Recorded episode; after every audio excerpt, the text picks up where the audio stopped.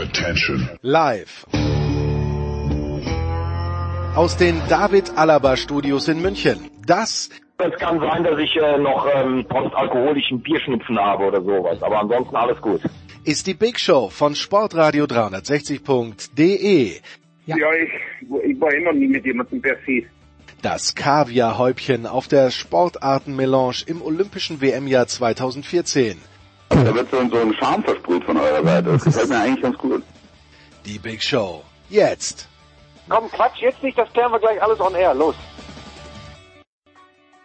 Herrschaften, auf geht's in die Big Show 534 Sportradio 360.de. Los geht's mit Fußball. Sebastian Wessling und Thorsten Poppe zu aktuellen Themen. Dann nach ungefähr 41 Minuten ein grandioses Segment mit Michael Körner, angeblich zum Basketball, aber darüber haben wir sehr, sehr wenig gesprochen. Nach einer Stunde und vier Minuten dann der große NFL-Teil mit Nicolas Martin, mit Andreas Renn und mit Christian Schimmel. 1.28 geht der Motorsport los, der dann, ja, gute halbe Stunde dauert. Nach zwei Stunden sind wir beim Skisport angekommen.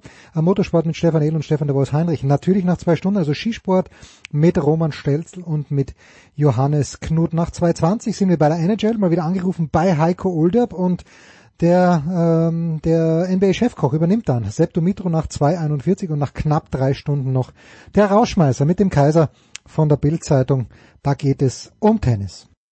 Herrschaften, es geht also los in der Big Show 534 mit einem interessanten Duo. Zum einen Stammgast hier bei Sportradio 360 ist der fantastische Sebastian Westling von äh, Funke. Grüß dich, Sebastian.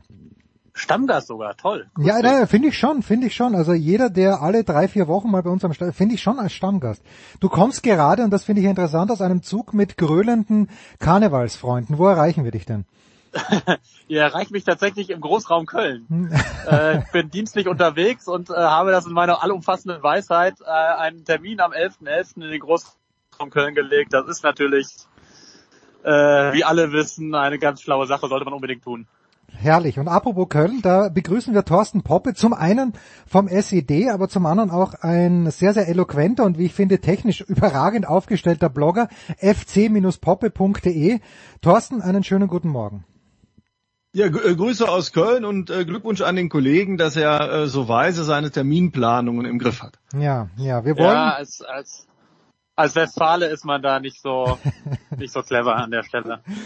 Äh, Sebastian begleitet ja, äh, wir wollen schon ein paar, paar Themen streifen. Heute, Sebastian, du begleitest ja die Fußballnationalmannschaft oder hast sie begleitet. Äh, bei diesem Lehrgang oder bei diesen Spielen bist du mal nicht dabei. Jetzt äh, hat sich diese Geschichte um den positiven äh, Covid-Test von Niklas Süle zugetragen. Irgendwie ähm, ein, ein kleiner Reality-Check oder, und dann gleich die Anschlussfrage, ist es nicht ein bisschen komisch, dass die Zahlen steigen? dass immer mehr Zuschauer zugelassen werden in den Stadien, ob sie dann kommen oder nicht, das sei mal dahingestellt. Äh, aber dass zumindest an, äh, im Äußeren, ich würde sagen, also für Leute wie mich, die nur Zeitung lesen, dass nicht mehr darüber diskutiert wird, die Stadien wieder zuzusperren, wird denn im Hintergrund diskutiert? Bislang nehme ich das ehrlich gesagt nicht wahr. Also die, die Verantwortlichen im Fußball, die, die hüten sich tunlichst, diese Diskussion anzustoßen, einfach aus, aus finanziellen Interessen. Also die werden die Letzten sein, die von sich aus sagen, wir machen wieder zu. Ähm, allein in Dortmund haben wir, hat uns Hans-Joachim Batzke immer vorgerechnet, das kostet ihm pro Spiel vier Millionen Euro, so ein Stadion das zu, beziehungsweise ihm entgehen Einnahmen von vier Millionen Euro. Deswegen werden die Diskussionen nicht anstoßen.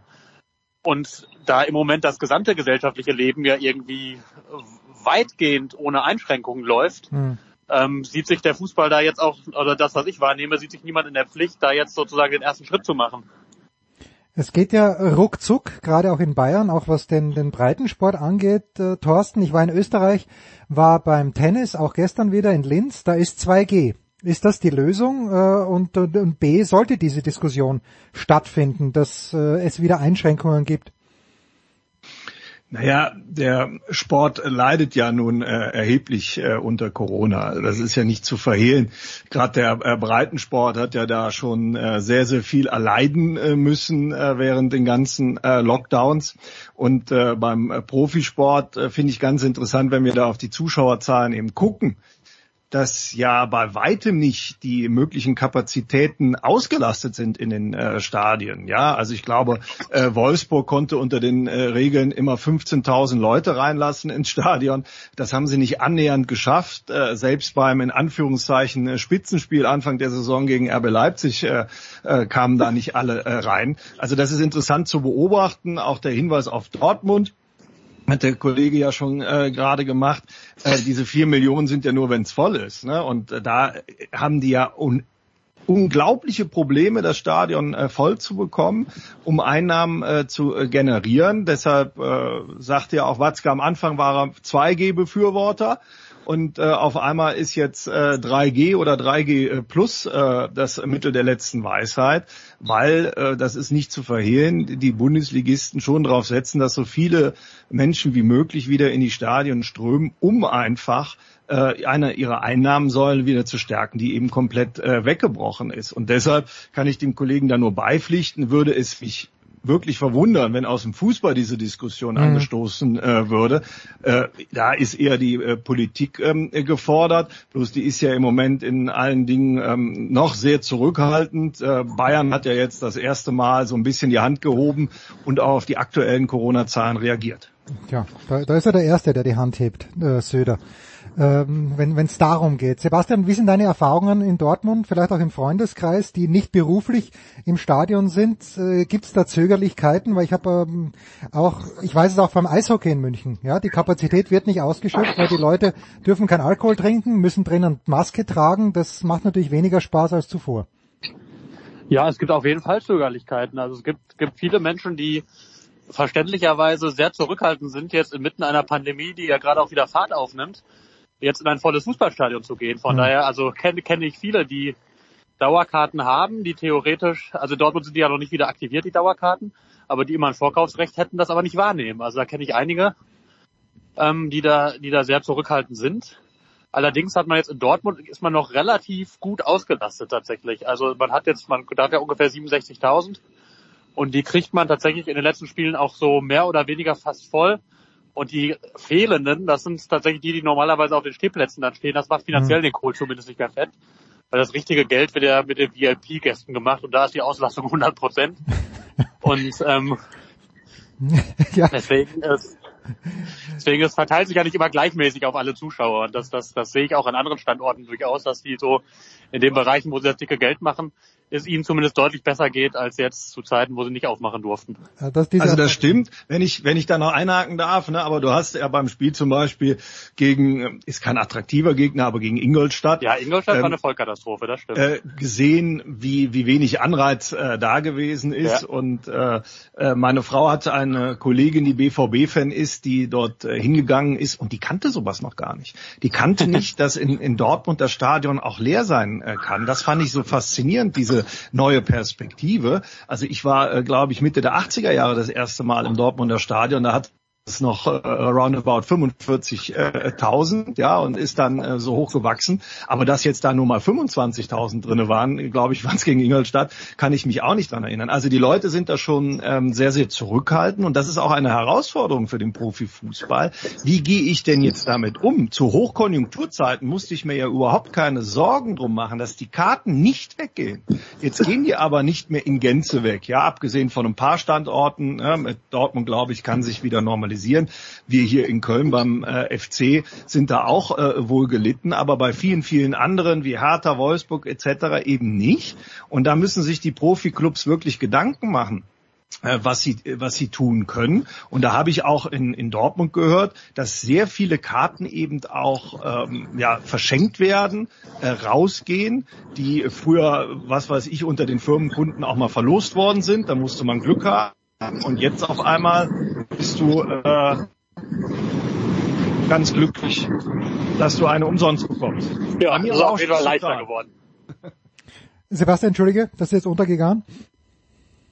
Ich sagte, ja, es ist auf jeden Fall deutlich leichter geworden, ins Stadion zu kommen. Tut mir leid, das bin ich. Ich bin immer noch in Bahnhofsnähe. Hier ratterte gerade ein Zug okay. vorbei. Ja, ich, ich sage es äh, immer, immer gerne, äh, aber als ich nach München gekommen bin, um zu studieren, 1993 bis 19, ja, lass es, äh, bis ich dann fertig war, 1997 mit meinem Studium. Du bist am Spieltag mit dem Radl rübergefahren in den Mhm. Olympiapark und konntest dort wirklich also außer ausgewählte Spiele, natürlich beim Derby, das es damals ja gegeben hat, gegen die 60er, eh früher oder später nicht. Aber ansonsten hast du am Spieltag eigentlich immer noch Karten bekommen. Und das Olympiastadion äh, war ganz, ganz selten voll. Und das ist natürlich, seit es die Allianz Arena gibt, eigentlich undenkbar gewesen. Jetzt äh, bestehen wieder Möglichkeiten. So, das sind äh, Erinnerungen an Zeiten, die vielleicht wiederkommen. Äh, Es war nicht alles schlecht damals, außer dass man im Olympiastadion auf der, auf der Gegentribüne im Freien gesessen ist, also bei Schlechtwetter war es eher unerfreulich. Ja, heute Abend äh, oder generell äh, soll Joachim Löw verabschiedet werden. Äh, Sebastian mit ein paar Tagen Abstand, dass Joachim Löw nicht mehr Bundestrainer ist in Deutschland. Äh, wie der Weltmeistertitel wird immer bleiben. Äh, Miroslav Klose hat ihn, glaube ich, in der Süddeutschen nochmal über den grünen Klee gelobt. Ja, das, das Fazit über die Löw-Ära von Sebastian Wessling sieht wie aus? Ähm, ja, ich glaube, ich habe es ja schon mal auch in diesem Podcast gezogen und ich würde es nach wie vor ein bisschen zweiteilen. Also wenn man allein von den Ergebnissen her das Fazit bis 2014 zieht, dann ist es relativ überragend, finde ich. Also A, natürlich die Weltmeisterschaft gewonnen und B, bei jeder Turnierteilnahme im Halbfinale zu sein. Das hat es ja so keine äh, Nation über so einen langen Zeitraum geschafft. Und dann so ab 2014, spätestens 2016 muss die Bilanz natürlich deutlich kritischer ausfallen, da das, das, das Vorrunden aus äh, 2018, ähm, 2021 war jetzt auch kein großer Erfolg. Ähm, von daher, da muss man natürlich sagen, kann, es lässt sich im Rückblick immer leicht sagen, aber wenn Joachim Löw 2014 auf dem Höhepunkt des Erfolges oder 2016 abgetreten wäre, dann würden wir über eine strahlende Bilanz sprechen. Ja. Jetzt rattert hier wieder ein Zug vorbei. Und so ist diese Bilanz ein wenig eingetrübt. Ähm, man muss aber natürlich auch neben den Ergebnissen seine Verdienste, finde ich, hervorheben, was so die, ähm, die Weiterentwicklung der deutschen Nationalmannschaft auch angeht. Ich meine, wir, wir erinnern uns ja schon noch alle an das Zeitalter der Rumpelfüßler. Ähm, und da hat er auf jeden Fall seinen Riesenanteil daran, dass heute ganz anders über die deutsche Nationalmannschaft gesprochen wird, auch im Ausland. Da ist es nicht mehr, oh, guck an, die Panzer kommen, sondern wird tatsächlich auch der deutsche Fußball sehr geschätzt. Und das ist natürlich auch unbestritten ein großer Verdienst von Joachim Löw. Mhm. Thorsten, wenn ich da kurz, äh, kurz nur an, andocken darf, ich war am Dienstag an einer Veranstaltung, Stadion an der Schleißheimer Straße, da wurde über Heinz Flohe gesprochen. Und äh, du als Köln-Fan ähm, und Heinz Flohe wurde da präsentiert als jemand, ich kann es nicht beurteilen, ich war damals noch zu jung, aber der mindestens auf einem Level mit Wolfgang Overath war, aber es wurde ihm auch gesagt, naja, der ist zwar Fußballweltmeister 74 geworden, aber eigentlich für Spieler, äh, es war unfassbar schwierig in jener Ära, äh, überhaupt in die Nationalmannschaft zu kommen. Ist das auch ein Verdienst von, von Joachim Löw in den letzten Jahren? Vielleicht hat es mit Klinsmann schon begonnen und äh, Hansi Flick führt das ja fort, dass viel mehr Spielern jetzt die Chance gegeben wird, sich in der Nationalmannschaft zumindest mal zu zeigen und dort vielleicht zu bewähren. Also erstmal Glückwunsch, äh, Jens, dass du äh, bei den geschätzten Kollegen äh, Thomas Wagner äh, Ja. zu Gast war, der mit äh, Ralle Friedrichs den Weg aus Köln äh, ins wunderbare Stadion an der Schleißheimer Straße äh, genommen hat und da hoffentlich einen nicht nur launigen, sondern erkenntnisreichen Ja, äh, war, war Abend ganz toll, liefern war wirklich toll, war wirklich toll, ja. Ähm, ja, äh, weil was gibt es Schöneres, als im Stadion an der Schleißheimer Straße über Fußball äh, zu diskutieren? Und ja, der große Heinz Flohe, der ist ja eine äh, wunderbare Ikone und hat ja auch nochmal an, sage ich mal, äh, Wert gewonnen mit dem äh, tollen Dokumentarfilm, äh, den der Ralf Friedrichs auch als äh, im Hintergrund begleitet hat. Ähm, der ja auch äh, auf dem 11 mm Filmfestival alles abgeräumt hat. Den kann ich also nur äh, unseren Hörerinnen und Hörern empfehlen, wer die noch nicht gesehen hat, weil das ein ganz toller Mann war, den ich halt auch äh, als Trainer äh, immer in der in, in der Fußballprovinz Euskirchen, sein Heimatdorf, äh, kennenlernen durfte und erlebt habe, weil er war immer der Trainer des Gegners in meinen äh, Jugendmannschaften. Das nur am Rande. Ähm, ich glaube, die Durchlässigkeit ist auch deshalb vor allem höher geworden, äh, weil sich ja auch die, die Ausbildung nochmal ähm, professionalisiert hat, ähm, dass wir äh, dort, äh, sage ich mal, auch ähm, eher gewahr werden, wenn junge Talente da sind und einfach auch die Athletik ähm, ja viel mehr in den Mittelpunkt steht als als damals äh, zu äh, Flo oder Oberrats äh, Zeiten. Ähm, das heißt also, dass die Spieler früher in die Verantwortung genommen werden, weil sie eben da hinten raus auch, äh, sage ich mal, die Karriere früher äh, beenden müssen, weil irgendwann wird das Spiel zu schnell für sie. Das ist auch ein Aspekt, den man nicht vernachlässigen äh, kann.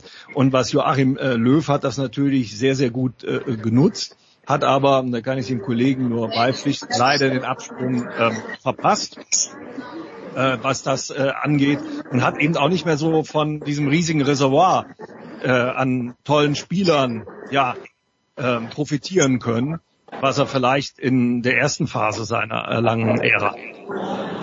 Ja, die Durchlässigkeit. Sebastian, du bist wieder im, äh, im, ähm, im Zug eingestiegen mit Karne Karnevalisten. Nee, das ist ja nur weit im Hintergrund. Ich versuche, eine stille Ecke zu suchen, aber nicht so leicht. Nicht so leicht, ja. Aber wo, worum, äh, worum spielt die deutsche Fußballnationalmannschaft noch jetzt? Auf wen freust du dich? Ich freue mich immer auf Karim Adeyemi, die letzten Spiele, weil ich ihn auch in Salzburg äh, begleite. Aber im Grunde genommen geht es jetzt um des Kaisers Bad oder geht es doch noch um irgendwas? Äh, was möchtest du sehen am äh, heutigen Donnerstag um 20.45 Uhr gegen, den, gegen die mächtigen Liechtensteiner? Na, ich möchte das sehen, was, was Hansi Flick ganz klar versprochen hat, nämlich, oder äh, was sein ganz klares Ziel ist, nämlich, dass die Menschen wieder Spaß haben sollen, der deutschen Nationalmannschaft beim Fußballspielen zuzugucken, dass sie, dass sie begeisternden Fußball zeigt, dass sie attraktiven Fußball zeigt, dass sie aktiv nach vorne spielt, ähm, rasant spielt, schnell spielt, die Gegner aggressiv unter Druck setzt, also all das, was, was, was Flick sehen will, das, das will ich auch sehen. Und das, darum geht es vor allem natürlich, dass man, dass man danach sagt, man hat den Fernseher äh, jetzt zwei Stunden laufen gehabt oder man hat sich tatsächlich in die Kälte in Wolfsburg ins Stadion gesetzt und hat, es hat sich gelohnt, weil man einfach ein nettes, schönes, gutes Fußballspiel gesehen hat. Darum geht es und natürlich geht es für einzelne Spieler darum, ähm, nochmal ein Empfehlungsschreiben in Richtung Bundestrainer zu schicken und, und zu zeigen und zu untermauern, warum sie Teil dieser Mannschaft sind und auch bleiben sollten, bis sie dann 2022 in Katar eben nicht mehr um die goldene Ananas kickt, sondern wenn es dann um richtig was geht. Ja, also da bin ich echt gespannt, wie viele Leute sich da ins Stadion aufmachen, bei vielleicht nicht so tollem Wetter. Noch spannender wird dann sein, euch wird's wurscht sein, aber mich interessiert das auch. Morgen spielt Österreich gegen äh, Israel in Klagenfurt. Weniger als 2000 Karten verkauft. Das österreichische Team begeistert niemanden mehr. Da ist niemand drin, wo man sagt, den muss man jetzt zwingend sehen, außer Yusuf Demir vielleicht vom FC Barcelona, aber der wird eher nicht spielen. Eine schwierige Gemengelage. Lasst uns eine ganz kurze Pause machen und dann über schon ein kleines bisschen den BVB und auch ein kleines bisschen den FC noch sprechen, wenn wir schon Sebastian Wessling und Thorsten Poppe hier am Start haben.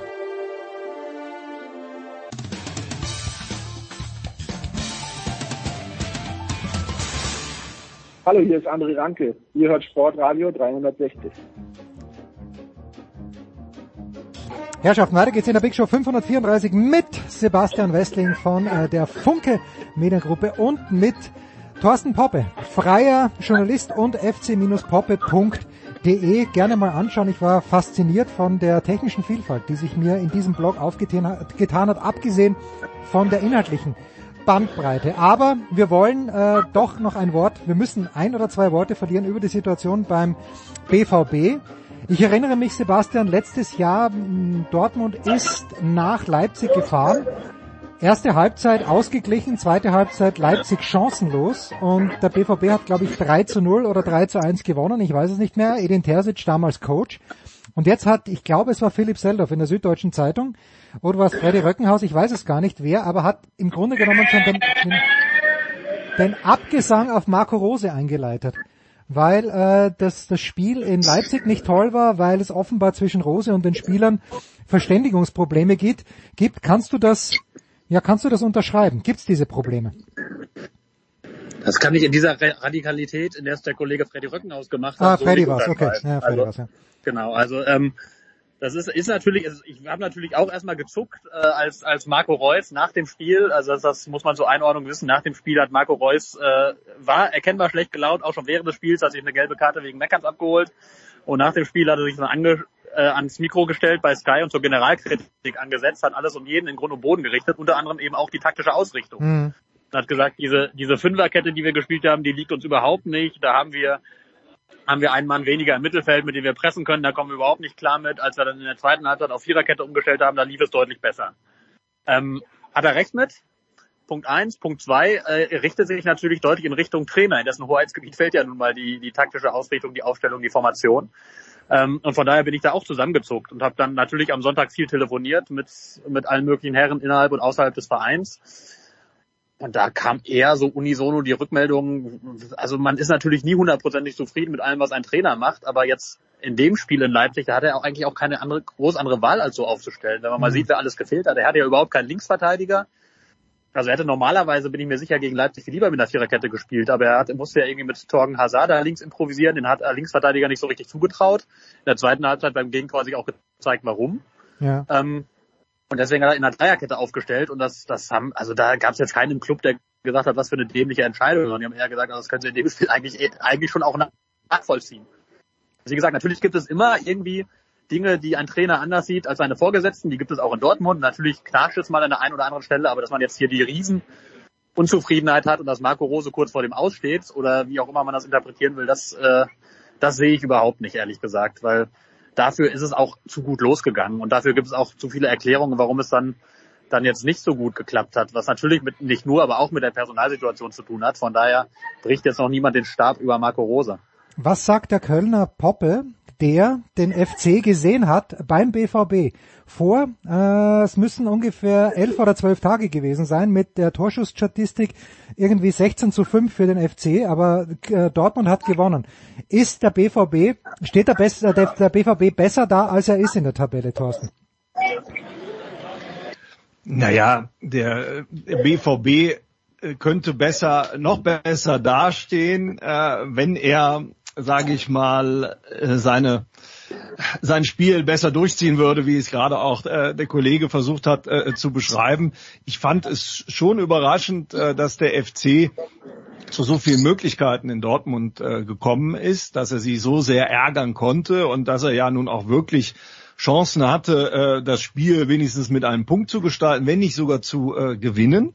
Da waren sie ja sehr frech. Äh, das ist man ja von dem äh, FC in den letzten Jahren nicht gewohnt gewesen, dass sie so äh, auftreten. Ähm, gerade auch in Dortmund, da gab es ja die eine oder andere sehr hohe Niederlage mit jeweils fünf Toren in den letzten Jahren, wenn ich mich richtig erinnere. Ähm, also da ist, glaube ich, noch Sand im Getriebe beim BVB und wenn ich das aus der weiten Sicht von Köln aus richtig einschätze, mir fehlt da auch noch so ein bisschen die Hierarchie in der äh, Dortmunder Mannschaft. Ich glaube, das war auch so ein Hilferuf von Marco Reus, den er da äh, rausgehauen hat, um da irgendwie wieder äh, Herr zu werden, damit äh, die Mannschaft besser insgesamt auf dem Platz funktioniert.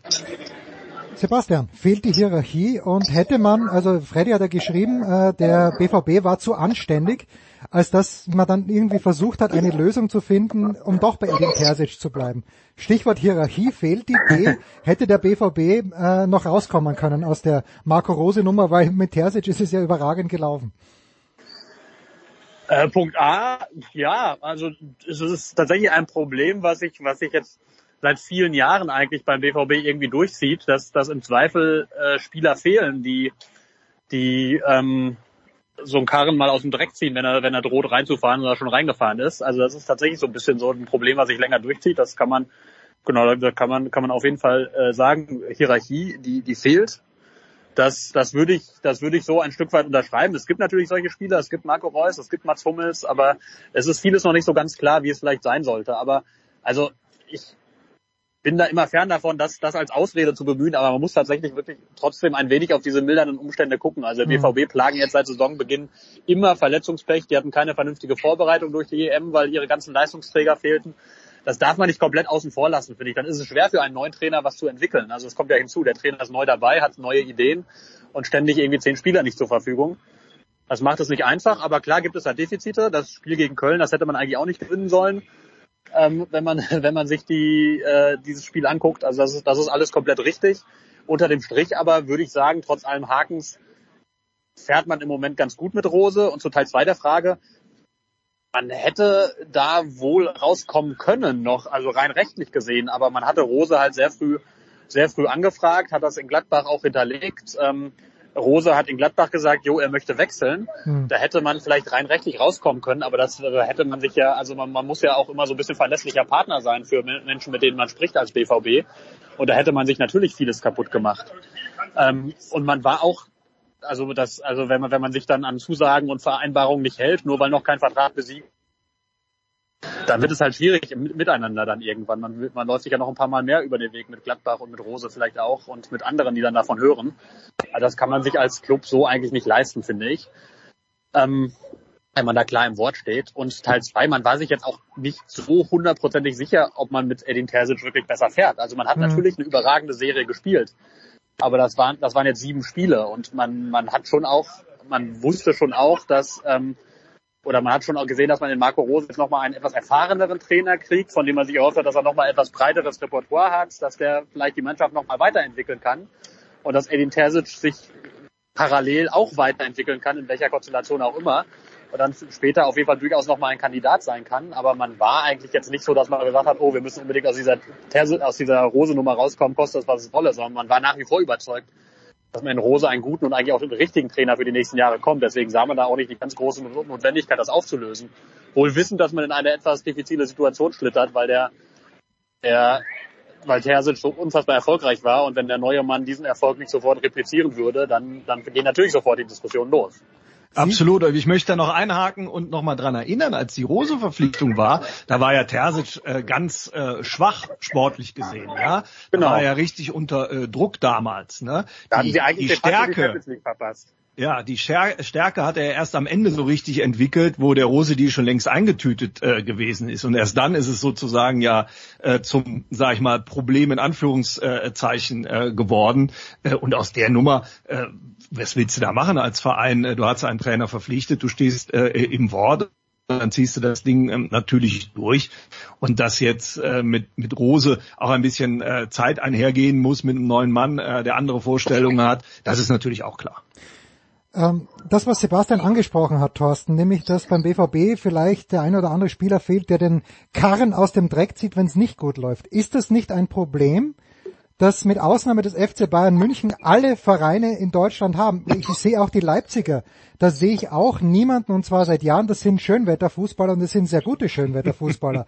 Aber wenn es nicht läuft, dann funktioniert es nicht. Das Gleiche, also dann ist niemand da, der sagt, okay, äh, auf meinen Rücken, wie es vielleicht der Müller bei den Bayern ist, wie es Kimmich bei den Bayern ist. Und das gleiche in Leverkusen. Auch wunderbare Fußballspieler, die meisten, aber auch niemand, der sagt, komm, hier, meine Schultern, hupft alle drauf, wir rennen davon. Und da sind ja beim BVB, wenn ich mir jemanden vorstelle wie Witzel, die sind ja da eigentlich noch am besten aufgestellt. Aber krankt es nicht auch daran, bei allen Mannschaften außer dem FC Bayern München, die Ansprüche anmelden, dass solche Spieler fehlen?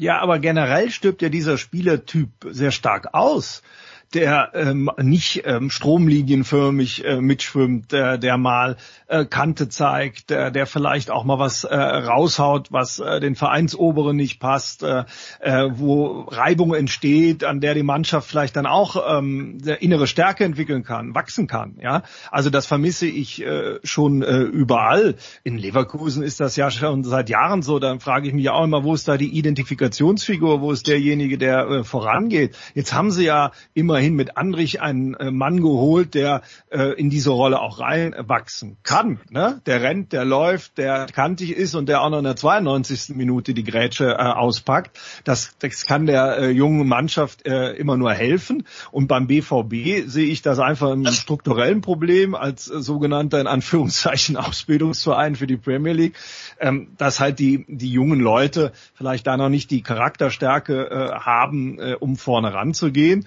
Und ähm, ich sehe aber auch im Transfermarkt jetzt keinen, den man da vom Fleck weg äh, verpflichten kann und dieses Problem äh, eben löst. Da muss man vielleicht lösungsorientiert rangehen und sagen, wer könnte das denn langfristig in unserem Verein übernehmen?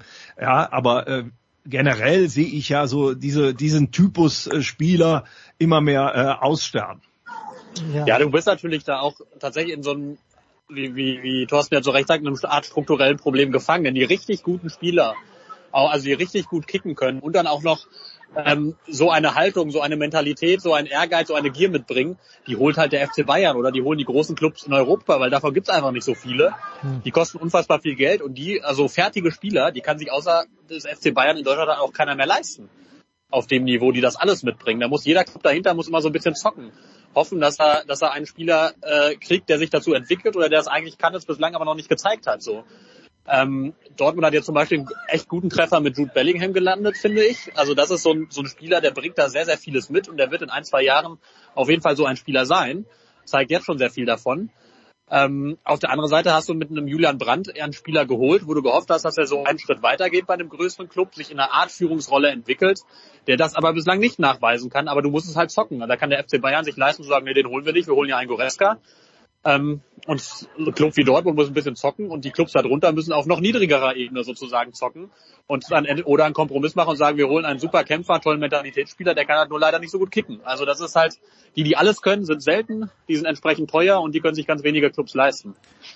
Ich habe jetzt für mich gerade überlegt, ob ich jetzt nicht vorhin indirekt die Rückkehr der klaren Hierarchie des Führungsspielers des Lothar Matthäus gefordert habe. Ich hoffe nicht, dass das so ist, aber wenn man, wenn man sich überlegt, Thorsten, also wenn Sebastian sagt, also so ein Spieler, der alles kann, der ein fertiger Spieler ist, ähm, fällt mir zum Beispiel jemand wie Kevin De Bruyne ein, aber der ist wahrscheinlich nicht mal für die Bayern leistbar. So jemand, also Ja, diese ist- Kategorie. Ja, aber das entwickelt sich natürlich auch über die Jahre. Ich glaube eher, da muss man vielleicht auch den Blick weiten und sagen, was nützt uns das beste Ausbildungssystem, ne?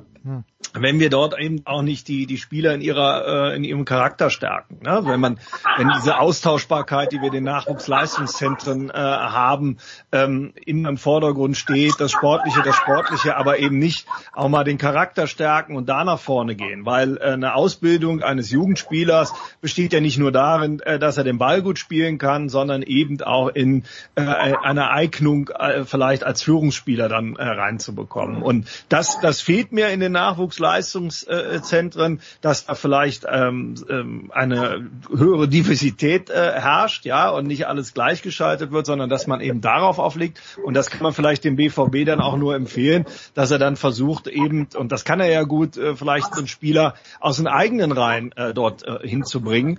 Ähm, das, das würde ihm dann auch weiterhelfen. Äh, Beziehungsweise, äh, das kann man ja auch auf mehrere Schultern äh, verteilen. Bloß unterm Strich ist es einfach so, dass halt vielleicht Hummels und Reus da, nicht diejenigen sind, die dann auch das Standing haben, alle mitzureißen. Was mich bei Hummels überrascht an dieser Stelle. Ich dachte, dass Mats Hummels mit seinen Meriten jemand ist, der die ganze Mannschaft mitnehmen kann. So, dann lass uns einen Moment noch, Sebastian, einen Moment noch kurz verweilen beim, und jetzt deine Außenperspektive des ersten FC Köln. Ich, ich zähle Ja. Ist ja zur, gerade eher eine Innenperspektive ja, das stimmt, ja, Geografin. Jetzt pass mal auf. Zählst du auch zu der Fraktion, die ich, glaube ich, anführe als Clubobmann, äh, denen die Schiebermütze von Steffen Baumgart fast so sehr auf den Senkel geht, wie Steffen Baumgart selbst mit seinem Getue an der Seitenlinie? Oder findest du das aus der Außenperspektive her sehr sympathisch, gewinnbringend, was auch immer? Ja, ehrlich gesagt habe ich zu der Schiebermütze keine große Haltung. Soll er tragen, wenn er mag. Ich würde sie nicht anziehen. ähm, und zweitens, ich finde find Steffen Baumgart als Typ ehrlich gesagt gut. Also ich finde, er überzieht an mancher Stelle. Ähm, ich fand zum Beispiel nicht alles gut, was er vor dem Spiel gegen Leverkusen über Florian Wirtz gesagt hat. Das fand ich teilweise unnötig. Das hat unnötig vielleicht die Stimmung ein bisschen angeheizt, wo, wo, wobei die eh angeheizt gewesen wäre. Ich finde, er überzieht an der Seitenlinie manchmal ein bisschen mit seinen 90 Minuten nur Vollgas und Tempo und rumhampeln. Andererseits ist das ja genau so ein Typ, den man sich irgendwie auch wünscht. Also so, wir, wir wollen ja, also freuen wir uns ja auch drüber, wenn jemand was ausstrahlt und wenn jemand wenn jemand irgendwie Leidenschaft und Energie mitbringt. Und das fordern wir von den Spielern, dass sie Typen sind. Und das ist ja dann auch bei den Trainern gut.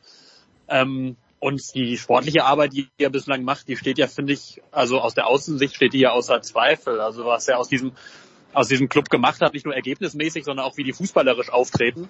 Das ist ja wirklich, wirklich eine Wahnsinns-Weiterentwicklung, finde ich. Aber das wird Thorsten aus der Innensicht sicher noch besser beurteilen können. Jetzt höre ich auf zu reden, ja, rappelt's wieder.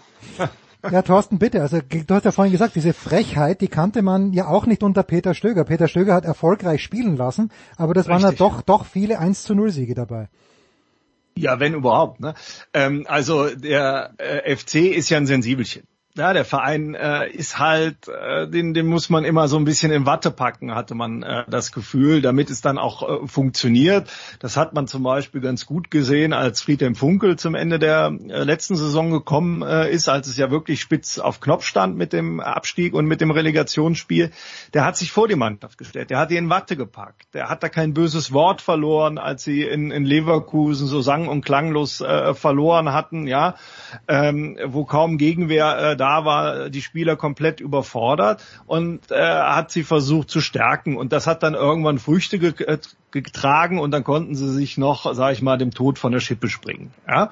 Was Baumgart jetzt äh, gemacht hat, ist halt ein neues Gefühl reingebracht und das ist sicherlich sehr, sehr hoch zu bewerten, weil ähm, wenn man sich jetzt die Statistik anschaut, der FC hat nur vier Punkte mehr als zum selben Zeitpunkt der letzten Saison. Mhm. Ja, das ist jetzt auch nicht äh, ein ein Riesending, was da sportlich ist, aber er tritt natürlich ganz anders auf. Er hat auch ähm, die die Spieler eben in einer Ansprache gepackt, die ich sehr ungewöhnlich finde. Zum Beispiel hat er jetzt nach dem Spiel gegen äh, Union Berlin äh, auch klar gesagt, das zweite Tor geht auf meine Kappe. Ich möchte ja, dass sie genauso rausspielen, wie sie es versucht haben. Das ist da nicht geklappt hat, finde ich nicht schlimm. Ich hätte es schlimm gefunden, hätten sie nicht versucht, äh, so rauszuspielen, wie ich es will.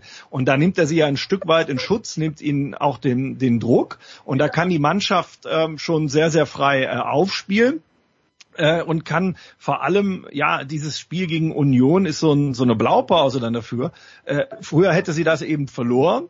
Jetzt äh, holt sie da noch äh, mit einer großen kämpferischen Einsatz äh, noch einen Punkt. Das ist ihm schon äh, zuzuschreiben, das ist äh, überraschend.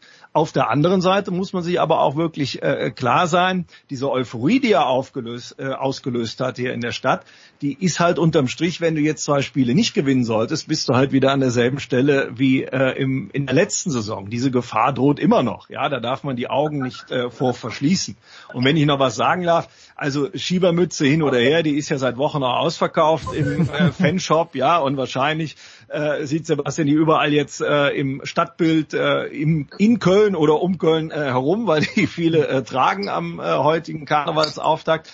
Ähm, aber so ein Typ passt natürlich auch nach Köln, äh, in so eine emotionale Stadt, in so ein emotionales Stadion.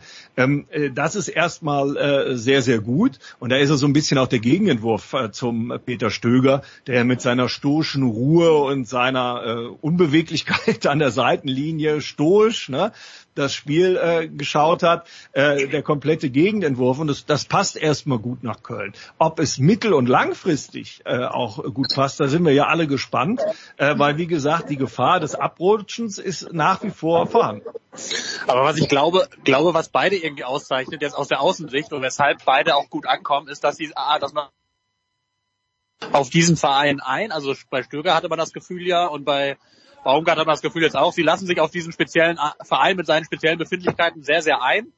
Und sie sind dabei aber trotzdem authentisch. Sie, sie mhm. bleiben auch irgendwie sie selbst und sie, sie, sie verändern sich nicht groß, sie treten also auf, wie sie sind. Beide ganz unterschiedlich, aber beide kommen ja bislang, oder Baumgart kommt bislang überragend an, Stöger kam ja auch lange überragend an in Köln. Also von daher, ich glaube, dass dieses, dieses, dass man, dass man sieht, der Trainer identifiziert sich so ein bisschen mit diesem Club, wobei ich dieses Wort identifizieren nicht mag, aber die mhm. lassen sich drauf ein ja. Die, die, die, die nehmen diese Gegebenheiten, wie sie sind, halt auf, versuchen da nicht irgendwie groß was zu ändern, sondern arbeiten damit. Und das finde ich, das ist einfach ein Schlüssel in Köln, glaube ich jetzt aus der Außensicht, um da auch dann erfolgreich arbeiten zu können, selbst wenn der sportliche Erfolg mal nicht so ganz da sein sollte.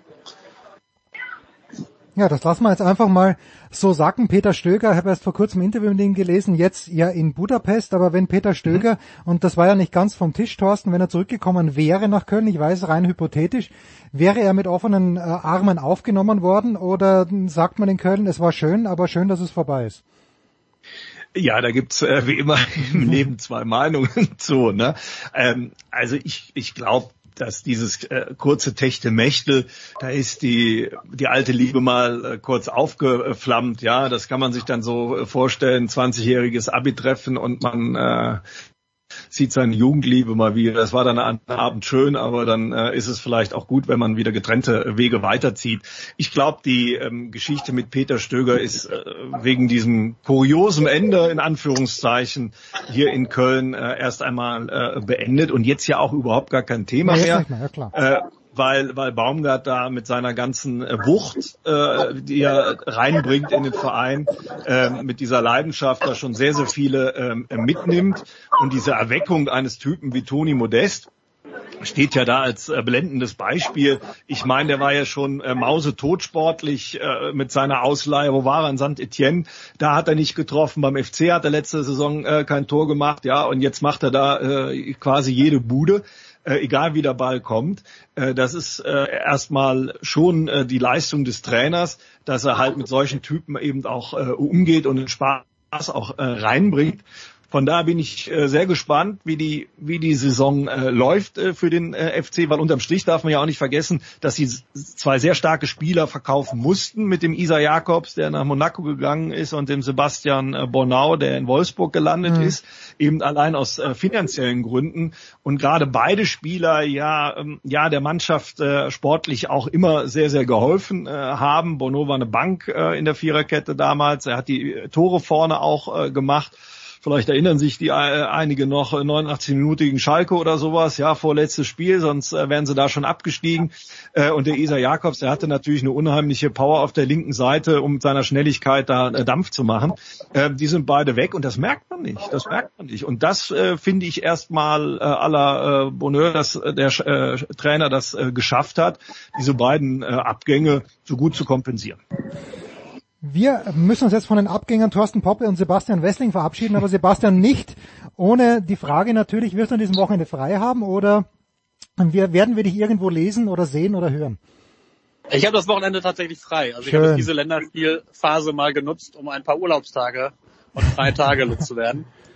In Köln. Ja, das ist, äh, hat andere Gründe.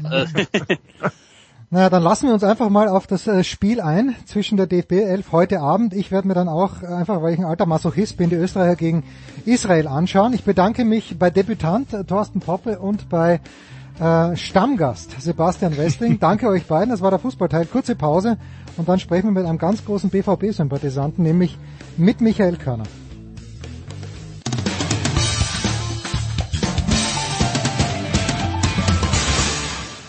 Hallo, hier ist Zweitschwung-Europameister Christian Reif und ihr hört Sportradio 360. Es ist schön, wenn ich mit Michael Körner spreche, dann ist meine Laune schon gut, bevor es überhaupt losgeht. Guten Morgen, lieber Michael. Guten Morgen. Ähm, wie sind wir nochmal drauf gekommen, dass wir zwingend über den Aga Khan, und das ist wirklich, der, es ist nicht Aga Khan, sondern es ist ja der Aga Khan, wie ich in einer Blitzrecherche äh, erfahren habe. Warum müssen wir zwingend über den Aga Khan sprechen? Das war dein Vorschlag. Also ich, von mir aus ist das, äh, also ich bin für alles offen. Wir können über den Aga Khan sprechen oder über ja, übers Impfen glaube ich nicht, da habe ich keinen Bock heute Morgen. Aber, aber sonst irgendwie irgendwas. Sind wir über den Prix de l'Arc de Triomphe auf den, oder bist du darauf ah. gekommen? War, war das möglicherweise der Aufhänger? Ich meine, du hättest den auf Twitter erwähnt, dass er einen guten Gaul dorthin schickt. Ähm, das war nicht der Prix de l'Arc de Triomphe, der liegt ja schon ein paar Wochen zurück, sondern das war der Breeders Cup. Der Breeders ah. Cup gehört zu den drei Top, ähm, drei Top-Rennen der Welt und äh, der wird in den USA ausgetragen. Und äh, ja, da haben wir auch ein deutsches Pferd am Start gehabt. Das kommt eben wirklich sehr selten vor. Äh, wir haben ja nicht oft deutsche Pferde im Prix de l'Arc de Triomphe oder im Breeders Cup oder wo auch immer, ähm, sondern ähm, aber in diesem Jahr haben, hat das ein deutsches Pferd eben äh, den äh, Prix de l'Arc de Triomphe gewonnen, Cator Tasso, und das war eine super Überraschung. Ähm, wenn man auf mich gehört hätte, hätte man viel Geld damit verdient. Hast du wenigstens viel Geld damit verdient? Ich habe damit, ähm, also ich ähm, bin natürlich leidenschaftlicher äh, Pferderennwetter. Äh, ich ähm, habe aber ein kleines Budget nur, also ich mache da nicht viel rum. Aber ich habe mit 10 Euro Einsatz 900 Euro gewonnen und das ist dann ja. Ne? bitte. Das passt dann schon. Ähm, nee, genau, im Deutsch, ein deutsches Pferd, der, der deutsche Derby-Sieger, Sisafan, war dann eben auch im Breeders Cup und ich dachte mir tatsächlich, äh, der wird genauso unterschätzt wie, wie ähm, Torquato Tasso im, im Arc und äh, er wurde auch unterschätzt. Er ist dann am Ende leider nur Siebter geworden, mhm. weil das ist dann schon, also was da für Pferde laufen, das ist schon Wahnsinn. Also das sind wirklich die Besten der Welt. Und da muss dann auch alles stimmen. Ne? Da brauchst du den richtigen Rennverlauf und genau. Und aber die Wunderstute vom Aga Khan, die hat auch nichts gerissen. Ach. Also äh, ja, das war das am höchst gewettete Pferd. Ähm, und der hat gar nicht gewonnen, oder die in dem Fall, sondern äh, ein ganz anderes Pferd. Ja, aber wir, wir müssen nicht über Galopp. Ich Nein, weiß, Galopprennen ist ein totales Nischenthema in Deutschland, weil finde ich ähm, großartig. Irgendwie. Man kann übrigens an Galopprennen sehr, sehr gut. Äh, was haben Galopprennen und Corona gemeinsam? Mit Galopp beides, beides spaltet die Gesellschaft. Oder sagen wir besser Impfung und, und Galopprennen. Also du kriegst, du kriegst, äh, in Deutschland ist es ja so, wir sind ja das Land der Besserwisser, der äh, Klugscheißer und wenn wir irgendwo einen Spalt reintreiben können, dann tun wir es ja auch.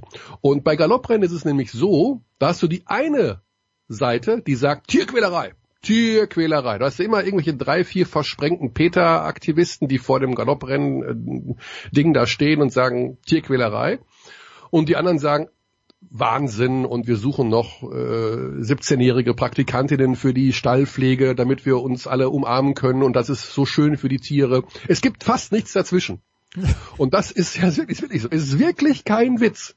Und äh, das ist so unglaublich schade irgendwo, dass es nur dieses, also wirklich diese Spaltung der Gesellschaft wird in allen Bereichen vorangetrieben und leider auch im Galopprennsport. Ich finde, äh, Galopprennen ist was Herrliches, was Tolles, wenn mit den Tieren vernünftig umgegangen wird. Und das wird es in Deutschland zu einem sehr, sehr, sehr, sehr, sehr, sehr, sehr großen Teil. Äh, du kannst tolle Familienausflüge dahin machen, du kannst wetten, du hast Spaß und wo, also ich, du ja, hast er kommt in Schwärmen, ja, ist ja gut, von der ja. Leine gelassen. Ja. Äh, ja.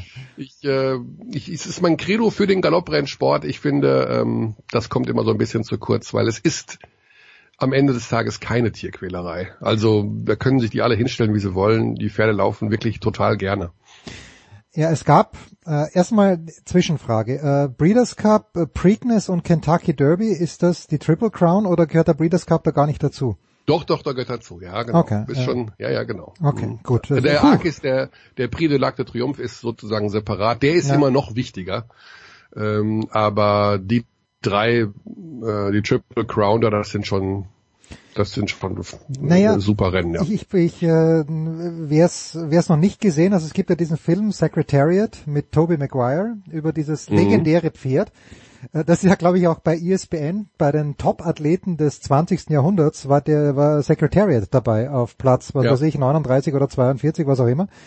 Ähm, und ich habe mir da noch keine abschließende Meinung gebildet, weil ich, ich möchte es mal live sehen. Ganz ehrlich, ich möchte sowas mal live sehen. Ich habe beim am Dienstagabend, als Thomas Wagner im Stadion an der Schleißheimer Straße gelesen hat, da war Emanuel Hugel, der Pressesprecher vom EHC München und äh, da habe ich ja wieder gesagt, na, weißt du, Emanuel, eigentlich Eishockey live zu sehen ist großartig. Dann habe ich gedacht, na, eigentlich Handball live zu sehen ist auch großartig. Du wirst sagen, und mit Recht natürlich Basketball live zu sehen ist großartig, aber ich habe noch nie, Mhm. ich habe noch nie Galopprennen live gesehen. Und ich glaube auch, dass das großartig sein kann, einfach aus der Nähe. Nur es gab ähm, was in Pardubice, dieses äh, Rennen, dieses Querfeldeinrennen, wo Jahr für Jahr mindestens drei Pferde Ja. erschossen Also werden äh, mussten. Das hat man, ja nichts genau, mit man Sport muss zu da natürlich ne? massiv unterscheiden, was Pferderennsport angeht. Also äh, alles, was mit Springen und zu tun hat, lehne ich komplett ab. Hm. Also ich persönlich, ich Michael, weil Pferde springen nicht von Natur aus. Pferde sind Fluchttiere und die laufen gerne weg und die laufen, laufen finden sie super. Sie sind allerdings auch immer so ein bisschen anfällig, was, wenn du die nicht richtig trainierst oder wenn du sie zu früh einsetzt, was ihre Knochen angeht. Ne? Also das ist jetzt ähm, und querfällt ein und irgendwie dieses Military, wie man früher das genannt hat, heute heißt es ja glaube ich irgendwie anders, weil das äh, ne, Ja. doof klingt, Military.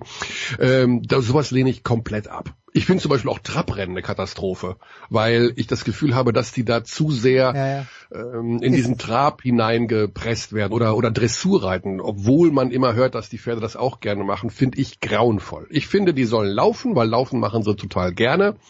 Und du hast eben bei Pferden, gut, Secretary ist natürlich auch eine totale Ausnahme, aber äh, auf der Pferderennbahn siehst du das ab und zu, dass Pferde wirklich es gibt halt Pferde, die können halt wirklich sehr, sehr gut laufen, aber denen ist es jetzt nicht wichtig zu gewinnen.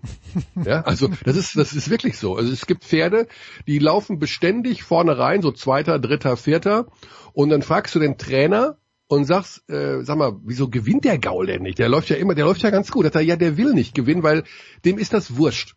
Der läuft halt dann die Gerade runter und wenn dann einer an ihm vorbeizieht, denkt er sich, oh, das ist ja schön, dann laufen wir da gemeinsam runter. Also das ist ein super soziales Pferd, ne, das einfach Ja. dem es Gewinnen kennt das Pferd ja in dem Sinne nicht, von wegen. Aber es gibt Pferde, die kennen das. Die wollen gewinnen. Die wollen vor dem anderen Pferd sein. Und das macht den Unterschied aus. Also, das siehst du, wenn du den Breeders Cup anschaust, ne, also auf YouTube jetzt, dann guck dir mal die Zielgerade an und das Pferd, was gewinnt. Und dann, dann weißt du, welche Pferde gewinnen wollen und denen es nicht egal ist, dass sie Zweiter werden. Und das ist, aber äh, wie gesagt, äh, auch äh, was ich auch extrem ablehne, obwohl das mit die uh, Urform des Pferderennsports in Europa ist, äh, kommt aus England, es sind Hürdenrennen. Mhm, mhm. Die laufen über, die springen über, über so Büsche, über so Hecken. Ja. Ne, so, weiß ich nicht, 1,20, 1,50, keine Ahnung. Grauenvoll. Und bleiben da hängen und dann laufen die ja bei normalen Galopprennen, normale Galopprennen sind zwischen 1000 und maximal 3200 Meter. Das ist aber wirklich eine Ausnahme, meistens zwischen 1000 und 2,4. Und bei den Hürdenrennen laufen die drei, dreieinhalb, vier, viereinhalb, Jagdrennen und sowas, lehne ich ab. Das ist genau da, wo ich sage, nee, das ist eben dann wieder zu viel des Guten. Die sollen nicht springen, nicht über irgendwelche Hecken, auch nicht Springreiten. Hier, CHIO in Aachen oder sowas, lehne ich ab. Finde ich auch total doof. Also nicht nur, dass ich es ablehne, ich finde es auch total blöd, Pferden beim Springen zuzuschauen. Aber ich liebe es, Pferden beim Laufen zuzuschauen. Das heißt also, die Abschaffung des Reitwettbewerbs innerhalb des angeblich modernen Fünfkampfes hat bei dir voll, volle Zustimmung gefunden. Ja, ja, das habe ich überhaupt nie verstanden. Also ist ja sowieso Springreiten, also doof für mich. Aber ich habe nie, nie, nie verstanden, warum der Reiter sich das fremde Pferd aussuchen muss. Also Ja, das, ist, das ist ja Wahnsinn natürlich, ja. Also Du machst das ganze Jahr nichts anderes, als ständig auf die Koppel zu rennen und mit deinem eigenen Gaul rumzureiten. Und dann kommen die Olympischen Spiele und du sollst ein anderes Pferd nehmen, das dich gar nicht kennt. Ja. Was ist denn das für eine Geschichte? Das ist ja ungefähr so, als würdest du äh, den Sprint äh, bei der Leiter den Leuten sagen, ja, du, du ziehst aber jetzt die Turnschuhe hier von der von der anderen an. hm.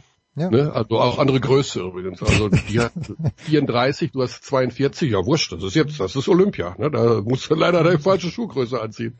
Ja, es Nee, ist also- ja, es ist sogar Und, bei äh, wäre es ja, also auch beim Radfahren wäre es ja so. Denn jedes Rad ist bei diesen Profis ist auf die Profis abgestimmt. Da kannst du nicht einfach sagen, übrigens du fährst jetzt dann mal mit dem anderen Rad. Ja, Also Also total bescheuert. Und das war, das finde ich eine sehr, sehr positive Nachricht. Also ich, unabhängig davon, dass ich modernen Fünfkampf irgendwie komplett Banane finde, weil ich diese, ne, ich weiß, der Ursprung ist ja dieses auch militärische, glaube ich, ne, Ja, dass man ja. irgendwie, ne, aber äh, ja, das war natürlich auch katastrophale Bilder, ne? Also wie man innerhalb von fünf Minuten eine komplette Sportart medial vernichten kann, über die Medien vernichten kann. Also äh, das habe ich noch nie erlebt. ja, das aber wie, was hätte die was hätte die arme Frau machen sollen am Pferd auf auf dem Pferd hätte die, hätte hätte wirklich dann für sich sagen sollen, okay, Scheiße, das wird heute nix und dann nach einer halben Minute die Versuche abbrechen und äh, Ja, ja, ja. das, das, Das- ich weiß auch nicht. Das Problem ist natürlich, dass das hinten raus der, ich glaube, vorletzte Wettkampf war. Ne? Ich glaube, danach kam noch das. Was nicht der letzte? Ich, nicht ich mehr. glaube, sie hat ja sogar geführt. Haus Jedenfalls, sie war, es war ja auf. Es, war, es, war der, es war der letzte, ja genau, sie hat geführt, wenn das der erste Wettkampf gewesen wäre, ne, dann wäre das glaube ich auch gar nicht so eskaliert. Dann ist das ja irgendwie, mein Gott, ist halt alles vorbei. Also es ist ja generell, wie gesagt, eine Farce, aber äh, das Problem war natürlich, dass die Trainerin da äh, Ja. du musst mal richtig draufhauen, in die Kameras oder in die Mikrofone reinruft. Äh, das kannst du natürlich in der heutigen Zeit, ähm, also das kannst du natürlich nicht bringen. Ne? Ja, das kannst du generell nicht bringen. Ja, genau. Äh, Man hätte es schon vor heutzutage. 20 Jahren eigentlich nicht bringen können, nur damals Nee, ist nee. keinen aufgefallen. Genau, damals hätte man gesagt, ach guck mal, die ist ja motiviert oder. Ah, Michael, was motiviert dich times dieser? they are changing, the times they are changing. Ja, ma manchmal zum Glück, möchte man an dieser Stelle Ja, sagen. ja, generell ja, aber manchmal ist es auch, also manchmal kommen wir mit dem Kopf nicht hinterher. Also Michael Körner wäre natürlich der prädestinierte Mann dafür, äh, der am meisten prädestinierte Mann dafür, möchte ich sagen, äh, über Wetten das zu diskutieren. Aber du hast es nicht gesehen am Samstag, Michael. Warum nicht? Ja, äh, es gab mehrere, um also es gab im Grunde einen Hauptumstand. Ich wollte natürlich 18.30 Uhr auch Leipzig gegen den BVB schauen, Ja. um danach zu wetten, das über zu switchen. Be als mir dann am Abend vorher meine werte Lebensgefährtin anvertraute, äh, denk dran, wir haben morgen Abend Theaterkarten. Und ich so, ah, da war doch was. Also genau, ich war sozusagen im Schlepptau eines äh, Geburtstagsgeschenks mit dabei, was aber überhaupt kein Problem ist. Ich liebe Theater. Ähm, und fand das auch super, dass man da einfach mal wieder, ne? Musstest war, du, ich, äh, mein, er- wie, wie, mein war, erstes wie, Nach-Corona-Theater. ja, wie, wie waren die Voraussetzungen, wenn ich fragen darf? Ich war ja in Wien im Kabarett. Äh, bei Ja. Alfred Dorf habe ich dir ja gesagt, äh, man musste natürlich, also es wurde gescannt, der Impfpass, und man Mhm. musste im Publikum auch noch Maske tragen. Wie war das in München? Äh, 3G und dann am Platz äh, ohne Maske. Okay, okay. Entschuldige. Also das übliche. Ja. Ne? Du gehst also rein und ähm, Ich unterbrach dich. Samstagabend genau. im Theater, also kein Wetten das. genau. Und ähm, das war dann ja Oh, jetzt sehe ich gerade, dass die Nachfolge vor. Es war bei Siggi Zimmerschied. Ich weiß nicht, ob der das was sagt. Das ist so ein Uralt-Veteran des deutschen Kabaretts. Und schwupp, die Vorstellung morgen Abend ist verschoben. Ich hoffe nicht, dass er sich was eingefangen hat, der gute junge Mann. Genau, also da waren wir dann im, im Kabarett und dann war kein Wetten das. Ich habe natürlich äh, die hervorragenden Kritiken am Tag drauf mitbekommen. Und dann hat sich das ja immer weiter aufgebaut, die Tage danach. Ne? Jetzt sind wir ja, es gab ein erfolgreiches Wetten das. Vorher gab es den Release äh, des neuen ABBA-Albums und jetzt sind wir ja schon wenige Tage später im Retro-Zeitalter. Ja, Hm. also jetzt ist ja, jetzt habe ich gestern erfahren, äh, wir sind jetzt im Retro-Zeitalter. Äh, Schlaghosen sind wieder in, äh, TV Total ist zurück. Also nicht nur das Medien-Retro und Musik-Retro mit ABBA und Wetten das und ein paar anderen Sachen. Wir sind generell Retro. Und ich habe gestern schon den ersten das ist kein Psychologe, was sind Menschen, die äh, zu jedem Thema ihren Brei dazugeben? Trendforscher, glaube ich, war es, Ah, ja. der gesagt hat, äh, ja, ja, jetzt kommt Retro, weil äh, Corona und das ganze Gedöns und dieser ewige Streit äh, unter allen Menschen, der führt jetzt dazu, dass wir Geborgenheit brauchen. Wir brauchen jetzt Ah. Kaminfeuergespräche, Ja, wir ja. brauchen das Zusammenkommen vor dem Fernseher, wie früher im Bademantel als Elfjähriger und gemeinsam mit den Eltern wetten das schauen. Das kommt jetzt alles zurück. Es ist es wird heimelig, rechtzeitig jetzt äh, zur Adventszeit, es wird wieder wärmer, wir haben uns alle wieder deutlich mehr lieb. Das ist jetzt der neue Trend, Jens. Äh, Ich, ich, es, es schmilzt mir das Herz vor lauter Freude. Ich, ich bin wahrscheinlich zu früh ausgestiegen bei Wetten das. Ich habe mir dann das Ja. Qual- Qualifying, äh, also ich habe ja lange für diese Sendung gearbeitet. Ich meine auch an diesem Samstag, ich bin dann ausgeschieden nach dieser, wie ich fand, sehr, sehr guten Darts-Wette, die auch gewonnen hat und als aber dann musiziert hat, was ich auch noch gut fand, aber irgendwie ähm, also ohne mich jetzt äh, zu sehr selbst zu beweihräuchern, aber ich habe bei Wetten das wirklich alles gesehen.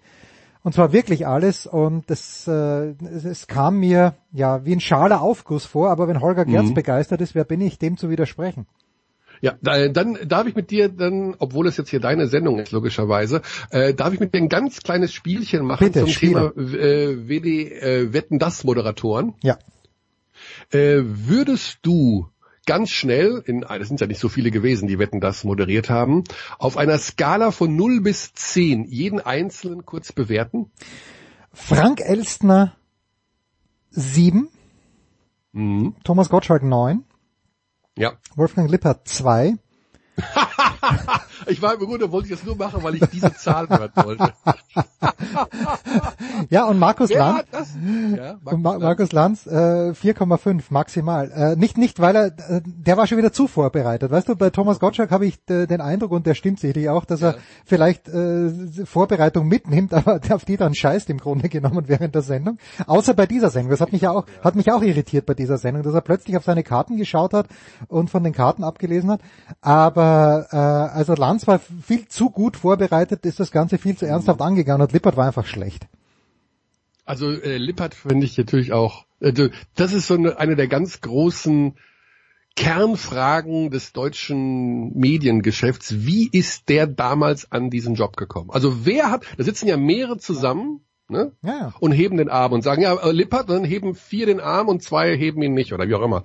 Und da, diese Runde, die das beschlossen hat, die hätte ich gerne mal, die würde ich gerne mal fragen, was habt ihr an diesem Tag eigentlich gefrühstückt? Also mal ganz im Ernst. Ja, und äh, ich habe immer, Wahnsinn. pass auf, ich habe während meiner Zeit äh, bei Wetten das, es war ja klar, dass Thomas das nicht ewig machen würde. Auch weil die Wetten ausgehen und weil er selbst dann auch schon, also dieser Unfall mit Koch war natürlich furchtbar, äh, hat ihm dann aber auch einen, ja, einen guten Grund gegeben aufzuhören. Aber ich habe gemeint, okay, wer könnte es nach ihm machen? Und ich bin immer auf Barbara Schöneberger gekommen. Ja. Weil Schöneberger ist unfassbar schlau, die ist witzig, die ist empathisch. Die hätte genau gepasst, aber mir haben Leute War die, da, war, war die damals schon so weit, Jens? War die damals ich glaube schon schon. so weit? Ich glaube schon. Ja, das war dann im 2008. Da muss ich schon so weit gewesen sein. Äh, Mhm. Die war ja auch dann und jetzt macht sie ja bei RTL diese Shows, die die die, ich, die sie auch gut macht. Aber ich finde halt, da- das wäre, das, das hätte dem Zeitgeist, wenn wir schon wieder dort sind. Die Trendforscher hätten sagen müssen, Schöneberger. Nur haben mir dann Leute vom Fernsehen gesagt, dass Barbara Schöneberger so großartig ist und ich, ich liebe Barbara Schöneberger, dass die, äh, wie wir, wie wir Kinoleute sagen, Michael Kassengift ist. die, die Mehrzahl der deutschen Ähm. TV-Zuschauer möchte Barbara Schöneberger, also es möchten nicht so viele sehen wie Thomas Gottschalk beispielsweise.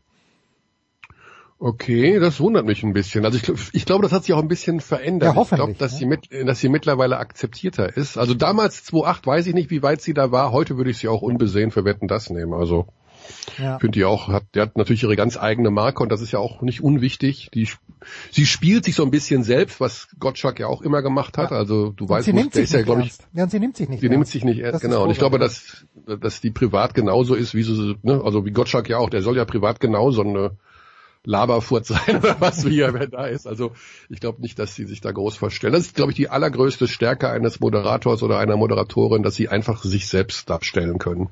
Ja. Sobald die, wenn du jetzt sagst, bei Lanz, zu viel Vorbereitung reinbringen. Wir hatten auch mal jetzt im, in unserem äh, Magenta Sport äh, Universum eine Person, so vor zwei, drei Jahren, wo ich auch dann dieser Person gesagt habe, ich glaube, du bist zu gut vorbereitet. Hm. Das, das war nicht Frank Buschmann, also da, da sind wir uns einig.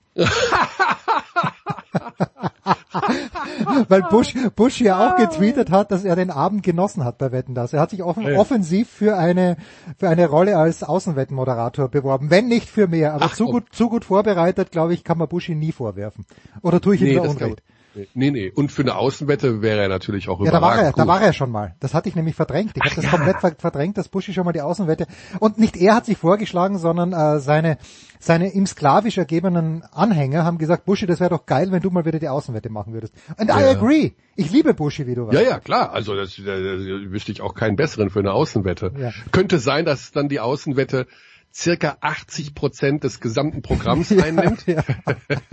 bei dieser Sendung, aber sie werden wahrscheinlich recht unterhaltsam. Ja, das auf jeden Fall. Nee, also du hast äh, lass uns damit abschließen, den Basketballteil, der heute sehr, sehr Ja. in die Tiefe gegangen ist bei der BBL. Aber es gab bei Magenta Sport einen Kollegen, den du, dem du gesagt hast, oder eine Kollegin, äh, das ist zu viel. Du bist zu gut vorbereitet. Genau. Und dann geht äh, die persönliche Geschichte flöten. Also äh, dann wird man plötzlich anders, als man in Wirklichkeit ist. Und das ist das Schlimmste, was einem als Moderator passieren kann, dass du nicht mehr authentisch bist. Ich glaube, wenn du authentisch bist, dann werden dir auch viele Sachen verziehen oder ähm, ja, dann, dann, dann sagt man, ja, der ist eben so oder die ist so, das ist doch nicht schlimm, mein Gott, guck doch mal, wie nett. Aber sobald du versuchst, äh, Dinge, von denen du glaubst, dass du sie nicht so gut kannst oder dass du sie unbedingt so machen musst, weil andere sie auch so machen, mit Ach und Krach durchziehst, dann merk, merken das die Zuschauer auch und merken, dass sich da jemand verstellt. Und da kann er noch so fehlerfrei das alles runterrattern. Im Grunde hast du bei Lanz das genau Richtige gerade gesagt. Wenn der dann da so perfekt von 20.15 Uhr bis 22.58 Uhr alles so abarbeitet, dann ist das zwar unfallfrei, aber eventuell nicht authentisch und bringt das nicht so rüber. Sobald der mehr er selbst sein kann, und ne, oder dann ist das auch ein deutlich besserer Moderator. Insofern, äh, obwohl ich am Ende des Tages wirklich nicht weiß, wie, wie Markus Lanz wirklich ist. Also der Nein, ist, nein, nein, das ist- ne, der ist noch so ein bisschen chameleonisiert. Wie nennt man das? Also den, den durchschaut man nicht so richtig. Er hat aber in den letzten Monaten und Jahren viel Lob erfahren, wahrscheinlich zu Recht. Ich habe seine Sendung noch nie gesehen, aber äh, ist auch im Medienteil von angesehenen Zeitungen. Äh, er macht es wohl sehr anständig in seiner Sendung und fragt auch immer sehr griffig nach, weil er eben so gut vorbereitet ist, was mir nie passieren könnte, Michael. Ja. Ähm, genau, also er ist äh, bissiger geworden, er hat auch eine gute Redaktion dahinter, was ich so höre. Also der ist äh, von guten Leuten umgeben, die ihm das alles auch sehr gut vorbereiten.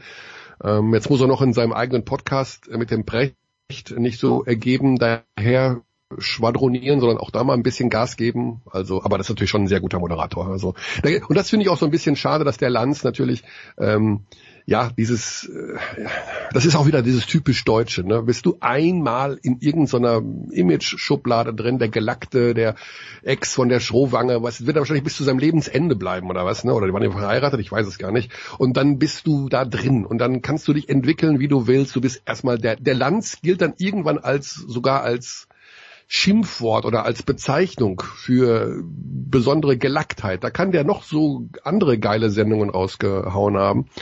Ist leider so. Da sind wir, ah, ich mag uns Deutschen momentan nicht, muss ich zugeben. Ich finde uns so kompliziert und so schwierig und so unentspannt und so verkopft. Grauenvoll. Tja, genau das Gegenteil zu den Österreichern, die nicht verkauft sind. Aber ich mag die Österreicher im Moment auch nicht besonders gern. Michael Körner mit einem, wie ich finde, mitreißenden Basketballteil. Ich danke dir, Michael. Big Show 534. Pause.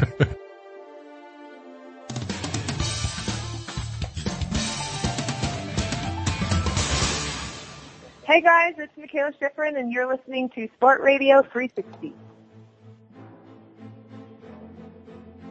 Herrschaften, weiter geht's in der Big Show 534 mit einer illustren Footballrunde. Wie immer moderiert von Nicolas Martin. Grüß dich, Nicolas. Hallo. Und äh, heute am Start Christian Schimmel, der Draft Day der Sohn. Servus, Christian. Wunderschönen guten Tag. Und äh, unser Mann für die Musik, aber auch in, bei der Zone für die NFL. Und Fußball, wohlgemerkt. Das ist Andreas Renner. Grüß dich, Andreas. Hallo. Ja, was soll ich sagen?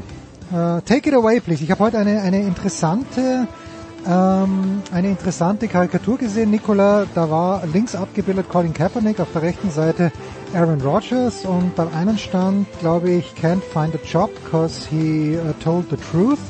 Und beim anderen stand wasn't fired, uh, although he told a lie oder so ähnlich. Ist das ein guter Aufhänger oder ist das jetzt schon eine Woche alt und wir sprechen einfach nicht mehr drüber? Äh, nee, die, die, die Strafen der NFL kamen ja jetzt. Ach, 30.000 äh, waren oder? Ob, ob Rogers die verschmerzen 14, kann? 14, 14. 14. Ja, das, das glaube ich nicht. Der arme Kerl. Äh, ja, vor allen Dingen, wenn man bedenkt, äh, ich glaube, City Lamp musste 20.000 zahlen, weil sein Jersey nicht in der Hose war. Von daher ähm, läuft Christian, ne? Ach, das sagt so viel aus und ähm, man, man möchte an der Stelle halt einfach blind draufhauen. Es ist äh, ein absolutes Desaster, abgesehen äh, von der PR, was da in den letzten Wochen gelaufen ist. Ich bin durchaus bei Jens. Ich bin durchaus dabei, dass das ein vernünftiger Aufhänger ist. Es ist zwar Differenzierung, ist zwar King, auch in dieser Geschichte. Aber ich weiß, eines der letzten Spiele, die Kaepernick gemacht hat, ist mir sehr eindrücklich in Erinnerung. Warum? Weil den Chargers damit fast einen Playoff-Spot versaut hätte mit den 49ers. Ähm, weil er eine, eine unfassbare Leistung abgeliefert hat. Und natürlich reden wir da qualitativ von zwei unterschiedlichen äh, Spielern, aber die Differenz ist sportlich nicht allein zu begründen. Ja, und diese 14.000 äh, sind komplett lächerlich. Ähm, man muss sagen, wenn man komplett ehrlich ist, dass Rogers die Liga belogen hat und verarscht hat. Und die Liga lässt es gerade mit sich machen. Genauso wie die Liga es mit sich machen lässt, dass man mit John Gruden einen Bauernopfer in einem Rassismusskandal gefunden hat und weitere Ermittlungen in der Hinsicht zurückhält, sehr wahrscheinlich um die Owner zu schützen. Zugegebenermaßen für die Nummer von Rux können sie jetzt tatsächlich nichts, auch wenn es natürlich äh, grob, ja, also auch nochmal wieder mit der NFL in Verbindung gebracht wird. Dann hat sich ein Teamkollege von ihm auch nochmal hingelegt und mit einer Waffe posiert. Also es sind fantastische Zeiten für den Kommunikationsdirektor der NFL, aber der Umgang damit ist halt meiner Meinung nach auch absolut lächerlich. Und ähm, ich habe damit ein Problem. Ähm, meine Stimme ist in der Hinsicht egal, nur bei Sport 360 ist sie vielleicht nicht ganz so egal. Aber ähm, da wirst du noch geschätzt, Christian. Ob bei Roger, ja, Goodell, äh, bei Roger Goodell, das, das weiß ich nicht so richtig. Nee, da komme ich nicht wirklich durch. Aber ja, insofern, äh, Jens, ich finde den Aufmacher schon vollkommen richtig und ähm, man könnte an der Stelle zu langen äh, Monologen ansetzen, aber auch das führt selten zu, ja, zu weder zur Weisheit noch zur Befriedigung noch dessen, dass man besser durchdringt. Aber dass das ganze Ding ähm, ja lächerlich ist, um es mal ganz vorsichtig zu, zu benennen, ähm, das ist, glaube ich, relativ offensichtlich. So, ja, also das das stimmt grundsätzlich schon. Es ist halt jetzt dann aber auch wieder das Problem, dass wir jetzt gerade eben einen Riesentopf genommen haben und alles, was passiert ist in den letzten fünf Jahren da reingeworfen haben. Und äh, das ist dann halt eben auch ein bisschen undifferenziert. Also gerade bei Kaepernick, ähm, mit dem ich mich ja ähm, aufgrund meiner ähm, äh, sportlichen Präferenzen dann doch intensiver befasst habe, muss man halt einfach nochmal darauf hinweisen, dass Colin Kaepernick in seinen letzten beiden Jahren in der NFL statistisch gesehen einer der schlechtesten Quarterbacks der Liga war. Dass da also einer aus der Liga rausgemobbt wurde, nur weil er ähm, nur weil er äh, klare Kante gezeigt hat und äh, es gibt inhaltlich keinen Widerspruch zu dem von mir äh, äh, zu dem, was äh, Colin Kaepernick über äh, Rassismusprobleme äh, in, in, in den USA gesagt hat. Aber man kann es halt nicht davon trennen, dass er halt kein guter Spieler war, mehr war Er, er war, war nie ein absoluter Superstar und äh, am Ende war er definitiv einer der schlechtesten Quarterbacks der Liga. Und da muss man dann halt auch eben immer wieder in Kontext setzen, und das hat noch nicht mal zwangsläufig was mit den Teambesitzern zu tun, wie viel Trubel entsteht um die Persönlichkeit und was bringt er mir fürs Team. Und wenn er höchstens ein Backup-Quarterback ist, und das war er zu dem Zeitpunkt, kann ich absolut argumentieren, dass ich mir den Ärger nicht antue und den ganzen Medienaufwand, der sich um Herrn Kaepernick äh, ähm, ähm, äh, drumherum auf jeden Fall entwickeln wird. Ähm, deswegen ist, äh, ist mir das ein bisschen zu, ist mir das ein bisschen zu leicht und dass Colin Kaepernick fünf Jahre, ungefähr fünf Jahre, nachdem er sein letztes Spiel in der NFL gemacht hat, also auch bei uns, wenn wir bei der Zone in den Werbepausen Fragen der Zuschauer äh, beantworten, immer wieder noch aufs Kap äh, äh, Tapet kommt, ist halt auch äh, insofern interessant, als es ist auch kein realistisches Szenario, dass Colin Kaepernick nach fünf Jahren NFL-Pause, in der er nicht Football gespielt hat, noch auf dem erforderlichen Niveau spielen könnte, wo er schon nicht gut war, als er vor fünf Jahren quasi gezwungenermaßen aufgehört hat. Also das ist jetzt dann bei allem, wo ich zustimme, was die Aaron Rodgers Geschichte angeht, aber den Kaepernick mit in den gleichen Topf zu werfen, ja, das kann, kann man machen, aber was bringt das? das sorry, das habe ich auch nicht gemacht. Ich habe ja, ja. durchaus differenziert, wie, wie unterschiedlich die Qualitäten sind. Und trotzdem gibt es Backups vor bis bis vor dieser Saison hätte man gesagt, wer auch immer der besser Backup von Russell Wilson ist, der hat ein schönes Leben. Jetzt hat er sich dieses Mal ja doch mal verletzt. Ähm, äh, ansonsten war es, wer auch immer der Backup von Philip Rivers war bei den Chargers, der dann bei 250 Spielen gespielt Natürlich, Differenzierung ist auch da King. Ähm, aber die NFL hat ja selber eingeräumt, dass der Umgang damals ähm, ja problematisch gewesen ist. Das bestreitet ja niemand. Ne? Gut, denn äh, also das ist äh, das ist die Thematik äh, der Free Agent Watch. Odell Beckham Jr. übrigens. Er würde gern bei Chiefs, Packers oder Saints spielen, Andreas. Ja, er ist ja jetzt in der Situation, äh, dass er ähm, sagen wir mal so, sich selbst in die Lage gebracht hat, sich das möglicherweise aussuchen zu können. Und äh, ja, was auch immer dann die äh, Gründe sind für die bestimmten äh, äh, Ziele, die er sich da aussucht. Es mag, der, der spielen ja alle möglichen Sachen rein, keine Ahnung, da wo er am liebsten einkaufen geht oder oder die, ich weiß nicht, ob er verheiratet ist, die Ehefrau am liebsten einkaufen geht, spielt er auch. Also ich weiß, dass der Premier League öfter mal ein Thema ist, dass Spieler Probleme haben, wenn sie in London gespielt haben, zum anderen Verein zu gehen, der sagen wir mal in Newcastle beheimatet ist, weil die Ehefrauen sagen, äh, kann man nicht so gut shoppen gehen. Also es sind so viele Sachen, die da eine Rolle spielen. Ja, bei Odell Beckham Jr. ist ja die Frage, ähm, wer ist dieser Typ eigentlich? Ist es dieses überragende Talent, das wir gesehen haben, äh, den New York Giants, oder ist es der, der dann eigentlich in seinen letzten Jahren bei den Giants und jetzt in Cleveland ständig verletzt war und eigentlich nie wieder auch nur ansatzweise an die Qualität angeknüpft, die er vorher gezeigt hat. Und wenn der die die die zweite äh, der zweite Teil die Wahrheit ist, bin ich mir halt nicht sicher, wie sehr der überhaupt noch jemandem äh, weiterhilft. Also aus meiner Sicht ist der jetzt erstmal der Bringschuld, um zu zeigen, dass er überhaupt noch auf einem richtig guten Niveau in der NFL Football spielen kann. Und zwar regelmäßig. Wenn die Ehefrau shoppen gehen will, weiß ich nicht, ob dann Green, ob dann Green Bay, Wisconsin und Kansas City, ja. Missouri sehr weit auf der Liste oben stehen, Andreas. Ne? Ja, ne? also zum Beispiel, ja, zum Beispiel. Ähm, gut, dann schauen wir auf das, was am Wochenende so passieren wird. Ähm, verschiedene Spiele, die interessante Paarungen bieten. Äh, Christian, fangen wir vielleicht an mit Titans gegen Saints. Ähm, die Titans, äh, ja, letzte Woche die Rams äh, auswärts in LA ohne Derrick Henry äh, ja doch in die Schranken gewiesen, auch wenn es offensiv kein Spektakel war, aber die Defense war da, hat Punkte gemacht und gut war gegen diese Saints, wo man, wo man auf der Quarterback-Position jetzt Fragezeichen hat, aber diese Saints, die ja immer am Leben sind, ne? Äh, die Saints, die meiner Meinung nach, äh, auch wenn ich wenig Sympathien auf der persönlichen Ebene für Sean Payton habe, einfach un unglaublich gut gecoacht sind. Ähm, übrigens, die Titans, äh, Nikola, Andreas, Jens, die fühlen sich genau wie das Team an, dass wir jetzt total hochreden, dass dann zwei Spiele in Folge verliert und dann weiß wirklich niemand mehr, was Sache ist. Ähm, mir ist das so gegangen mit Cincinnati, mit den, mit den Bills. Ähm, die Rams sahen relativ unanfechtbar aus und dann haben sie gegen die Titans zu Hause gespielt und ähm, dann hat Stafford einen schlechten Tag gehabt und die O-Line einen schlechten Tag gehabt. Man muss sagen, ähm, der DC der Titans wird mit Sicherheit äh, ein paar äh, in der Debatte seid um den Headcoaching-Job nächstes Jahr, wenn die Defense so weiterspielt. Die haben dann ein paar super interessante Spieler drin. Das Simmons, Farrell, Landry, ähm, auch ein paar Vets, die sehr, sehr gut sind.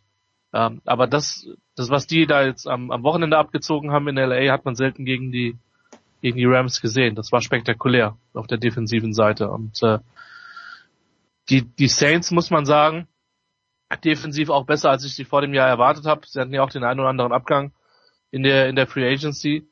Ähm, und offensiv muss man tatsächlich sehen. Ähm, ich fand sie jetzt gegen die, die Falcons nicht so schlecht. Ähm, auch wenn da die Defense sie ein bisschen im Stich gelassen hat. Ähm, äh, aber offensiv fand ich sie da okay in der, in der Partie.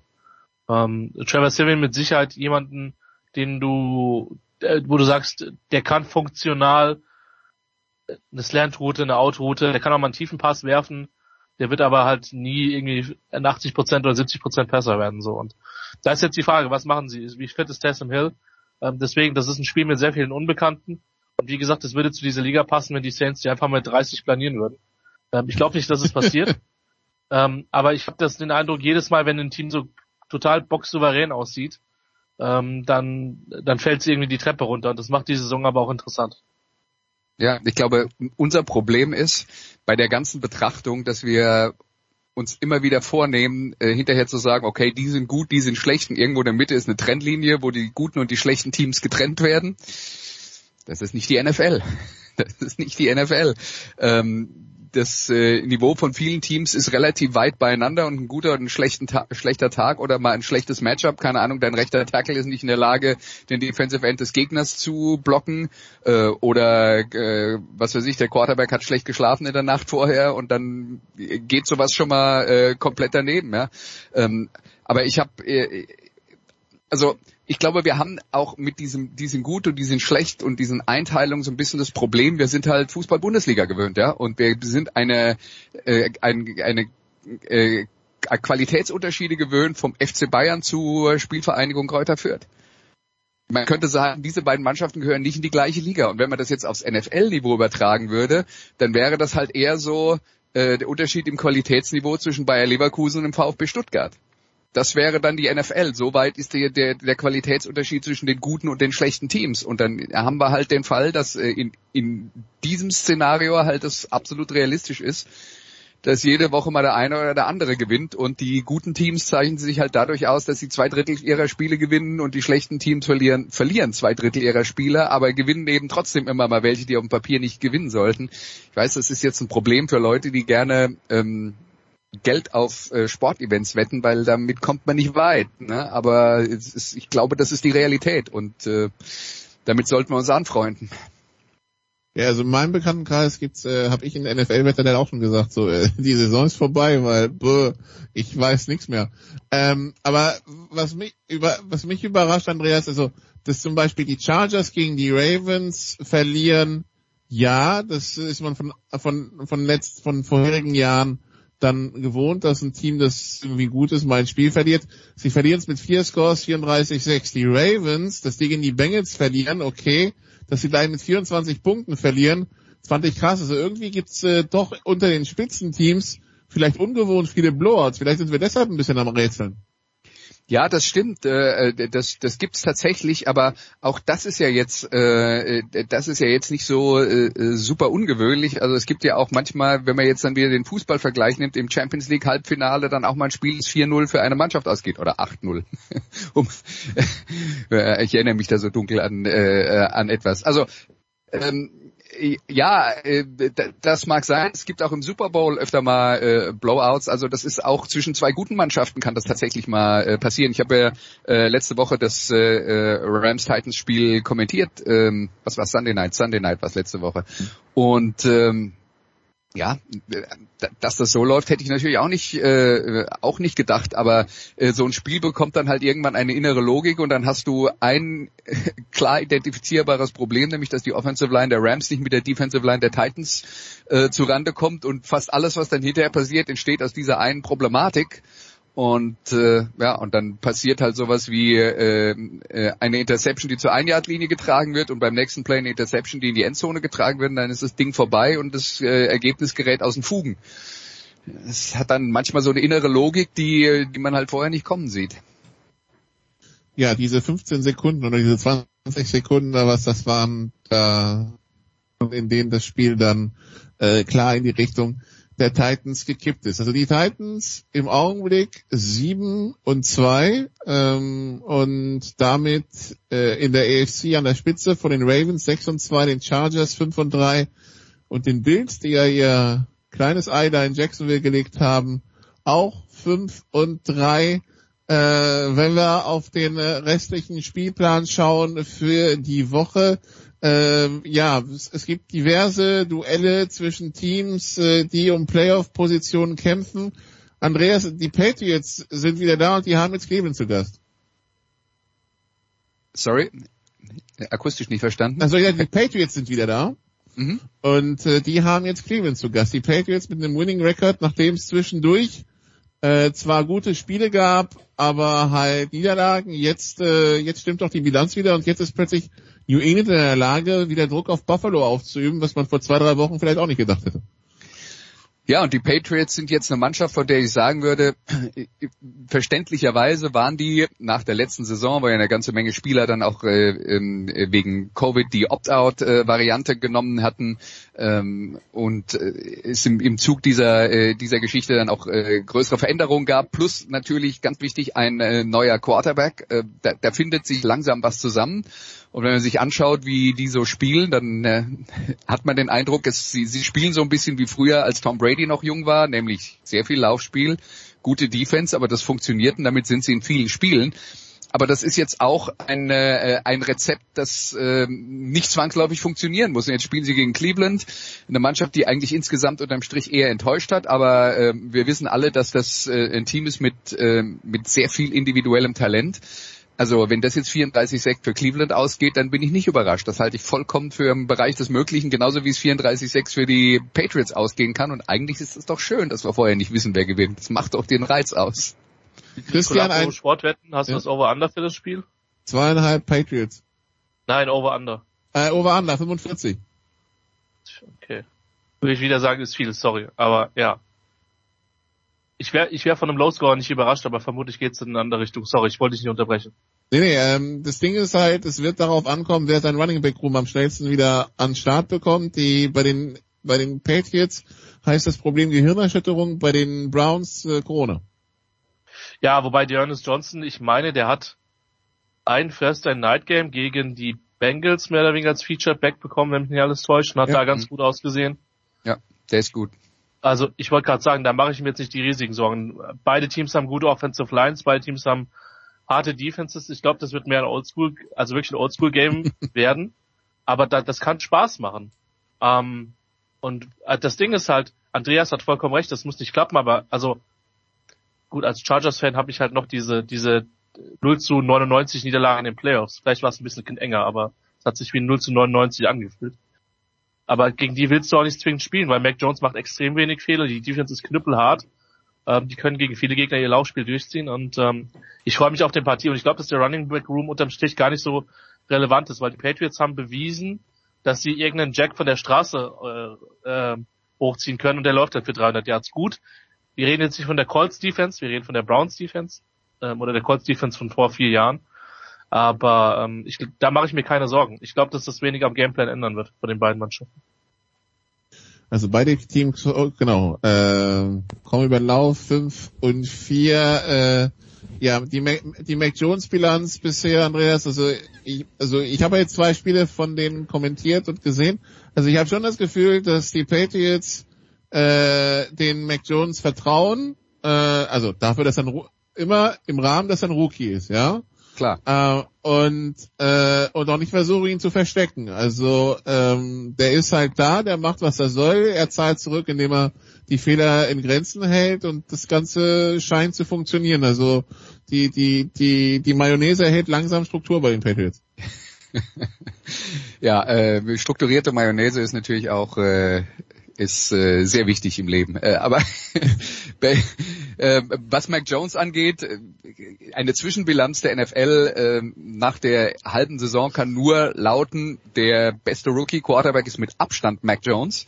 Äh, ist der einzige, der eigentlich von Anfang an ziemlich äh, ausgeglichen solide Leistungen gezeigt hat, ohne dass er äh, die ganz großen Ausreißer nach oben hat, wo er dann mal für 400 Yards und fünf Touchdowns weil es ist nicht vorgesehen. Hat auch was damit zu tun, dass das Fundament um ihn äh, beziehungsweise unter ihm äh, diese diese Mannschaft eigentlich äh, insgesamt nicht schlecht ist, äh, die die Patriots da äh, aufstellen. Da profitieren sie zum Beispiel davon, dass die letzte Saison äh, deutlich schlechter war, weil so viele Spieler eben ausgesetzt hatten unter den äh, unter den Rahmenbedingungen. Also Mac Jones hat äh, äh, ganz gute Rahmenbedingungen und er macht halt das, was er, was man von ihm erwartet hat. Der findet den freien Mann und er wirft schnelle kurze Pässe und wenn es denn sein muss, kann er auch mal ein bisschen äh, länger werfen. Aber das ist nicht der, äh, das ist nicht die Basis dieses Spiels, äh, das die Patriots da haben und dafür ist Mac Jones genau der richtige, beziehungsweise wahrscheinlich haben sie es eben auch so angepasst, dass es zu ihm, äh, dass es zu ihm passt und dann muss man mal gucken, ob äh, äh, da in der in der Zukunft noch ein bisschen mehr dazukommt. Das ist ja aber auch wie gesagt insofern nicht überraschend. Also viele haben gesagt, Mac Jones ist derjenige von den Rookie Quarterbacks, der wahrscheinlich am schnellsten bereit ist, der NFL gute Leistungen zu bringen. Viele von den anderen haben aber noch athletische Fähigkeiten, die weit über das hinausgehen, was Mac Jones mitbringt. Deswegen ist er vielleicht im Jahr eins oder relativ sicher in Jahr eins der beste Rookie Quarterback, aber in Jahr fünf wahrscheinlich nicht mehr, weil es dann halt andere gibt, die ihre äh, Talente so weiterentwickelt haben, dass sie in der NFL dann halt herausragende Playmaker sind, was Mac Jones mit seinen athletischen ähm, Einschränkungen vermutlich nie wird. Jetzt habe ich da durchgescrollt und erinnere mich in Kurzzeitgedächtnis an die 5 und 3 Teams, die Nikola zitiert hat. Und äh, ich, ich meine den Namen Pittsburgh Steelers gar nicht gehört zu haben. Aber das kann auch nur an meiner sehr, sehr selektiven Wahrnehmung liegen. Plötzlich springe ich wieder auf den Bandwagon auf, obwohl der wahrscheinlich noch gar nicht so viel Fahrt aufgenommen hat. Christian, wo hören wir dich an diesem Wochenende in der Endzone bei der Zone? Äh, dieses Wochenende tatsächlich nirgendwo. Es ähm, kann nicht sein. Ich, Roger Goodell hört dich nicht, die Dazone-Hörer hören dich ja. nicht. Was ist, was ist da los, Christian? Sportradio 63 hört Ah, immerhin, immerhin. Und, äh, die tollen Hörerinnen und Hörer und ansonsten, je nachdem wie der Samstag läuft, hört man mich vielleicht ein paar Nachbarorten, wenn wir ah, okay. okay. unser Spiel nicht machen. Aber ich bin dann die Woche drauf wieder drin und äh, ja, hab äh, dann nach wie vor sehr, sehr große Lust drauf auf auf die auf die Endzone und auch auf die anderen Spiele der NFL äh, dieses Wochenende und College Football und ja, es ist es wird wieder ein sehr footballlastiges Wochenende für meinen für meine einer. Pass auf, das geht jetzt runter wie Öl und wir haben Lust auf dich, Christian. Habe ich das schön gesagt? Ich glaube schon. Nikola, Nikola, wirst du für die äh, für den Game Pass am Start sein? Sunday Night. Chiefs Raiders. Großartig. Also Raiders Chiefs, so glaube ich. Ja, und äh, um in den, die Sonntagnacht zu kommen, werden wir ja schon Andreas Renner gehört haben. Dann mittags, Andreas, klär uns bitte auf, äh, musikalisch und dann natürlich gerne auch, was du ansonsten so treibst am Wochenende. Ja, fangen wir mal mit dem Sport an. Also Samstag befasse ich mich mit äh, der WM-Qualifikation im Fußball und habe Frankreich gegen Kasachstan und so wie wir die Franzosen kennen, Nikola, äh, riecht es nach unentschieden, oder? Das ist ein 0-0 oder 1-1, ja, ja. ja, also das ist äh, am Samstagabend, am Sonntag mache ich dann in der Konferenz Arizona gegen Carolina äh, in der Spätschicht und Monday Night San Francisco gegen die Rams steht auch noch im Programm. Schön. Und dann, äh, ja, Sonntag Musik und äh, ich sage nicht mehr, als wir machen mal wieder eine Reise nach Schottland zu einem sehr bekannten Musiker, der seine beste Musik allerdings gemacht hat, bevor er ganz groß rausgekommen ist. Wir sprechen nicht über Rod Stewart, aber ich weiß es nicht. Ich weiß, es ist für mich eine absolute Überraschung, was da auf uns zukommt. Nikola, du hattest noch was. Ja, ich war, ich war irgendwie, äh, Herr Drosten hat irgendwie diese Woche geäußert, dass er mal Jingo de Lunch-Fan war, Andreas. Ah ja, okay. Das passt bei, gut. bei, also, und ist er draufgekommen, weil er unsere Sendung vom letzten Wochenende gehört hat? Ja, keine Ahnung, aber irgendwie im Zeitinterview geäußert. Also wer mehr zu Jingle de Lunch äh, wissen will, äh, Musikradio von letzter Woche. Schön, schön. Ja, danke Andreas, danke Christian, danke Nicola. Wir machen eine kurze Pause und stürzen uns dann in den Motorsport.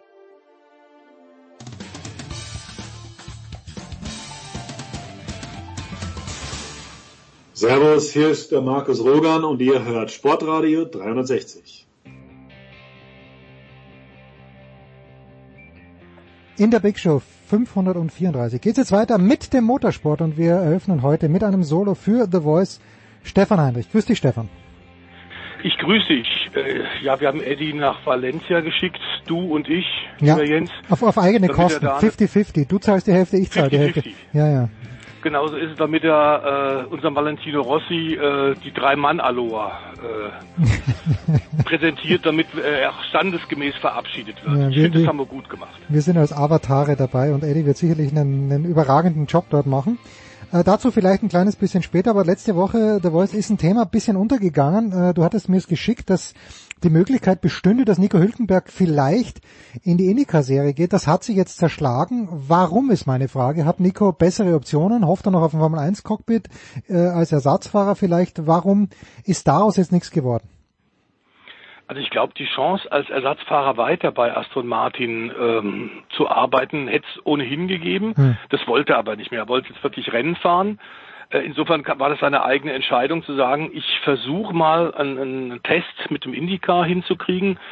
Zach Brown hat es tatsächlich mit dem äh, äh, IndyCar McLaren SP-Team auch hinbekommen. Er ist in Birmingham in Alabama sehr gut gefahren, kam gut zurecht hat ein paar Umgewöhnungsprobleme gehabt, vor allem mit der sehr schwergängigen Lenkung, die bei weitem nicht so viel Servo-Unterstützung hat wie in der Formel 1. Aber es hat ihm richtig Spaß gemacht. Ich glaube, am Ende war die Abwägung, lieber Jens, dass er äh, inzwischen ja Papa ist und ich glaube, seine Familie in Monaco Mhm. nicht alleine lassen wollte. Okay, Ich meine, äh, wenn du in Amerika das richtig machst und tatsächlich dann auch äh, Vollzeit drüben fährst, ähm, Indycar, Schrägstrich und oder äh, Sportwagen in der äh, IMSA-Rennserie, dann ist klar, dass du wenig zu Hause bist. Und ich glaube, das hat er sich einfach überlegt und hat gesagt, nee, also jetzt ähm, ohnehin schon in meiner ganzen aktiven Zeit als Formel 1-Fahrer habe ich eigentlich nur aus dem Koffer gelebt, bin nur von von äh, äh, Airport Lounge zu Flugzeug ähm, zu Hotel und war eigentlich nie irgendwo wirklich zu Hause.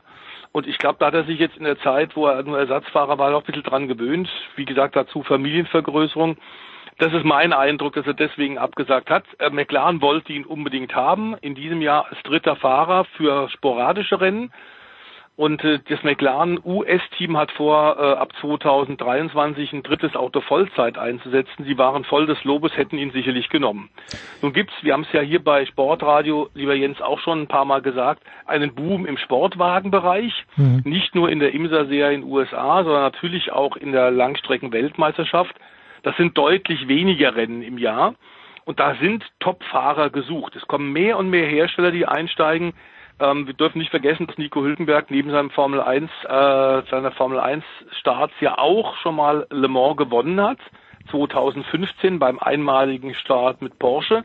Das heißt, er hat seine Langstreckenqualitäten, seinen Speed und seine Übersicht da schon bewiesen. Und er ist mit Sicherheit ein gefragter Mann bei vielen Herstellern. Ja, ähm, gut. Wir müssen uns finanziell keine Sorgen machen um Nico Hülkenberg, oder? Der, der hat ausgesorgt. Ja, okay, das ist Finanziell gut. ohnehin nicht, da ist er aus dem Gröbsten raus, da müssen wir keine Kollekte machen. Ja, okay, gut, weil ich, ich habe ihn jetzt auch am vergangenen Wochenende bei Servus TV gehört und ich war, ich war mit der ganzen Stimmung dort nicht einverstanden, ehrlicherweise im Kommentar. Ich bin äh, den Kommentar eben gewöhnt gewesen. Ich glaube, Timo Glock hat an diesem Wochenende mit äh, mit Sascha Roos kommentiert, das Rennen aus Mexiko und du weißt, ich bin großer Fan von Ralf Schumacher und der Art und Weise, wie er kommentiert.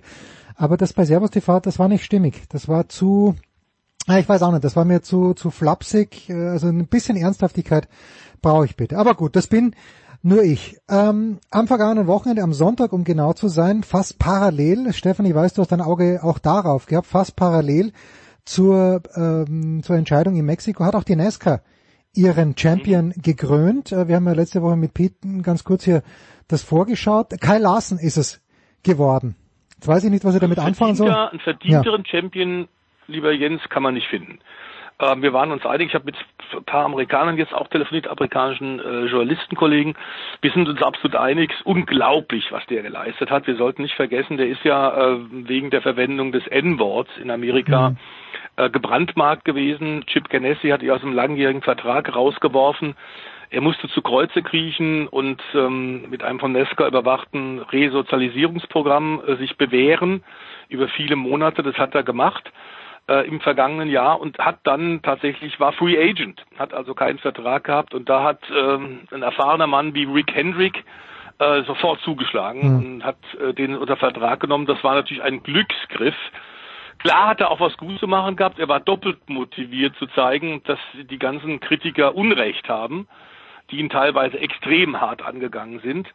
Ähm, Fakt ist aber tatsächlich, da, da steht er auch heute noch zu, er hat das Wort verwendet. Ähm, Das war doch während eines, Er aber nicht. das war doch während eines, war das nicht beim Computersimulation, wo er es verwendet hat? Ganz genau. Ja, okay, gut, ja. Ja, Ganz genau.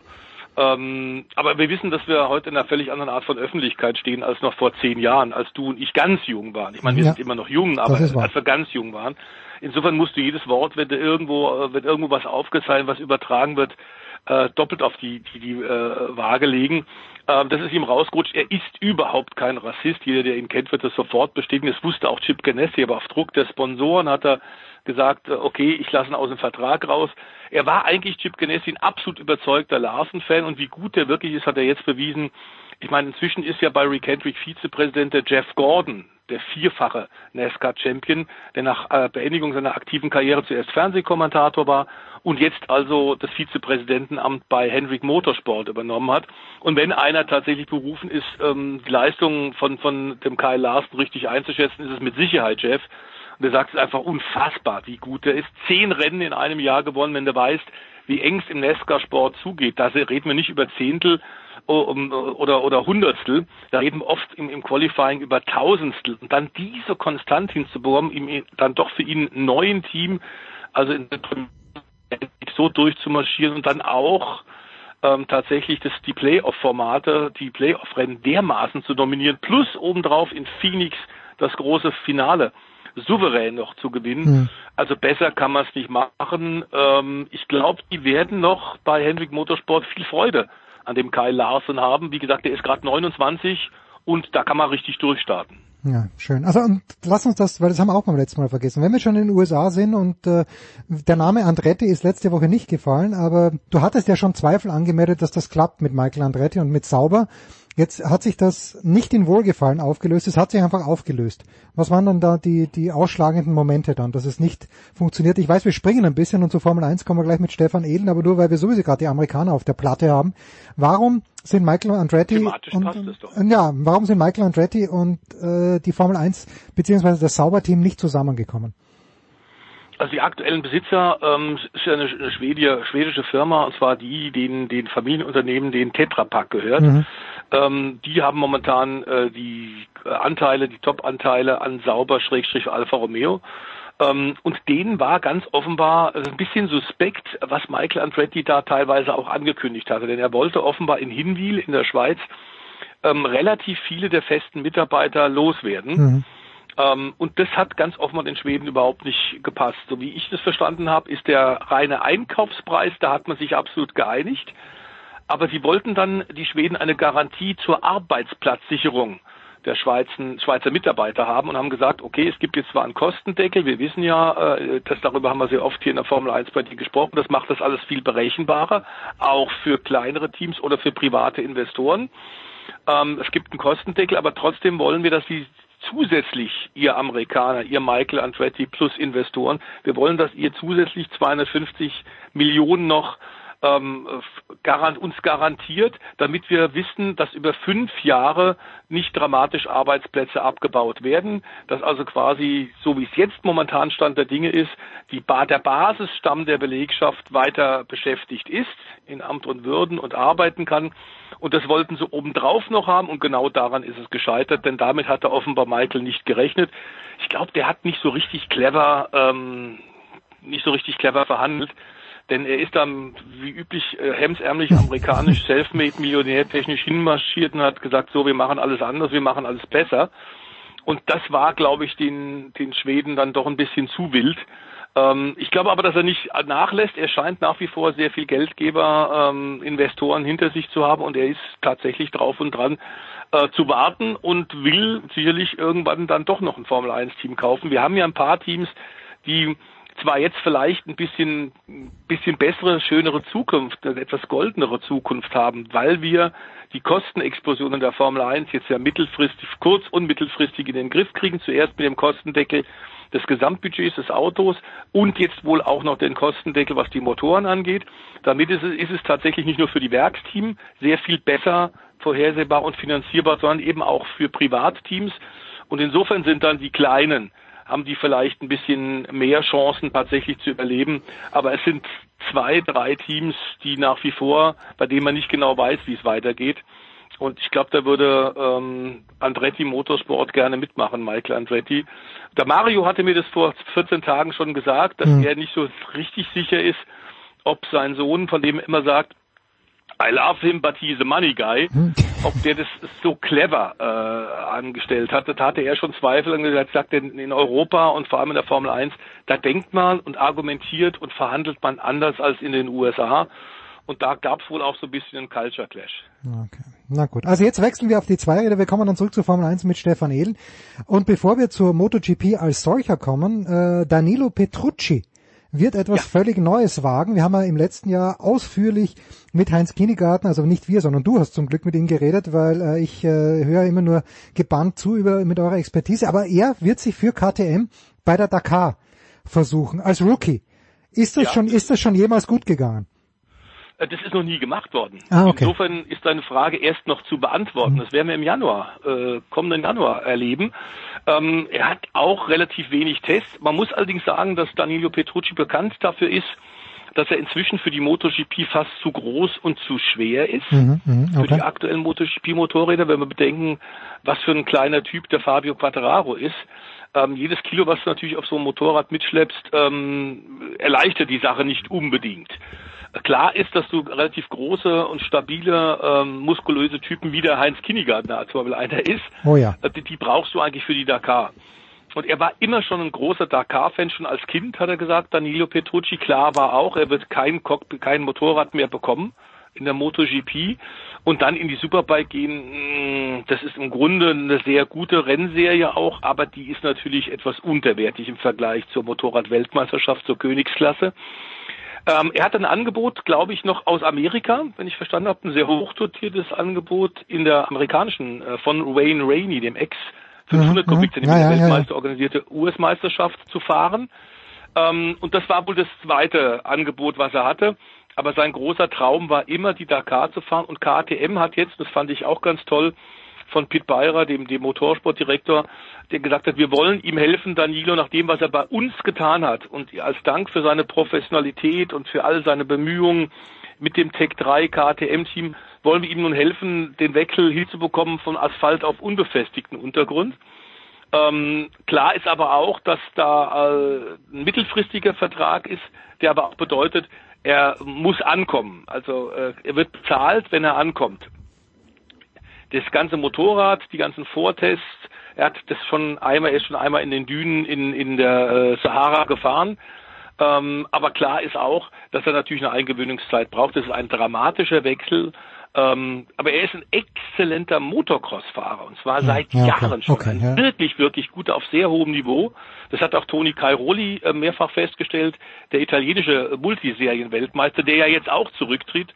Und insofern müssen wir sagen, in Valencia wird, wird tatsächlich äh, Valentino Rossi als aktiver Fahrer aufhören und Toni Cairoli als, als Serienweltmeister der Motocross-Szene äh, hört auf und das bedeutet natürlich, dass die italienischen Tifosi momentan sehr stark sein müssen. Ja, wir sind auch stark. Die spanischen Fans müssen aber auch stark sein. Äh, The Voice, und das ist vielleicht als Abschluss dieses Segments, aber Marc Marquez wird schon wieder nicht am Start sein, wegen Sehschwierigkeiten. Also der Junge schien unbesiegbar zu sein. Ist er sieben oder achtmal Weltmeister geworden? Ich, war, ich glaube achtmal war es sogar. Äh, insgesamt und jetzt äh, ein Malheur nach dem anderen. Äh, Sehschwierigkeiten. Warum? Weiß, weiß man da irgendwas? Äh, es, es, es strahlt irgendwas ab oder ich, ich weiß, also Ja, warum? ist eine Ja. Es ist eine Folgeverletzung. Er ist ja schon am letzten Wochenende in Portimao nicht gefahren Mhm. und da hat ihn Stefan Bradl ersetzt. Ähm, kurzfristig, weil er offenbar eine Woche vorher auch dann beim Motocross fahren, einfach um die Reflexe fit zu halten, fahren viele MotoGP-Stars tatsächlich entweder Dirt Track, zum Beispiel auf der Valentino äh, Ranch, oder sie fahren Motocross. Ähm, und klar ist, dass er da einen Sturz gehabt hat, der gar nicht so dramatisch zu sein schien, aber offenbar hat es eine alte Verletzung wieder Ja. aktiviert und er hat tatsächlich, er sieht doppelt. Oh, ähm, und das ist natürlich äh, eher unglücklich, wenn er mit 300 äh, über so einer MotoGP-Bike, einem Tier von Bike, einem Monster, ähm, durch, durch Valencia oder auf die Rennstrecke von Valencia Ricardo Tormo fahren willst. Ähm, aus Sicherheitsgründen sind sie natürlich jetzt auch gebrannt. Honda und er haben gemerkt, letztes Jahr viel zu früh nach dem schweren Sturz zurückgekommen, hat das gesamte Jahr versaut und ja noch Einfluss gehabt auf die Saison 2021, weil die ersten Rennen ja in diesem Jahr auch auslassen musste. Also wenn jetzt irgendwas wieder mit ihm ist, ist völlig klar, dass die lieber auf Doppeltnummer sicher gehen und deswegen haben sie gesagt, nach Rücksprache mit den Ärzten wird er diesmal nicht starten. Bradl, Stefan Bradl wird ihn offenbar nicht ersetzen. Das war die mhm. aktuellste Meldung, die wir bekommen. Denn das Wichtige wäre eigentlich für ihn noch gewesen, fit zu sein für Marc Marquez, um den Prototyp 2022 von HRC, der äh, Honda Racing Corporation, dann in den Folgetagen auszuprobieren. Da wird er jetzt aufgrund dieses Problems mit dem Sehnerv auch nicht fahren können. Und das ist das Problem äh, in Jerez, also am Montag bis kommenden Mittwoch von 15 bis 17 November sind die großen Tests im Hinblick aufs nächste Jahr. Und da muss Stefan Bradl ran und ähm, muss da jetzt fit sein. Also die wollten jetzt offenbar bei Honda kein Risiko eingehen, dass er sich in Valencia verletzt. Und dann ist er ja auch nicht einsatzbar in den nächsten Tagen, dann Anfang nächster Woche. Deswegen haben sie gesagt, also äh, Stefan Bradl nicht für Marc Marquez. Ob ein Ersatzfahrer kommt, äh, ist eine Frage. Allerdings ist Honda sicherlich, äh, sollte sich schon drum kümmern, denn Honda könnte noch jetzt am kommenden Wochenende Platz 4 in der Marken-WM an KTM verlieren. Und auch Platz 5 in der Team-WM ist noch in Gefahr und das ist ja auch immer mit Preisgeld verknüpft. Also mal sehen, was dabei rauskommt für äh, Marc Marquez, der so toll ja sich zurückgekämpft hat, vor allem in der zweiten Saisonhälfte. Abgesehen vom Sachsenring, wo wir wissen, dass er der Kaiser des Sachsenring ist. Aber in Austin so toll zurückgekommen ähm, man muss ja sagen, äh, die, die Leistungen sind sehr viel auf sehr viel höherem Niveau. Er war eigentlich fast wie der Alte und wir haben gesagt, das ist einer der Favoriten fürs nächste Jahr. Jetzt müssen wir erstmal gucken, wie das mit dem Sehnerv funktioniert. Und da wird jeder Arzt hier, jeder Augenarzt, jeder Spezialist hier sagen, man kann das überhaupt nicht vorhersehen, äh, wie schnell das wieder weggeht ob das jemals wieder weggeht, wenn es zum zweiten Mal aktiviert wurde. Also da ist ein großes Fragezeichen. Das ist natürlich jetzt bange Momente für Marquez und für Honda. Wir bangen auch mal in einer kurzen Pause und sind dann zurück mit dem Formel 1 Teil mit The Voice und mit Stefan Ehlen.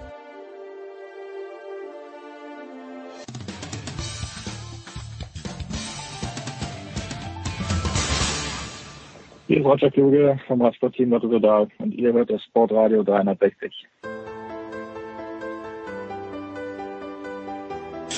Ja, wie angedroht oder angekündigt, je nachdem, wie man es sehen möchte, geht es jetzt weiter mit dem Formel 1 Teil mit Stefan der Voice Heinrich und dazugekommen von motorsport.com, Stefan Ehlen. Servus Stefan. Ja, hallo in die Runde. Jetzt hat Max Verstappen die Konkurrenz Stefan verblasen in Mexico City mit einem gigantischen Start dann völlig ungefährdet. Aber wenn ich Red Bull bin, dann gehe ich trotzdem raus und sage, das ist nicht gut genug. Weil Checo Perez kann Lewis Hamilton nicht überholen und dann am Ende nimmt ihm Bottas auch noch die schnellste Runde weg. Bin ich dazu kritisch? Ja. okay, gut, glaub, dann passt es. zu kritisch. Ähm, wir dürfen ja nicht vergessen, wie spitz auf Knopf das die ganze Zeit schon geht. Austin war eine verdammt knappe Angelegenheit. Jetzt Mexiko eigentlich auch, wenn man dann das Qualifying bedenkt, wo jeder gedacht hat, ja, der Verstappen fährt auf Paul. Und dann hat sich dann doch wieder gedreht und nur durch dieses mutige Manöver in Kurve 1 von Verstappen außenrum hat er überhaupt den Sieg sichergestellt. Und beim Perez das hätte auch funktionieren können. Also mit der Strategie, die er dann hatte, da war es, glaube ich, schwierig. Den Hamilton überholt halt auf der Strecke nicht. Das funktioniert nicht so einfach. Aber ein paar Runden hinterher beim Reifenstopp und es hätte vielleicht doch klappen können. Und insofern denke ich mir, also man muss schon auch sehen, der Hamilton und der Verstappen, die fahren dieses Jahr, glaube ich, auf einem sehr, sehr hohen Niveau.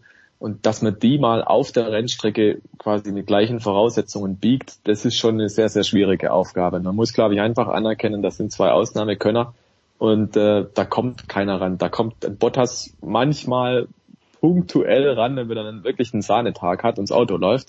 Aber ein Perez kommt da auch nicht ran. Also ohnehin wäre es, glaube ich, schwierig geworden, für den Perez vorm Hamilton zu bleiben. Ähm, insofern, glaube ich, mit eins und drei muss Red Bull sehr zufrieden sein bei diesem Wochenende. Zumal man ja dann auch davon profitiert hat, dass Bottas ja wirklich einen rabenschwarzen Tag mal wieder hatte. Und man hat jetzt aufgeschlossen in der Konstrukteurswertung. Das war so auch nicht zu erwarten. Insofern glaube ich in der Zusammenschau, gerade wenn man auch nochmal Austin bedenkt, was eigentlich als Mercedes-Strecke galt, mhm. dann hat man da in den letzten zwei, drei Wochen doch sehr, sehr gute Punkte geholt. Und die Ausgangslage ist, glaube ich, jetzt besser als das, was Red Bull erwartet hatte vor diesen Rennen in Austin und in Mexiko. Jetzt, äh, Man nennt es Major Points, glaube ich, gell? ja, Das sind, das sind, das sind wirklich entscheidende Punkte. Und man muss auch sagen, dass natürlich ähm, ähnlich wie, wie du, lieber Jens, ist ja auch Mercedes-Boss Toto Wolf äh, gerne überkritisch und hat am Anfang sehr geschimpft und hat gesagt, also der Bottas ist ja schlecht gefahren und hat da nicht blockiert. Aber wer, wer glaube ich, die Fahrt von Max Verstappen, ich denke, der Stefan sieht es ähnlich, wer die Fahrt von Max Verstappen in Mexiko zum Sieg jetzt nur auf das, das Versäumnis von Valtteri Bottas am Start reduziert, ich glaube, der missachtet ein bisschen, äh, wie gut der, der Niederländer inzwischen auftritt Mhm. und wie weltmeisterlich der unterwegs ist und was das für eine Fahrkunst ist.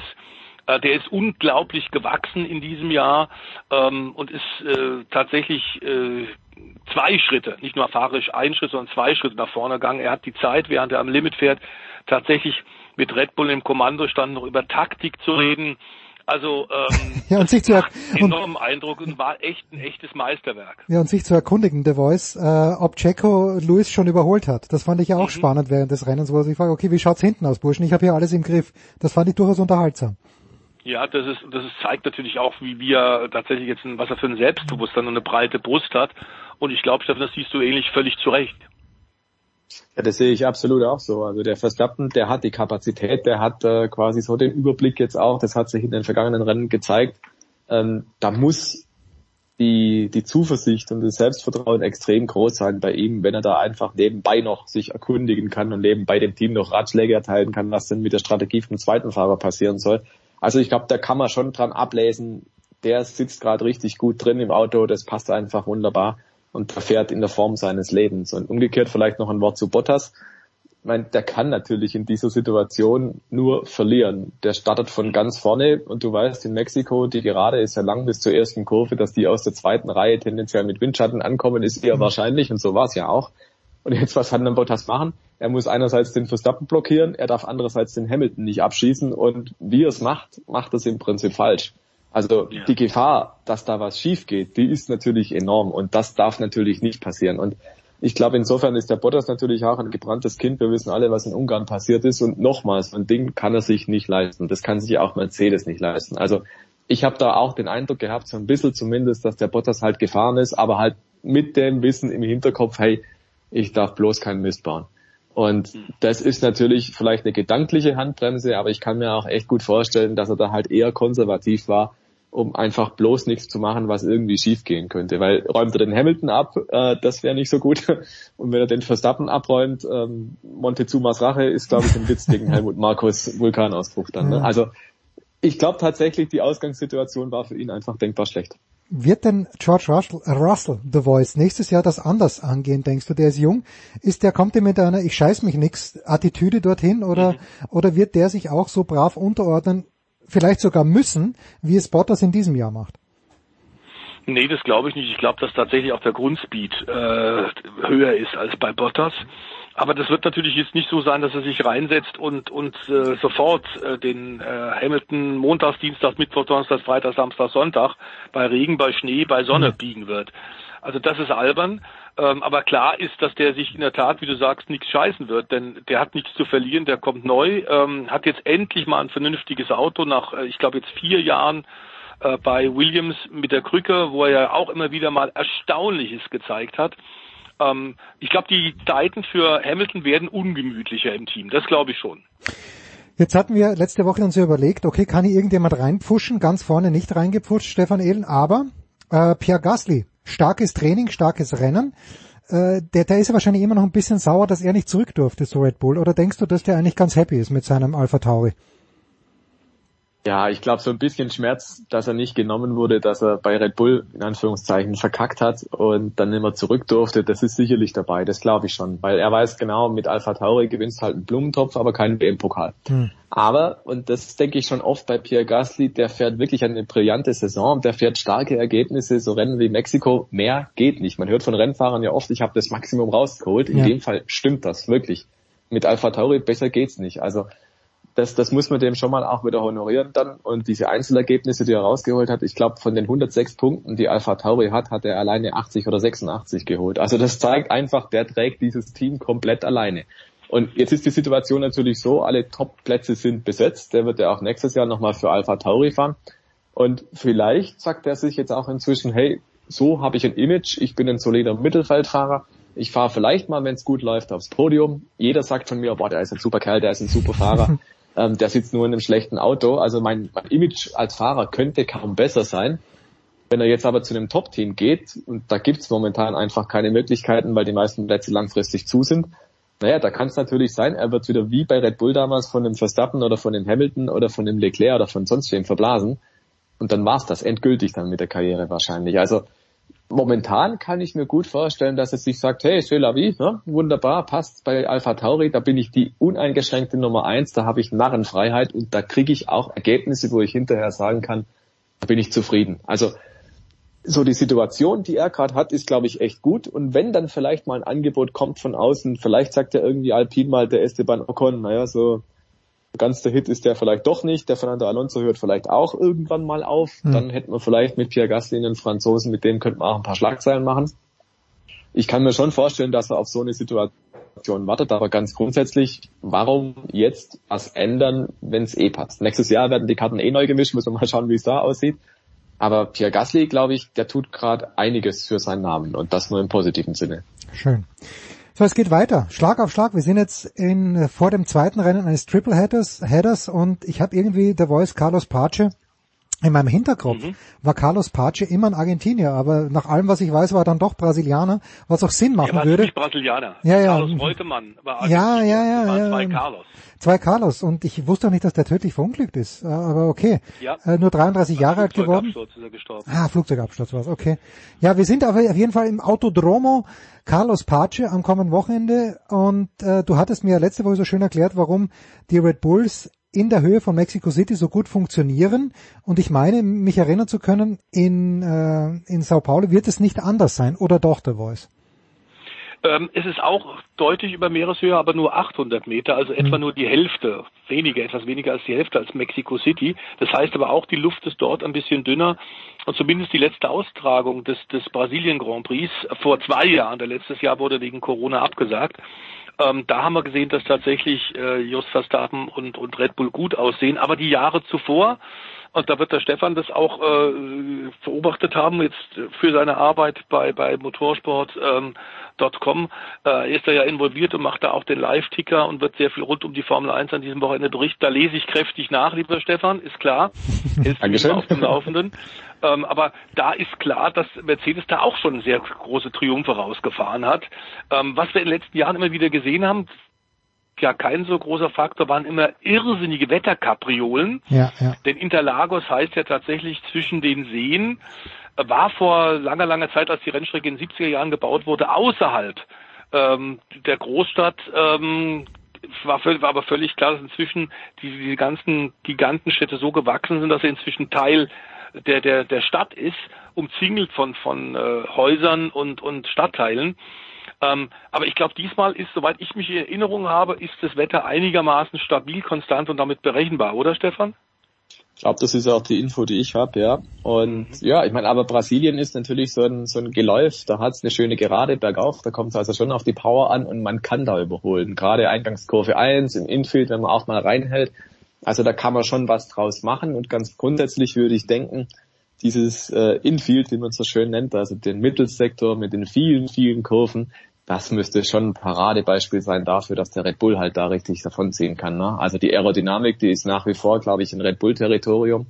Und äh, die Power dann vielleicht hinten raus im dritten Sektor, das ist dann wieder für Mercedes gut. Also kurz, wir wissen es wieder nicht, für wen es gut ausgeht. Und wenn alles trocken bleibt, dann glaube ich, kann man eher davon ausgehen, das wird am Ende so sein, so wie in Austin, das wird am Ende so sein, so wie in Mexiko dass es zumindest zwischen einem Mercedes und einem Red Bull ziemlich knapp dahergeht. Und ich gehe eher so in die Richtung, glaube ich, dass es so wie Austin wird, dass es vielleicht drauf ankommt, was macht das Wetter im Sinne von wie heiß ist es? Je heißer, mhm. umso mehr spielt das Thema äh, den Team A oder B in die Karten zum Beispiel.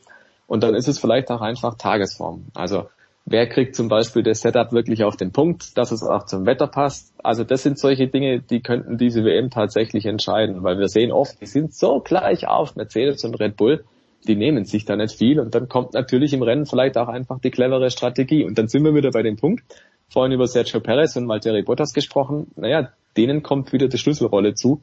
Wenn die beiden oder einer von denen dann dran bleibt an Hamilton und Verstappen, dann schränkt der natürlich die strategischen Möglichkeiten zum Reifenwechsel ein. Und ich glaube, das ist auch was, was man in Mexiko gesehen hat. Man hat da den Perez einfach als Player da vorne dabei gehabt aus der Sicht von Red Bull. Das hat, das hat dem Hamilton wie so ein Schatten verpasst und er mhm. musste sich nach hinten orientieren und konnte nicht nach vorne attackieren. Also das, glaube ich, ist vielleicht sogar das Entscheidende überhaupt. Und wir wissen, der Perez ist gerade recht gut in Form. Mhm. Also das spricht eigentlich auch dafür, dass es für Red Bull gar nicht so verkehrt aussieht momentan. Aber warten wir mal das Qualifying ab. Der Perez, ähm, der hat seine Stärken definitiv im Rennen. Wie es dann im Qualifying aussieht, da würde ich sagen, ist es bei seiner Form immer noch ein bisschen durchwachsen. Ja. Also der große Bluff am vergangenen Wochenende, als plötzlich die beiden Mercedes da in Mexiko äh, auf Pol gestanden sind, also in der ersten Reihe gestanden sind. Und aber wenn ich Brasilien höre, der Voice, dann kommt mir natürlich immer der große Heinz Brüller äh, immer noch ins Ohr mit Rio Chacarepagua hieß es, glaube ich, oder? Das ja, genau. dra draußen bei den Krokodilsümpfen, hat er immer gesagt. Er kannte jedes Krokodil beim Vornamen. Ja, das Natürlich. ist wahr. Und, und umgekehrt ja, aber auch. klar. Die haben, die haben ihn schon begrüßt. Umgekehrt aber auch. Ja, ja. Servus Aber Heinz. jetzt ist doch der Heinz, ja, der, an dem dürfen wir nicht knabbern. Ja, das ist wahr. Fantastisch. Das war der Formel 1 Teil. Wir freuen uns schon auf dieses Wochenende äh, mit Stefan Ehlen, mit Stefan der Voice Heinrich. Kurze Pause in der Big Show und dann äh, ja kommt das nächste große Steckenpferd von The Voice, nämlich Ski Alpin.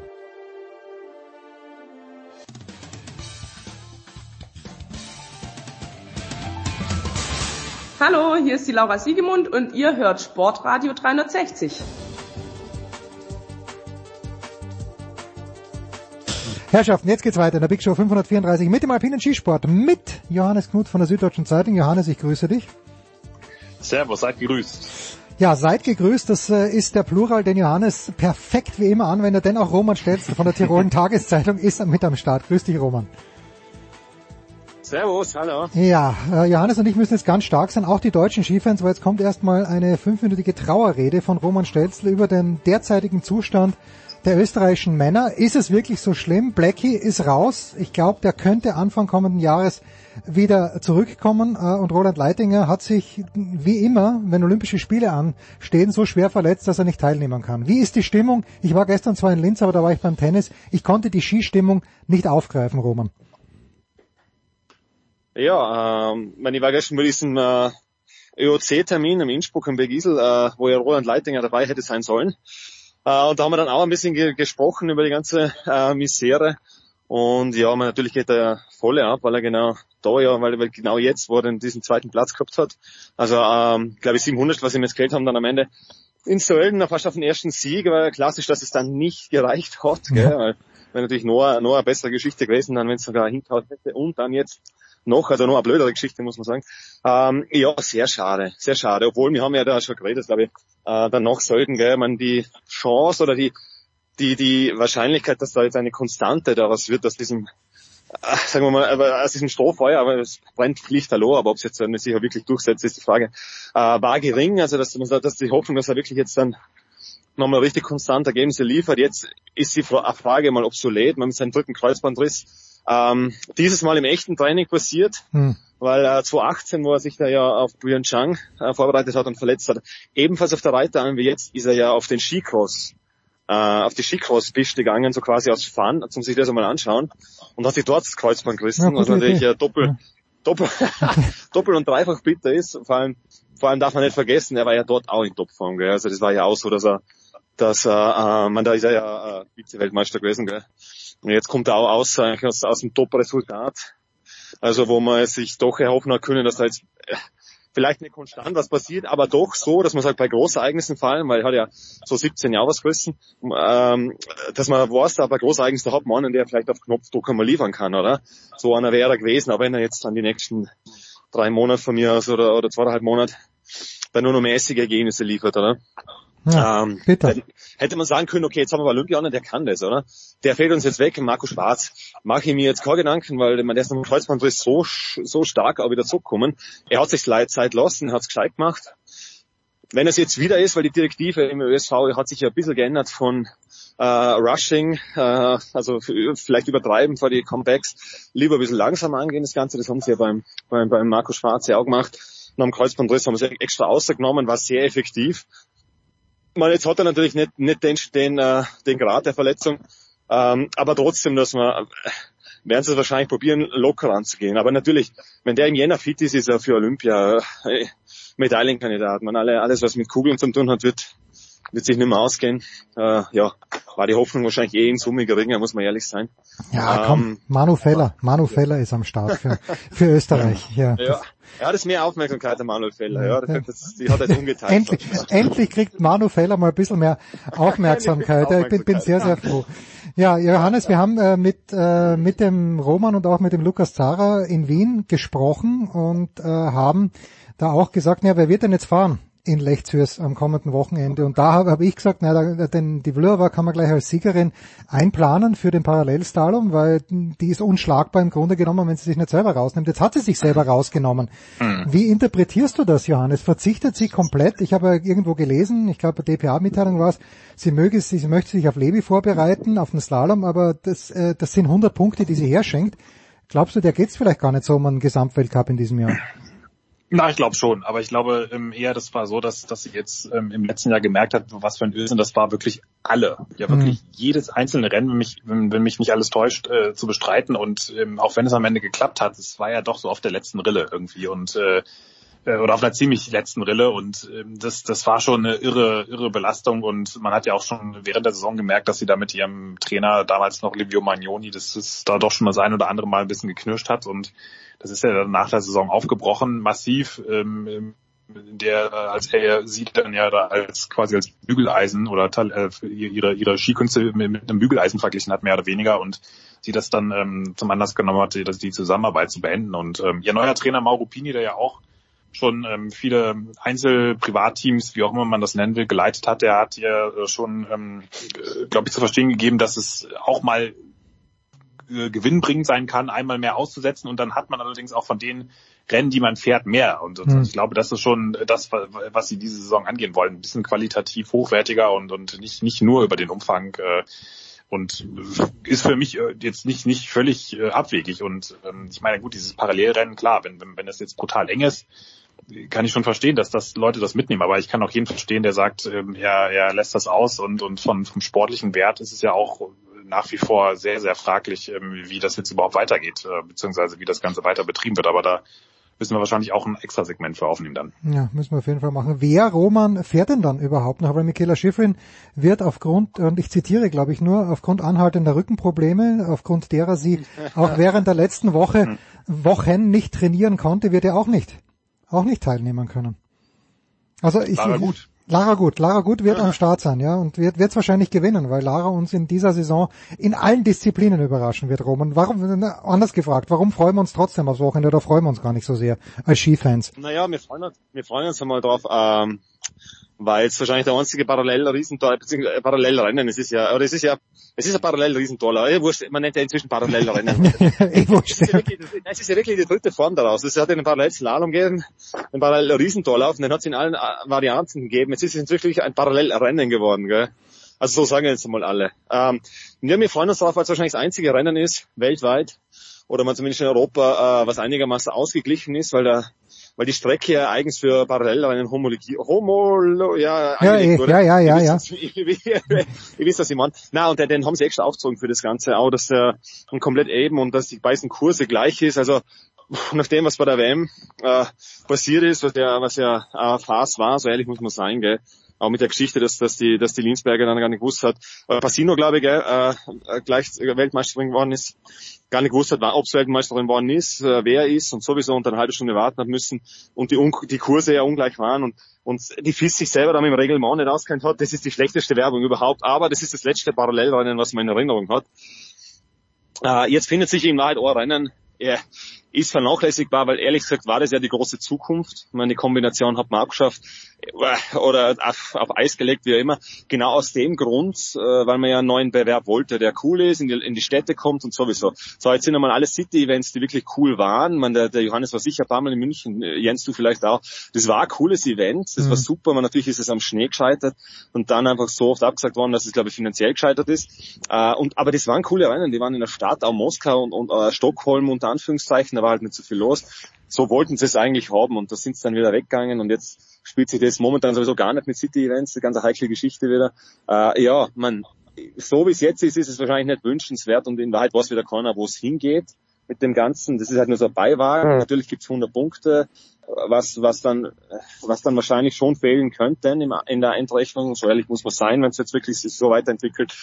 Äh, ja, aber was freut man sich auf, auf coole Action? Äh, man, es ist ja, es ist ja cool zum Anschauen. Es ist ja ganz anderer Bewerber als alle anderen Bewerber, die wir haben. Wir haben jetzt ja fast nur noch Kerndisziplinen. Also wenn man die Kombi mal wegnimmt, was, was der älteste Bewerb ist, unter Anführungszeichen, oder einer der ältesten Bewerbe, haben wir nur noch Kerndisziplinen. Das ist der einzige Bewerb, der ein bisschen auch raussticht. Äh, als Teambewerb bei Olympia und, und dieses äh, Parallelrennen, Teamrennen da bei in Meribel beim Weltcup-Finale, was auch vernachlässigbar ist, wird es vielleicht einmal für, für diejenigen, die diese, diese klassischen Sport nicht mögen, mal cool sein, da eine zum, äh, was Neues zum Sehen oder vielleicht auch eine Art von Zukunft zu sehen, ja. Ja, also ich erinnere mich noch die ersten Parallelrennen, die ich gesehen habe. Das waren eben diese Profirennen in den USA, wo Hansi Hinterseher damals und Andre Arnold äh, darunter gefahren sind vor vielen Zuschauern. Äh, ja, aber irgendwie ist nicht der Klassiker. Diese, äh, diese Reduktion auf die Kerndisziplinen, die Roman hier anspricht, Johannes, und es gibt ja auch Ideen, Überlegungen, vielleicht den Super-G abzuschaffen, was ich persönlich nicht gut fände, weil ich schaue dem Super-G gerne zu. Aber ist das die Zukunft des Skisports, äh, solange es ihn noch gibt, oder hast du, hast du eine andere Idee? Puh, ja, das, da können wir jetzt noch ein weiteres Ja, genau, wir kommen, hau, glaub, hau raus, noch ein weiteres Segment, ja. Als, als Nachtrag zu, zu den Pro-Rennen, ich glaube auch ein gewisser Matthias Berthold und ein gewisser Christian Schweiger waren da sehr aktiv, also die konnten, ah, ja, zumindest ja. Matthias Berthold mit, mit herrlichen, ähm, herrlichen Locken, also, äh, wer sich das, äh, wer da in die einschlägigen äh, Videomuseumsseiten, äh, auch YouTube genannt, mal das aufruft oder auch im, im Netz, da gibt's, gibt's tolle ähm, Belegexemplare. Ja, also ähm, ich, ich weiß es auch nicht. Es, ist, ähm, es sagen immer alle, der Kalender muss äh, schlanker werden. Jetzt dann werden doch immer wieder neue Projekte ausgerufen, wie zum Beispiel Abfahrten in der Schweiz und, und irgendwelche grenzüberschreitenden Abfahrten am Matterhorn. Ähm, ich, ich, es, es ist schwierig, weil das, das Ganze ist ja schon so überdreht ähm, und, und so pickepacke voll. Ähm, da will natürlich auch keiner irgendwie so richtig das zurückgeben, was er hat. Ich meine, was kommt dann an die Stelle? Hast du dann an den Speedwochenenden nur noch Abfahrten? Willst du dann wieder Kombination machen? Äh, oder Parallelrennen? Ich weiß nicht. Also das ist irgendwie auch ähm, diese, diese Abfahrten zu präparieren, ist ja auch ein riesen, riesen Aufwand. Da muss ja irgendwie auch äh, dann ähm, nur für in Anführungszeichen zwei Abfahrtsrennen ist ja irgendwie auch ein bisschen ähm, ähm, ist es ein bisschen schwierig und und du hängst natürlich auch so ein paar Leute ab im Zwischenbereich, die äh, die vielleicht dann auch äh, Riesenslalom, Super G, Slalom oder oder äh, Abfahrt Super G, Riesenslalom fahren. Also das es ist, es ist, ähm, ich, ich glaube, die Lösung wäre vielleicht eher dann auch nicht, nicht nochmal 17 neue Projekte anzuschieben oder da noch ein Weltcup äh, in, irgendwie in, in Yongpyong und äh, Xinjiang, sondern, ähm, um das jetzt mal äh, politisch korrekt zu sagen, sondern ähm, wirklich auf, auf die Weltcups und, und Destinationen, die man hat, sich zu konzentrieren und die ordentlich zu präsentieren und halt auch mit den Formaten, die man hat, äh, dann auch ähm, zu sagen, okay, dann, dann schafft man jetzt entweder die Kombination ab oder man schafft die Parallelrennen wieder ab, aber nicht beide so halbgar nebeneinander laufen lassen. Das ist ja irgendwie auch, auch Quatsch, ne? Und, mhm. und man, man will jetzt irgendwie die Kombination, die, die findet bei Olympia statt, will man danach aber auch nicht, noch nicht offiziell rausachsen, weil man natürlich irgendwie offenbar die FIS dann auch Schiss hat, dass, wenn die rausfällt, dass dann dieser Platz, dieser Platz im olympischen ähm, Programm dann verloren geht, weil es nicht lange nicht so einfach gesagt ist, dass dafür jetzt automatisch dann zum Beispiel der Parallel-Einzelwettbewerb nachrückt. Das ist alles äh, nicht, nicht sicher und äh, so sind das äh, so, so viele politische Spielchen, die da, die da eine Rolle spielen und ähm, ja, das ist ähm, ich glaube, man müsste eigentlich viel, viel mehr ähm, das, das tun, äh, was man auch in meiner äh, anderen ähm, Sport in Anführungszeichen Leichtathletik äh, oft halt macht, dass man versucht, irgendwas was ähm, äh, sehr umfassend ist, irgendwie noch noch zusätzlich auszufransen, sondern äh, das einfach das, was man hat, gescheit zu präsentieren. Ja, die Disziplin, die man hat, gescheit ins Licht, in Szene zu setzen und nicht noch irgendwie 17 neue Projekte zu machen. Da ich irgendwie auch was gelesen von wegen Auf- und Abstieg und äh, Auf- und Abstiegsregeln und ähm, äh, alle, alle möglichen anderen Sachen. Ähm, das ist sicherlich, es sind es auch viele Dinge, die so ein bisschen hin und her überlegt werden und die man mal so ein bisschen in die Öffentlichkeit äh, pusht und dann mal guckt, wie das ankommt mhm. und dann verwirft man es wieder. Aber ähm, ja, es ist äh, manchmal ist weniger auch einfach mehr. Um mal einen Herrlich. Wortbeitrag damit abzuschließen. ähm, Roman, wir haben in Wien auch drüber gesprochen, ich glaube, oder war es sogar in der Vorbereitung auf Sölden, dass in Lake Louise herzlich wenig Schnee liegt. Das ist ja dann zwei Wochen nach Zürs angesetzt. Äh, da werden zwei Schweizer nicht dabei sein aufgrund ihres Impfstatuses. Wie geht's denn? Ja. Wie geht's denn nach diesem Wochenende tatsächlich weiter? Die Männer sind ja aus Gründen, die ich nicht weiß, nicht in Levi, die Frauen schon. Ich bin, ich bin maßgeblich verwirrt, lieber Roman. Aber wie geht's weiter? Weiß, kann, ist Lake Ja. Louise gesichert oder muss da noch einmal der große Ja, Schnee kommen? Also wegen Lake Louise habe ich vor ein paar Tagen mit Markus Waldner noch telefoniert. Ähm, der hat gesagt, es ist sehr happig. Ich habe jetzt ehrlich gesagt die Webcams nicht mehr geschaut, nur vor ein paar Tagen reingeschaut. Äh, da war man auf jeden Fall zu wenig. Man, es ist ja der, der, also Johannes hat es eben angesprochen, braucht ja also dieser Aufwand, den man braucht für Abfall, glaube ich 800 Meter Differenz, Höhenmeter Differenz. Ob sich das ausgeht bis unten, ist einmal stark zu bezweifeln. Momentan, es war glaube ich zum Beschneien zu wenig. Ich habe jetzt aktuell nur mal reingeschaut, aber es ist auf jeden Fall, der Hannes Brinkel ist vor Ort am 12. November und schaut sich das an. Ähm, ja, wie es weitergeht, der Urs Krienbühl und der Ralf Weber, die haben ja auf, äh, jetzt bei, bei Marcel Bären den Blick gelesen habe, die sind aber eher auf äh, abenteuerliche Art und Weise irgendwie über, über Texas oder was weiß ich, oder eingereist dann und, und sind, bereiten sich das am Strand von Los Angeles auf die Rennen vor, auf eigene Kosten. Ach so. Ich weiß nicht, ob sie es dann wirklich hinschaffen. Ja, ist, ist auch eine ganz eine witzige Geschichte. Ja, ich weiß nicht, ob sie es dort hinschaffen. Ich habe jetzt eben auch auch in dem Zuge nochmal mit der, der FIS das nochmal alles äh, durchgeredet, mit Peter Gerald und Markus Waldner. Und das ist ja so, dass jetzt für alle Nordamerika-Rennen Impfungen brauchst, inklusive, inklusive Killington. Also auch die Damen und vor allem die Technikerinnen sind jetzt das erste Mal betroffen und te also überhaupt Technikdisziplinen überhaupt mit Riesenthaler und Slalom. Äh, und, und also die komplette Serie wollen sie jetzt da nur mit Geimpfte machen. Jetzt äh, das wird spannend werden, das mit Krienböhl und, und Weber, das wird man sich noch, und die Geschichte wird man dann sich noch verfolgen müssen, aber anscheinend sind die jetzt momentan in Los Angeles und bereiten sich vor und ich weiß nicht genau, wie die nach Lake, nach Lake Louise kommen sie nicht, nach Kanada, aber irgendwie Beaver Creek geht sich aus. Aber auf jeden Fall ist die FIS sagt, äh, alle müssen jetzt geimpft sein. dass diese Einladung schreiben, das früher für Nordamerika gehabt haben, ist hinfällig mit dem 8. November gewesen, äh, weil da haben sie ja die neuen Einreisebestimmungen nur für oder Geimpfte dann. Mhm. Ähm, ja, äh, wird man sehen. Werden vielleicht, es wird wahrscheinlich wieder Corona-Geschichten geben, weil weil vielleicht doch wieder was passieren wird und, und weil wahrscheinlich auch Thema sein wird, wer nicht startet und wer vielleicht Verletzungen hat. Anscheinend betrifft es nicht viele Athleten. Also ich weiß jetzt vor, vor ja, ein, zwei, was ein- was es ein Thema ist. Äh, auch gute, gute Leute, was jetzt anscheinend ein Thema ist oder was halt nicht geimpft sind. Äh, ja, wird man sich anschauen müssen. Es wird jetzt dann jetzt äh, ans Tageslicht kommen und beziehungsweise dann auch vielleicht ein, ein, ein weiteres Thema sein. Ja, ansonsten e- eben Schnee ist das große Thema, glaube ich noch, ob sich das ausgeht mit, mit Lake Louise. Und jetzt mal diese Nord Nordamerika-Serie wird wahrscheinlich viel unter, den, unter dem Impfthema sein und sonst halt wieder dann äh, coole Speedrennen, ja. Wenn es ausgeht, wenn es sich ausgeht mit Beaver Creek und ich meine, Lake Louise ist natürlich auch cool, aber Birds of Prey ist natürlich, ich meine, Lake Louise ist jetzt Na, Lake äh, Louise, ist Lake Louise ist ein, ja, na, ich finde Lake Louise ist ein Langweiler.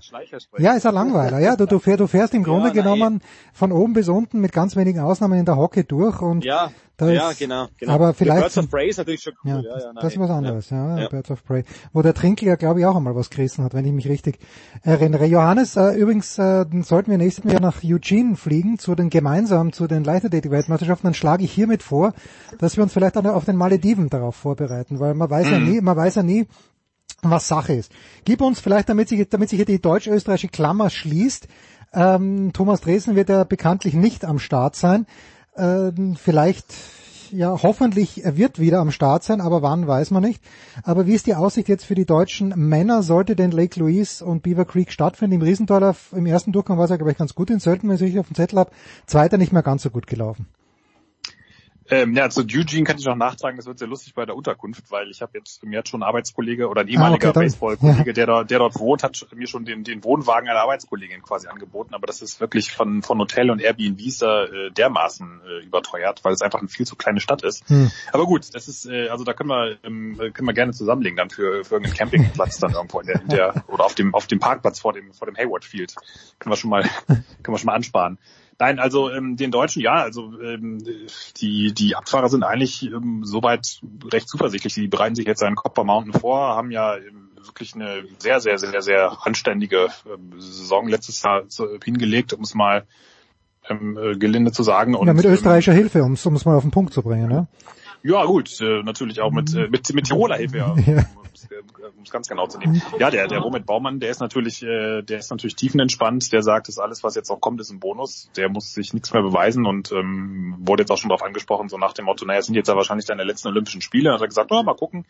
Also äh, der ist wirklich, äh, der ist wirklich äh, jetzt in seinem äh, fünften Frühling mittlerweile gefühlt und ja, bei den anderen hat sich ja im Grunde nichts verändert. Gut, Peppi Ferstl hat sich jetzt wieder am Oberschenkel verletzt, da hatte ja eine sehr durchwachsene Saison im letzten Jahr. Da muss man mal gucken, äh, wie er da jetzt in Form kommt. Aber auch ein Andreas Sander oder auch jetzt ein Simon Jocher, die, die wirken extrem ähm, gefestigt auch und ähm, oder auch jetzt äh, natürlich auch mit, mit dieser ersten Saison bei, bei Simon Jocher im Hintergrund ähm, sehr, sehr ähm, ja, wohlgemut da, da eigentlich ähm, wohlgestimmt da jetzt daran anzuknüpfen. Es ist natürlich, äh, wird nicht ganz unwichtig, weil sie, sie müssen in diesem Jahr im Grunde die, die meisten Hoffnungen tragen. Also gerade im, im Speed-Bereich auch die bei den Frauen Kira Weidler und äh, ansonsten ist jetzt die Dichte auch da nicht riesig, mhm. aber im, insgesamt natürlich auch im Technikbereich, puh, das ist schon echt ähm, schon echt ausbaufähig. Ich meine, Lena Dö ist jetzt im Slalom in der ersten Startgruppe tatsächlich mal, aber da ist natürlich auch dahinter ein Riesenloch, ähm, im Riesenslalom sowieso.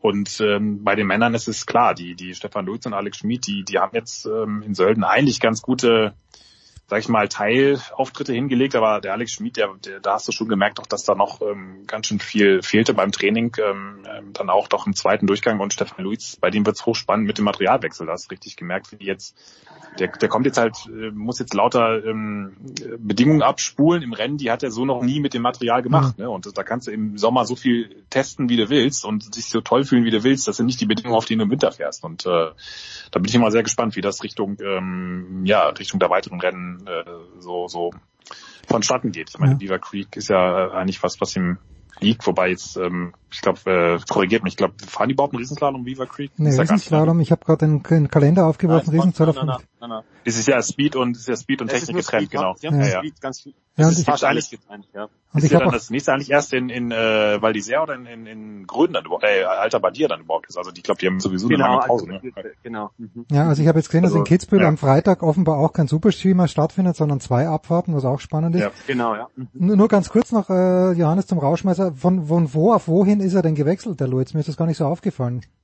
Also von, ja, der von war ja wirklich ewig bei Rossignol ist es bei Head. Ah, okay, okay, na gut. Haben Weil wir das? die offenbar ein bisschen Fehlerverzeichner sind. Ja, da werden wir mal sehen. Er soll einfach keine machen, da muss nichts verziehen werden. Also, Johannes Knut von der Süddeutschen Zeitung und Roman Stelze, wir freuen uns auf Action am Wochenende. Wahrscheinlich bei Eurosport oder ganz Coole sicher bei Action. Eurosport. Coole Action sogar. Auf jeden Fall im ORF und äh, dann im Zweifel auch irgendwo bei den Öffentlich-Rechtlichen in Deutschland. Kurze Pause, Big Show 534. Danke Roman, danke Johannes.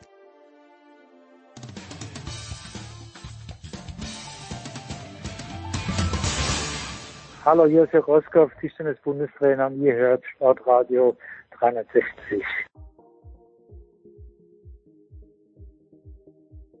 Herrschaften, die Big Show, Herrschaften, die Big Show 534. Nach langer Zeit habe ich mal wieder in Boston angerufen und wer nimmt an der anderen Seite des Ozeans ab? Das ist der große Heiko Older. Grüß dich, Heiko. Hallo. Heiko, wenn Leon Dreiseitel zum NHL-Spieler der Woche gewählt wird, ist ihm das mittlerweile wurscht, weil es so alltäglich ist. Das ist ja nicht das erste Mal. Und, und sollte sich bei ihm nicht alles darauf konzentrieren, dass er in den Playoffs mal richtigen Erfolg hat? Oder ist das schon noch echt eine geile Geschichte? Das ist eine gute Frage. Die hättest du mir gestern stellen sollen, dann hätte ich sie heute. Hättest du ihm stellen können? Ah, also, ja. Also, ähm, ich glaube, der weiß das einzuschätzen, der nimmt das wahr und dann geht sein Leben weiter. Ich glaube, eine andere Geschichte war das mit Moritz Seider, der halt von den Detroit Red Wings, der deutsche Rookie, der im Oktober zum Rookie des Monats gewählt wurde. Das war schon, sage ich mal, eine Geschichte, die auch, glaube ich, äh, in Deutschland anders wahrgenommen wurde. Denn Moritz Seider, der setzt, hat damit eigentlich sein Mega-Jahr 2020 fortgesetzt der ist zunächst äh, in der schwedischen Liga, die ja als eine europäische Top-Liga gilt, also eigentlich beste Liga nach der russischen KHL. Ähm, oder was heißt russischen? Da sind ja noch mehrere Länder mit involviert. Ähm, dort ist er als ja gerade mal 20-Jähriger zum Verteidiger der Saison gewählt worden. Dann ist er anschließend bei der Weltmeisterschaft zum Verteidiger des Turniers gewählt worden, zum besten Verteidiger. Äh, und ist dann im September als einer von drei Deutschen in den äh, Olympiakader nominiert worden, neben Leon Dreiseitel, Leon Dreiseitel und Philipp Grubauer, also kein Tim Stützle, der kommt natürlich auch noch, aber es wurden nur drei nominiert und Moritz Seider war halt dabei, obwohl er noch kein, zu dem Zeitpunkt noch kein NHL-Spiel hatte. Und dann macht er gerade hier neun Spiele im Oktober. Mhm hat sofort acht Assists und wird dann zum Rookie des Monats äh, gewählt. Das ist, glaube ich, die größere Geschichte als das Leon Dreiseitel der ja mittlerweile also Moritz Seider fängt erst an und der hat unglaubliches Potenzial und der kann wirklich mal ein deutscher Superstar-Verteidiger werden. Aber der ist halt erst am Anfang. Und bei Leon Dreiseitel, der hat sich mittlerweile seit Jahren etabliert in der Spitze der NHL. Der führt derzeit, wir nehmen ja am Dienstag auf, das kann ja bei der Ausstrahlung am Donnerstag vielleicht schon überholt sein, aber er führt derzeit zusammen mit Conor McDavid die Torschützenliste an, hat jetzt äh, elf Spiele gehabt, 23 Punkte.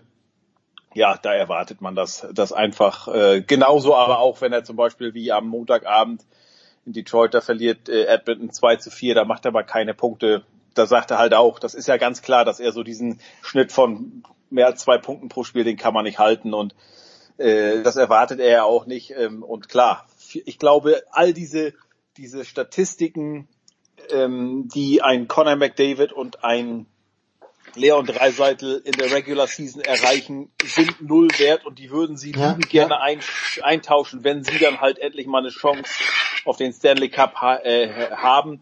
Und deshalb auch für mich, äh, ich nehme das wahr, ich teile das mitunter gerne, diese Statistiken, aber so richtig los oder zählen tut's für die dann Ende April, wenn die Playoffs losgehen. Denn, sag ich mal, diese großartigen Statistiken haben sie in, der vergangenen, in den vergangenen Jahren auch schon gehabt und sind dann trotzdem aber sowas von acht kannte ich gleich früh in den hm. Playoffs rausgeflogen. Von daher bringt das im Moment, das ist schön, das ist gut, aber das ist nicht das, was sie wollen und auch nicht, woran sie gemessen werden.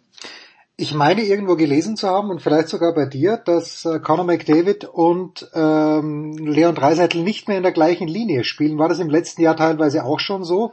Und was ist die Idee dahinter? Das ist schon lange so. Ähm, ich glaube, da, da darf man sich auch nicht zu sehr drauf festlegen. Das ist, das ist nicht so, sag ich mal, in der NBA ist ja ähnlich, wenn du da nicht in der Starting Five spielst, hat das nichts damit zu tun, als wenn du jetzt beim Fußball irgendwie Einwechsler wärst. Ja, und genauso ist es halt in der NHL.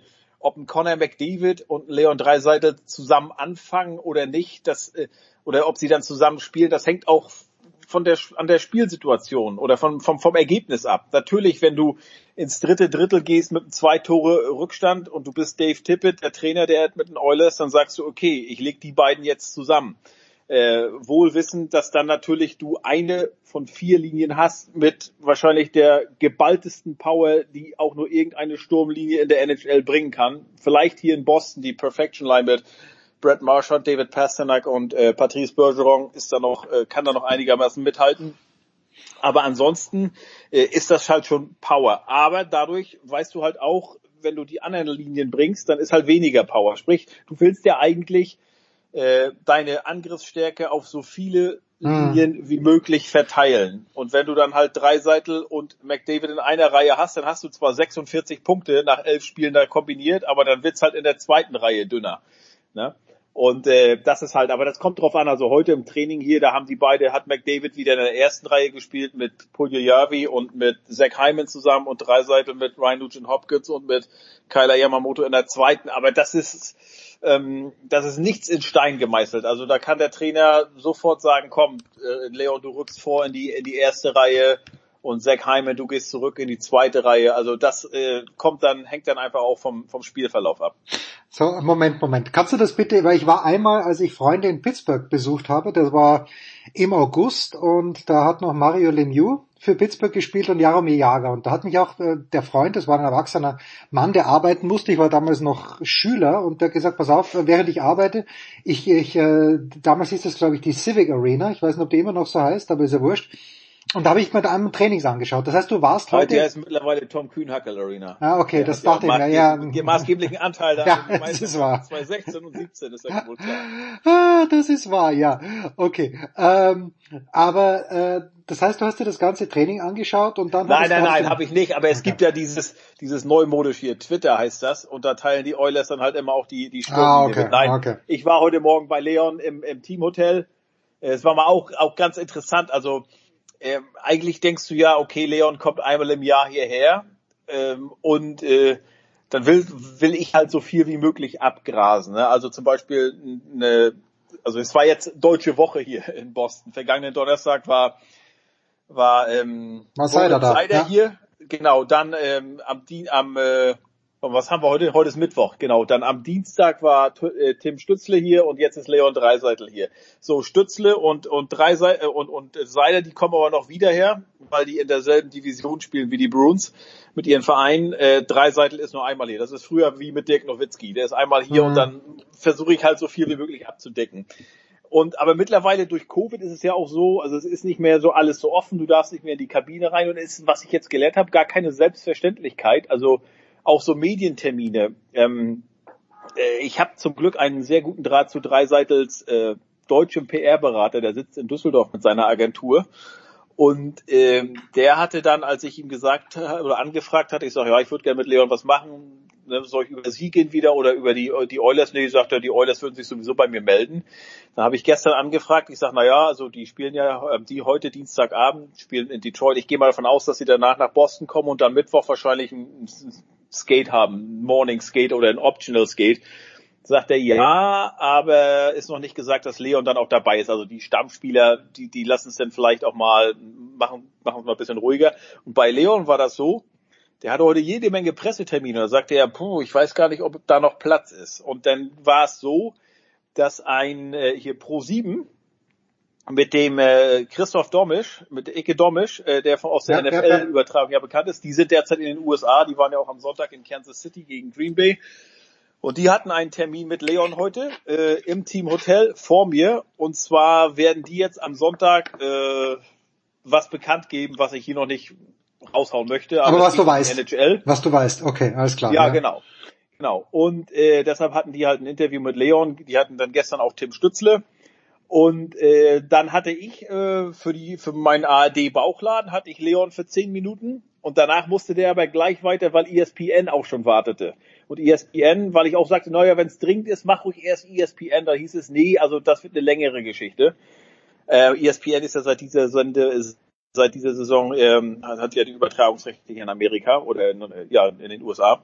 Und äh, danach äh, war der nachher von, äh, von 13 Uhr an war Training, also sprich so ein, und die sind auch vergangene, vergangene Nacht erst um zwei hier angekommen. Ne? Also das war mal interessant zu sehen und ich weiß nicht, ob der danach noch auch noch Pressetermine hatte, aber so ein in Anführungsstrichen äh, äh, Off-Day war das für ihn nun wirklich nicht und äh, zeigt aber natürlich auch, dass er so begehrt ist, äh, wie sein Standing halt in der, der Liga ist. Ne? Aber äh, also, also, also ganz kurz nochmal das Training, klar, da, da kannst du, da kannst du hingehen. Also auch die Bruins, die haben, das ist öffentliches Training, da kannst du als Fan hingehen, kannst dich da hinsetzen. Ähm, es ist kein Geheimnis gewesen, es war gestern schon hier im Internet überall einlesbar, dass die Edmonton Oilers von 13 Uhr bis 15.15 Uhr, 15, glaube ich, in der Warrior Arena, wo sonst die Bruins trainieren, äh, äh, dass die da trainieren, die konnten halt nicht in TD Garden, weil da heute Abend Basketball gespielt wird. Die Celtics spielen da. Sonst hätten die da ihr, ihr Morning Skate gehabt. Ähm, aber also das ist das ist kein Geheimnis, sondern da kann man hingehen und da kann man sich das angucken. Und ich, äh, Ryan, ich habe schon, schon zu Ryan gesagt, weil er hat nachher auch noch Training in der Halle dort. Ich habe gesagt, Wein, du wirst nachher dort trainieren, wo Leon, äh, Dreiseitel und Conor McDavid heute Morgen auf dem Eis gestanden haben. Da musst du ein bisschen schmunzeln. Das ist bockstark. Übrigens, weil Heiko gesagt hat, wir nehmen Dienstags auf. Nein, heute ist Mittwoch, zumindest in Europa. Genau. Ja, ja. ja ich bin mit den schon wieder ein bisschen miteinander gekommen. Ja. ähm, eine Frage noch zum Eishockey. Alex Ovechkin hat, glaube ich, Brett Hull eingeholt. Ist das, genau. ist das ein Riesendeal? Der nächste, den er einholen wird, und da gibt's ja gar keinen Zweifel dran, ist Jaromir Jager. Wie groß genau. ist diese so Geschichte? die Frage, ob er das noch quasi vor Weihnachten schafft oder nicht. Nee, also das wird knapp. Aber ja, er hat, ähm, Alex Ovechkin hat zwölf Tore, äh, Entschuldigung, elf Tore bislang, ist somit ein Treffer mehr als Leon Dreiseitel. Und der hat jetzt vier, äh, 741 und es wurde ja, vergangene Saison ging das schon irgendwann mal los. Naja, kann er das erreichen, was eigentlich unerreichbar zu sein schien und was eigentlich für mit bloßem Auge gar nicht erkennbar ist. Ne? Diese diese Marke von 894 Toren von äh, Wayne Gretzky. Gut, jetzt ist er mit Brad, Brad Hull gleichgezogen, hat 741, 25 fehlen noch bis Jager, den müsste er eigentlich oder dürfte er diese Saison noch holen, weil es wird ja jetzt das erste Mal nach drei Jahren wieder eine komplette Saison gespielt, hoffen wir es mal. Äh, vor zwei Jahren war wegen Corona ja nach 71 Spielen äh, Schluss und vergangene Saison waren es nur 65, äh, nur 56 Spiele. Jetzt sollen es wieder 82 sein. Und äh, klar, äh, vorausgesetzt natürlich immer, dass er, dass er gesund bleibt, dass er sich nicht verletzt, ähm, dann sollte er eigentlich den äh, Jaromir Jager als äh, Dritten noch einholen. nix, dann sind's äh, ist ein gesprungen, dann sind's 35 Tore bis Gordy Howe, der hat 801. Den dürfte er auch noch kriegen und dann kommt es irgendwann drauf an. Ich weiß jetzt nicht aus dem Kopf, wie alt ist Ovechkin, ist er 35? Ich meine, dass der da immer noch oben mitmischt. Der ist immer noch für mindestens 36 lese ich hier. 36 lese ich gut. hier. Ja. Der ist immer noch für mindestens 40 Tore gut, wenn es auch mal gut läuft, für 50. Ähm, aber dann müsste er schon, ja, also es sind noch 150, 153, um genau zu sein, bis zu Wayne Gretzky. Dann müsste er entweder noch fünf Jahre spielen und sich so auf 30 Tore einpendeln oder spielt noch vier Jahre mit an die 40 Tore. Ich halte es für möglich. Ähm, er ist immer noch hungrig. Aber wenn du das mal anguckst, die Spiele, die er dann, oh, das geht gar, das ist gar nicht so, so abwegig, weil Wayne Gretzky, das war das herausragende bei ihm ja immer, dass er 1487 Spiele hatte. Ja. Ovechkin ist jetzt bei 1209 Spielen. Wenn er jetzt noch drei Jahre komplett durchspielt, dann kämen 246 dazu. Dann wäre er noch nicht mal bei Ovechkin. Er, Entschuldigung, bei Gretzky hätte er sogar weniger. Das ist imposant. Also der hat eine gute, hat eine gute Trefferquote, muss man Mhm. sagen. Aber ja, äh, das ist äh, so ähnlich wie vergangenes Jahr mit, und jetzt komme ich nicht auf seinen, ich sehe ihn vor mir, äh, hat bei den San Jose Sharks gespielt, Oh der den All-Time-Record von Gordie Howe mit den, meist, mit den meisten Spielen eingeholt hat. NHL Most Games. Ich, ich fühle mich gerade ertappt, weil Patrick Marlowe, Patrick Marlowe, der ist, hat mit Marco Sturm, glaube ich, damals 97 zusammen angefangen bei den San Jose Sharks, Mhm. hat dann vergangenes Jahr äh, die ewig unerreichbare Marke von Gordie Howe durchbrochen. Mit 1767 Spieler hatte, hatte Howe und Marlowe hat dann, äh, hat jetzt 1779, hat jetzt aber keinen Vertrag mehr, ist unrestricted free agent ähm, und äh, ja, wird auch glaube ich nicht mehr kommen, aber ja, da war es mit mal möglich. Ich kann mir vorstellen, dass ähm, dass äh, Ovechkin das auch schafft. Man muss aber auch mal bedenken, wenn man so die Zahl von Jaromir Jager sieht. Ne, der ist 766 Tore, also 128 weniger als Wayne Gretzky und der hat ja in seiner Prime oder fast Prime würde ich sagen, hat der waren es drei Jahre, hat er drei Jahre ja mal in der KHL Ja, gespielt. ja, ja. Mit Knödeln von der Großmutter oder was von der Mama, weil es dort besser gespielt Genau, hat. also äh, das muss man, wenn man so die blanken Zahlen sieht, immer mit einrechnen. Ne? Und man muss auch immer dran denken, bei einem Wayne Gretzky, das war noch die Zeit, als die Vereine kein Torwarttrainer hatten oder keinen Videoanalysten. Ne? Ähm, natürlich äh, haben die anderen dann auch unter diesen Bedingungen gespielt. Also es hätten ja auch andere so viele Tore schießen können wie Gretzky und hat trotzdem hat es keiner geschafft. Ähm, aber äh, heute hat jedes Team einen Videocoach für den Torwart, hat Torwart, äh, speziellen äh, Torwarttrainer, alles. Das sind schon andere Bedingungen. Das muss man, es ist glaube ich so wie, ne, war, war ein Beckenbauer besser oder war ein Overath der bessere Mittelfeldspieler als heute irgendwie oder Stürmer?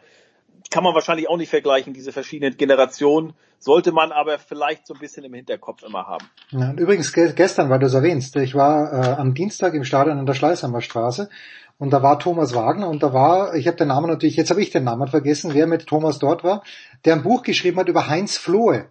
Da musste, ja, da ach so, musste, Ronald Reng. Ronald Reng war Nee, nee, nee, nee, nee, Ronald Reng Ach hätte so, ich mir weil der gemerkt. glaube ich auch, auch mal eins geschrieben. Ja, und Heinz Flohe, ich, ich habe schon gewusst, dass der Nationalspieler war, aber angeblich war der ja der noch feinere Fußballer als Wolfgang Overath zum Beispiel. Angeblich. Oh. Also ich, ich kann's, äh, kannst du dir nee, Entschuldigung, weißt du was? Ich habe gerade an Heinz Hör gedacht, als du äh, Heinz Flohe sagtest. Äh, nee, weil Ronald Reng hatte über Heinz Hör geschrieben. Äh, Heinz Flohe, klar, erster FC Köln. Ja, ja, Der natürlich. Meistermacher vom Double 77, 78. Flocke, ja, äh, ähm, auf jeden Fall. Der ist ja als Overath nachher weggegangen ist.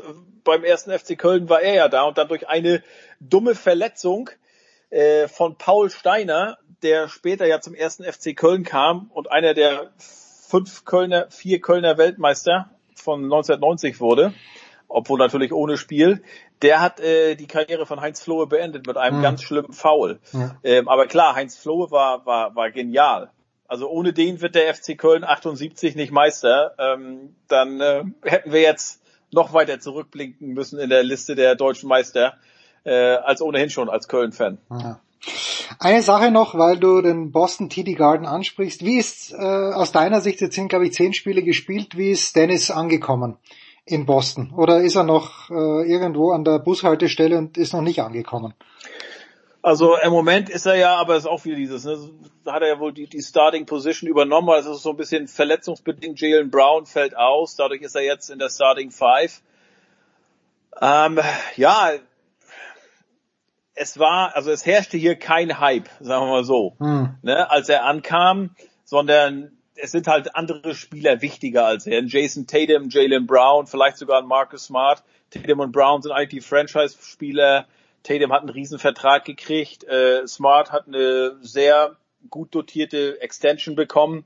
Al Horford ist zurückgekommen. Das sind so Namen, die man so, ja, mit den Celtics verbindet, wenn es um die vergangenen Jahre geht. Und Dennis Schröder war eigentlich so, war klar, ja, das kann ein richtig guter Deal sein für die Celtics. Er hat schon einige Male angedeutet, ich glaube beim Sieg in, in Charlotte, dass er eine absolute Bereicherung sein kann, dass halt sein Speed, das ist halt super. Aber er ist halt mitunter auch absolut eine No-Show gewesen, wenn andere auch No-Shows waren und wenn es dann überraschende Niederlagen gab. Also die Celtics sind ja jetzt, glaube ich, vier und fünf haben ja neulich verloren in Dallas, in Dallas, auch wieder so ein Spiel, wo du eigentlich nicht verlieren brauchst, kommst gerade vom sehr überzeugenden Sieg in Miami und fliegst nach Dallas und äh, verlierst da durch einen Buzzerbeater von Luka Doncic. Hm.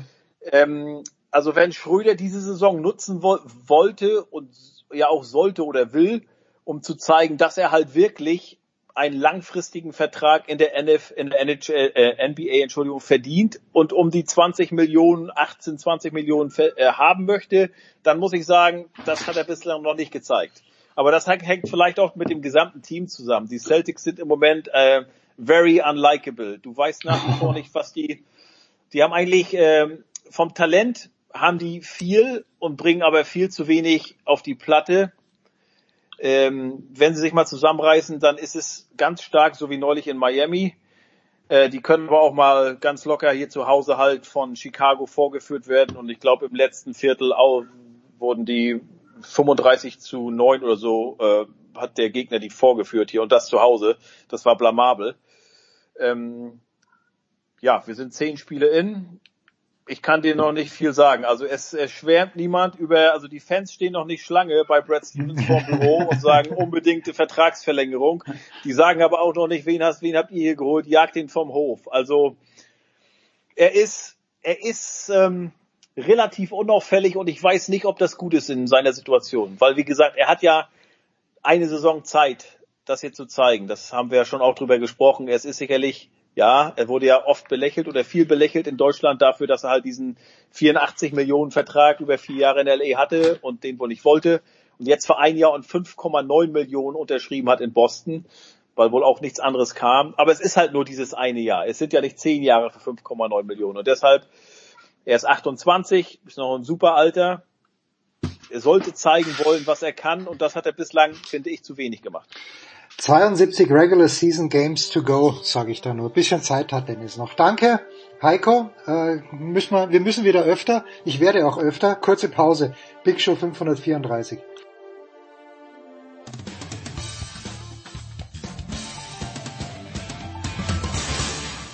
Hi, this is Joe Sakic and you're listening to Sports Radio 360.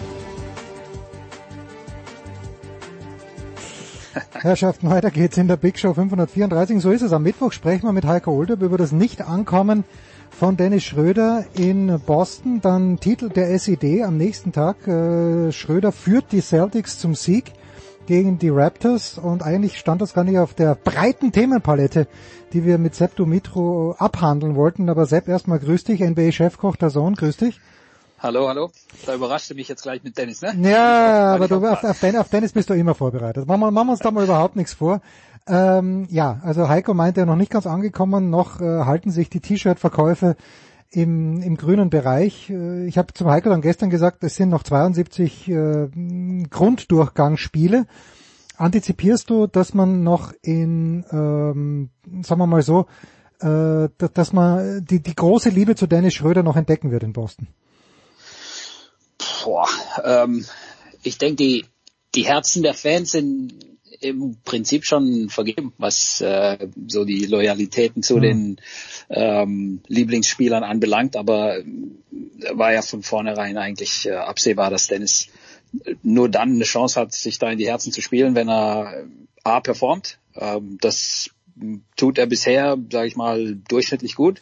Und B, ähm, diese ja, ähm, ich sag mal, Fähigkeiten an den, an den Tag legt, die man in Boston schätzt, ja, gerade im, im, äh, im Garten. Und ähm, ich habe bisher recht gute Partien gesehen, zum Teil und zum Teil auch äh, weniger gute, ja, also ähm, sind zum Teil richtige Stinker dabei gewesen, aber äh, ins, insgesamt äh, ist es doch recht solide. Also ich glaube, das ist ähm, ganz okay für, für den ersten Monat. 15 und 6 im Schnitt. Das, das ist jetzt, äh, wie gesagt, nicht äh, bahnbrechend oder, oder spektakulär, aber ähm, die Boston Celtics sind insgesamt ein Team, das ähm, viele Fragen erstmal noch beantworten muss. Neuer Head Coach, äh, neue Ausrichtung insgesamt, äh, dann ein paar der Leistungsträger, gerade Tatum, Brown, äh, wenn die beiden nicht am absoluten Limit performen ähm, oder ausfallen aus verschiedenen Gründen, ja, ähm,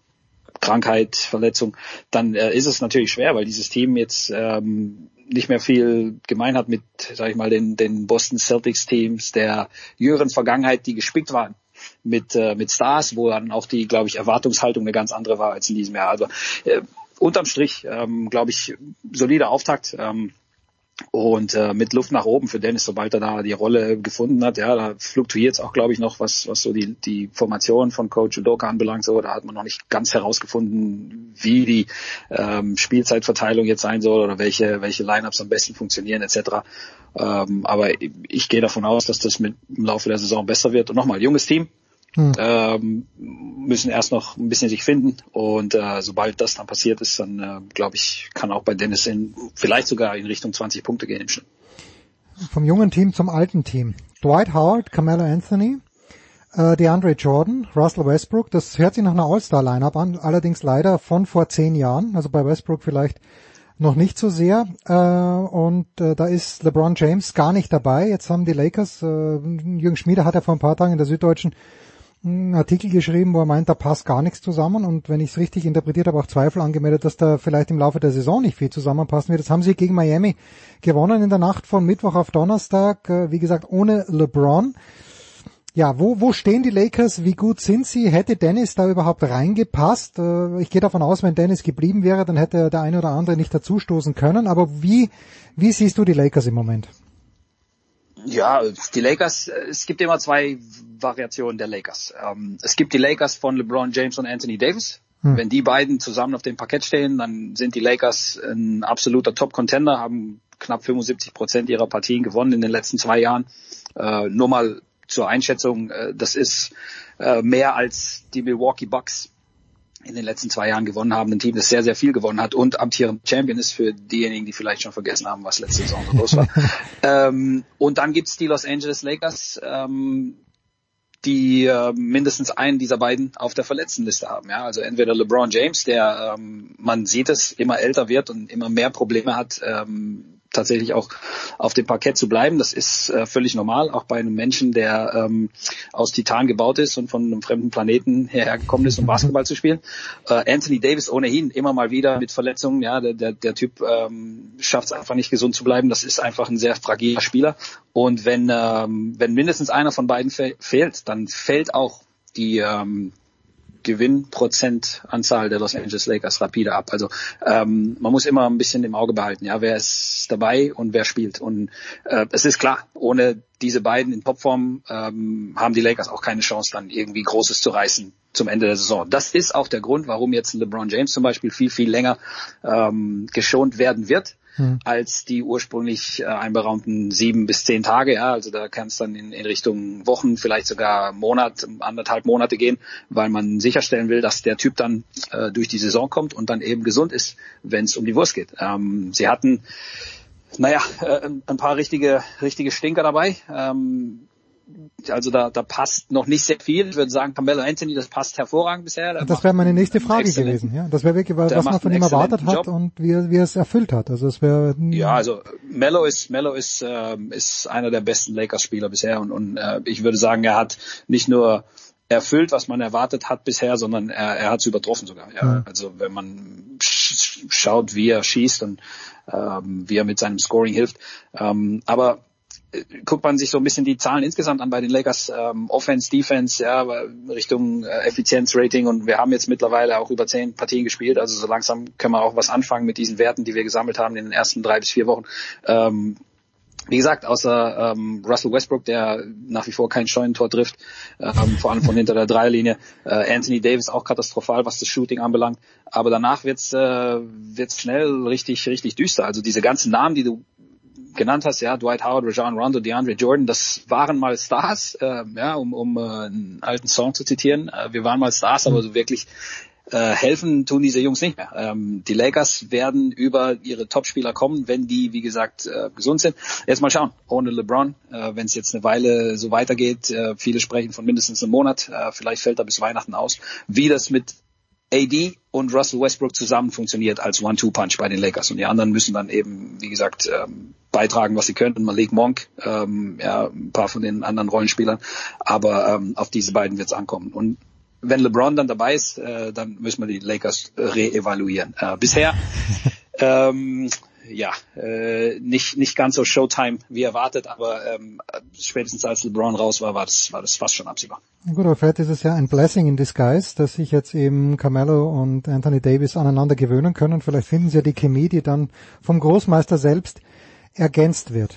Jetzt habe ich letzte Woche mit Dre ein bisschen über die Mavs gesprochen. Dre war not pleased mit dem, was er bis jetzt gesehen hat, aber seitdem haben sie, glaube ich, nur gewonnen. 7 und 3 der Rekord nach 10 Spielen sagt natürlich genau überhaupt nichts aus, außer dass sie vier Spiele mehr gewonnen haben als verloren. Also wo sind die Lakers, äh, haben die Mavericks, entschuldige, haben die einen guten Weg gefunden, hatten die günstige Gegner in der, in der jüngeren Vergangenheit. Wie, wie steht's um die Mavericks? Ja, erstmal finde ich finde ich super, dass du den äh, die Niederlage letzte Nacht äh, unterschlagen ja, hast. Ja, natürlich unterschlagen. Um, um, den, um, den, um die Mavs-Bilanz ein bisschen zu schön.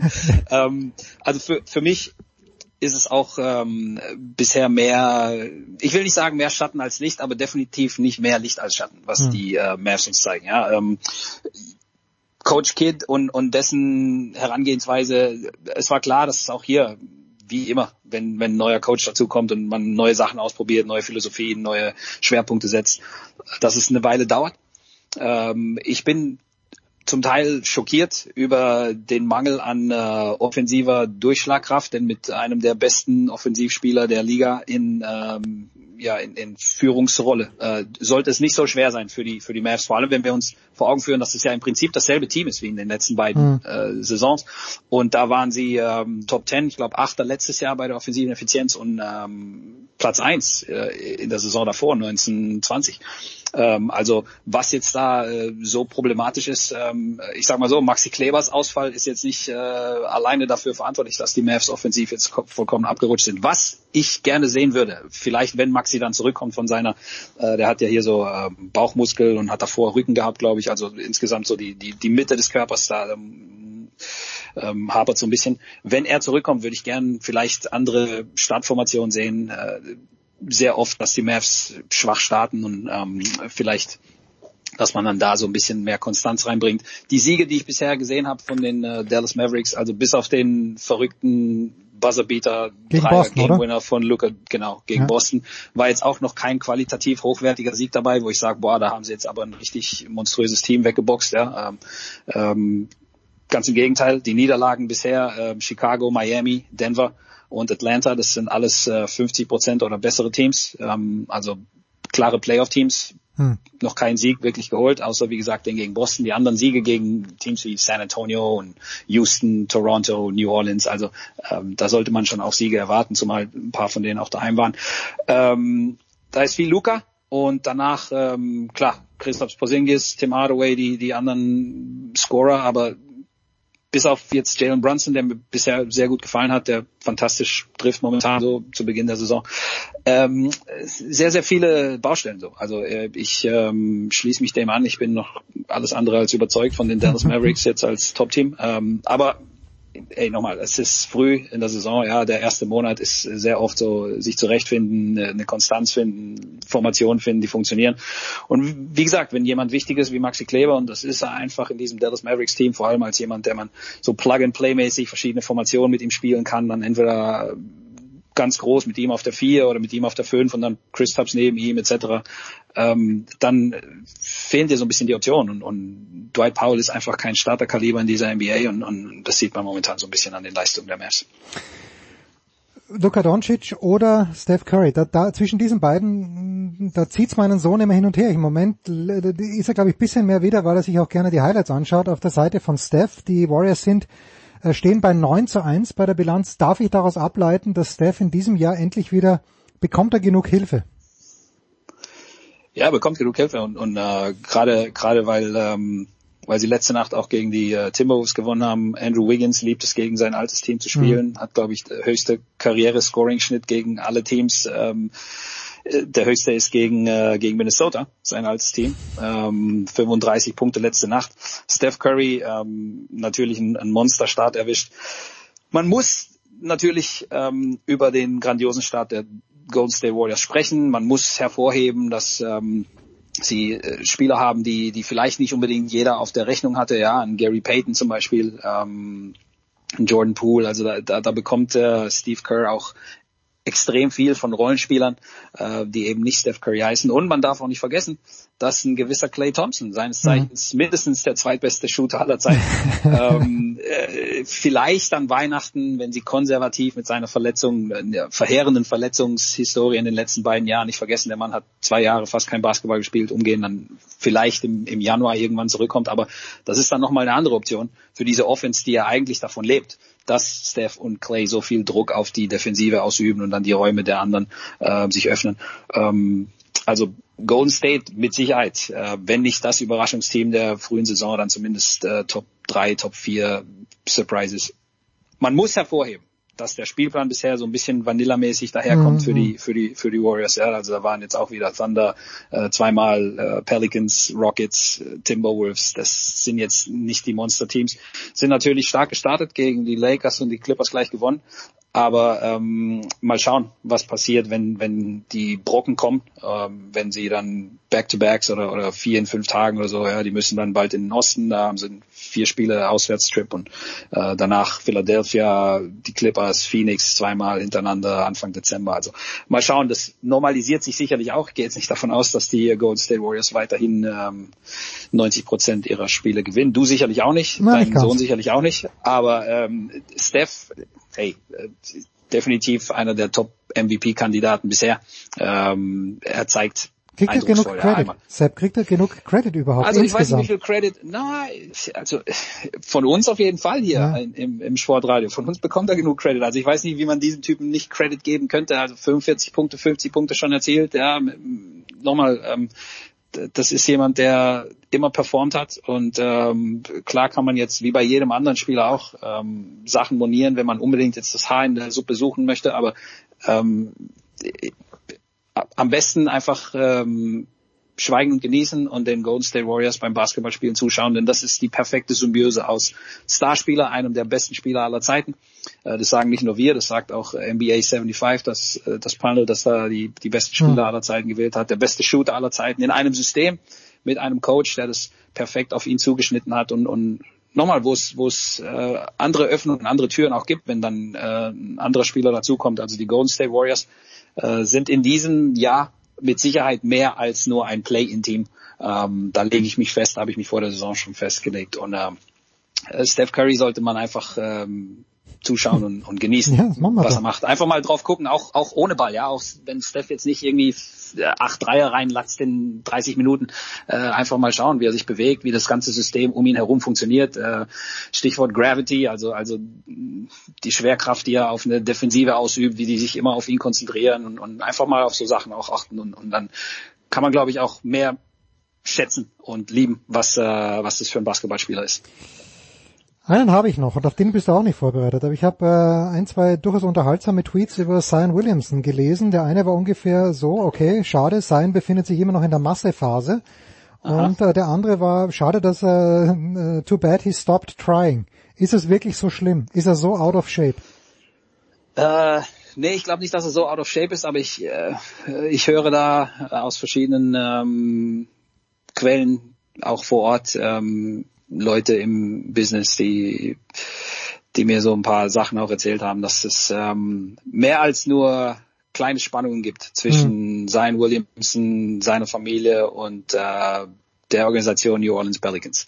Ähm, okay. Wenn wir uns anschauen, wie dieses Team auch auch äh, performt hat bisher, ähm, acht Niederlagen in Folge, ja, mit Abstand ähm, das schlechteste Team bisher in dieser Saison und das schließt die Houston Rockets und die Detroit Pistons und die Orlando Magic mit ein. Also es ist absolut katastrophal, was was äh, New Orleans bisher spielt. Klar, sein ist nicht dabei, Brandon Ingram hat auch gefehlt, aber ähm, das ist schon äh, das ist schon schwer und und ich bin gespannt, wie ob überhaupt und wenn ja, wie man diese Situation wieder umdrehen möchte. Denn selbst wenn sein dann zurückkommt, jetzt ähm, hat er sicherlich keinen Bock da irgendwie um, um Lotteriebälle zu spielen, Pingpongbälle etc. Ähm, manche sprechen schon davon, äh, hält man ihn komplett raus, ähm, versucht man den Number One Pick irgendwie zu ergattern und, und greift dann wieder mit ihm an. Aber nochmal, wenn er keinen Bock hat auf New Orleans insgesamt, äh, dann ist diese ganze Strategie, ähm, so absurd sie auch klingen mag, nach einem Monat äh, gespieltem Basketball. Aber New Orleans ist äh, behind the eight ball, wie die Amis sagen, schon so weit, dass äh, also äh, selbst der Rückstand auf die Play-in-Plätze ist, ist bereits vier Sieger. Also äh, das, äh, das wird eine ganz, ganz schwere Saison und äh, die Sein-Personalie ist eine, die man im Auge behalten sollte, auch wenn er nicht spielt. Ja, und die ganzen anderen Witze, also das äh, bietet sich ja immer an. Wer Wem es gefällt, bitte sehr. John Bryant, wer sich erinnern kann. Big John Bryant in der BBL war auch öfter mal in der Massephase, bis ihm dann der Sveti Pesic gesagt hat, John, hol die, hol die Masse beim anderen Verein, nicht mehr bei uns. Aber das ist auf, auf einem deutlich kleineren Level. Danke dir, Sepp, das war's mit der NBA. Kurze Pause und dann schmeißen wir uns mit Tennis raus.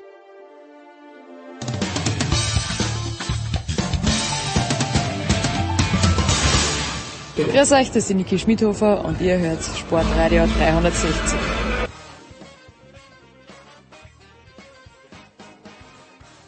So, hinten, hinten raus, legen wir los, während wir legen ab. Wir fahren irgendwo hin mit Sebastian Kaiser von der Bildzeitung. Kaiser, wo geht's hin? Guten Morgen. Guten Morgen mit äh, Emma Raducanu, Camilla Ciorti und Gino Bouchard zum Fotoshooting am Strand. Ja, nichts anderes, äh, nichts anderes hatte ich von dir erwartet. Ähm, alle drei übrigens im Moment, äh, warte mal, ich überlege schnell, Bouchard trainiert irgendwo, Raducano ist in... Alle bei mir am Auto. Ah ja, stimmt, deswegen haben sie, haben sie keine Zeit. Kaiser, wusstest du, ich mir ist das, bei mir ist das komplett untergegangen, aber wann, Sebastian, äh, gab es eine offizielle Pressemitteilung, dass sich Angie Kerber und Torben Belz getrennt haben, weil plötzlich ist Belz Coach von Raducano. Good for her, good for him. Aber mir ist das komplett durch die Lappen gegangen, dass sich Belz und Kerber trennen. Was kannst du uns erzählen über diese Trennung? Ja, ähm, es gab keine Pressemitteilung, zumindest habe ich äh, auch keine bekommen. Das, was es gab, und da bist du wahrscheinlich ein Tim-Verteiler, ist äh, ein Interview von Porsche, ja. was der Sponsor von Kerber ist. Und da ist das mehr oder weniger beiläufig in einem Nebensatz, äh, untergeordneten Nebensatz zweiter Ordnung irgendwo so ein bisschen erwähnt worden, aber auch ohne jegliches Statement zu den Gründen oder wieso, weshalb, warum. Ich kann es mir nur so erklären, dass eben diesmal äh, Thor Belz derjenige war, der gesagt hat, ich habe hier ein super Angebot, ich würde gern was Neues probieren und äh, sich dann von hier praktisch getrennt hat. Aber wie gesagt, das weiß ich jetzt auch nicht verbrieft. Ich habe ihn noch nicht erreicht. Und äh, wie du schon richtig sagtest, offiziell von der Kerber-Seite ein Statement gibt es ja nur in Form dieses Porsche-Presse-Interviews.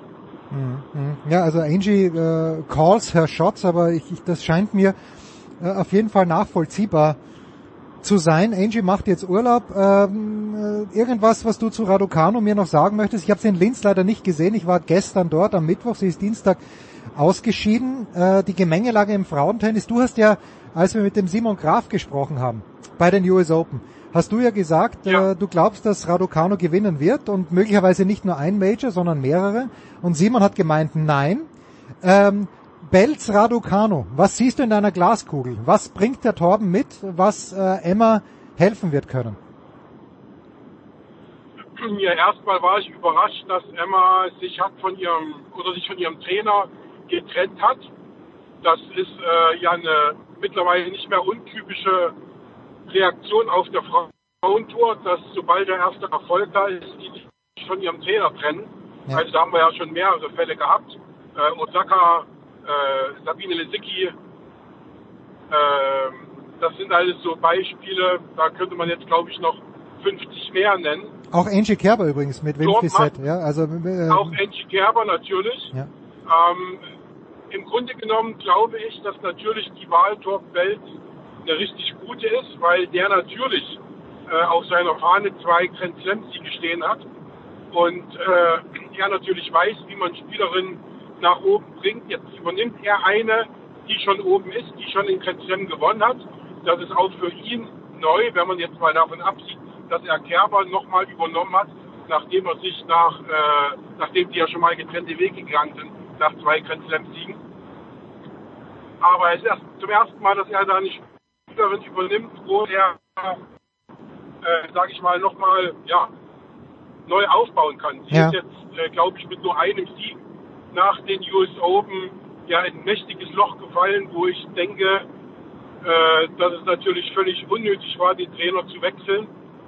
Keine Ahnung warum, weshalb, wieso. Da haben sich ja auch beide Seiten überhaupt nicht dazu geäußert. Zumindest habe ich da nichts gefunden. Und ähm, ich glaube natürlich die Erfahrung, die äh, Torben hat, er, er ist ein sehr guter Lehrer auch. Er kann sehr gut mit, mit, mit den Spielerinnen auch umgehen. Das hat er bewiesen. Das hat er ja auch bei Donna Vekic im, Übrigen, äh, im Übrigen bewiesen, die er auch in der Weltrangliste dann nach oben gebracht hat. Also ähm, ich glaube, das ist ein sehr akribischer Arbeiter und sie muss sich natürlich auf ihn einlassen. Ich hoffe, dass bei ihr jetzt keine Starallüren rauskommen und äh, wünsche mir, dass sie eben wirklich so ähm, sportlich verliebt äh, wirken wie auf dem Foto, was es ah, da ähm, ja, aus dem Café gibt. Und äh, ich hoffe, dass das wirklich eine gute Liaison wird.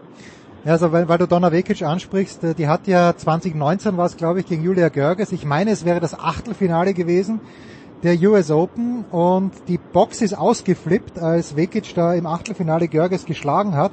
Und dann gab es eine Pressekonferenz mit Torben Belz und der hat ja mit Angie eben schon zwei Grand Slam Titel davor gewonnen gehabt.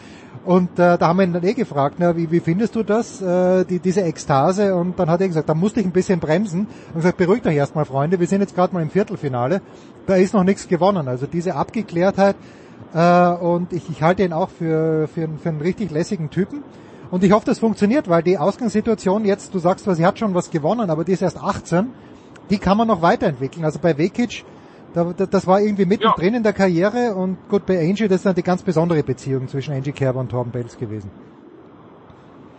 Genau, also wie gesagt, ähm, Emma kann man noch formen. Ähm, sie hat natürlich schon ein tolles Spiel.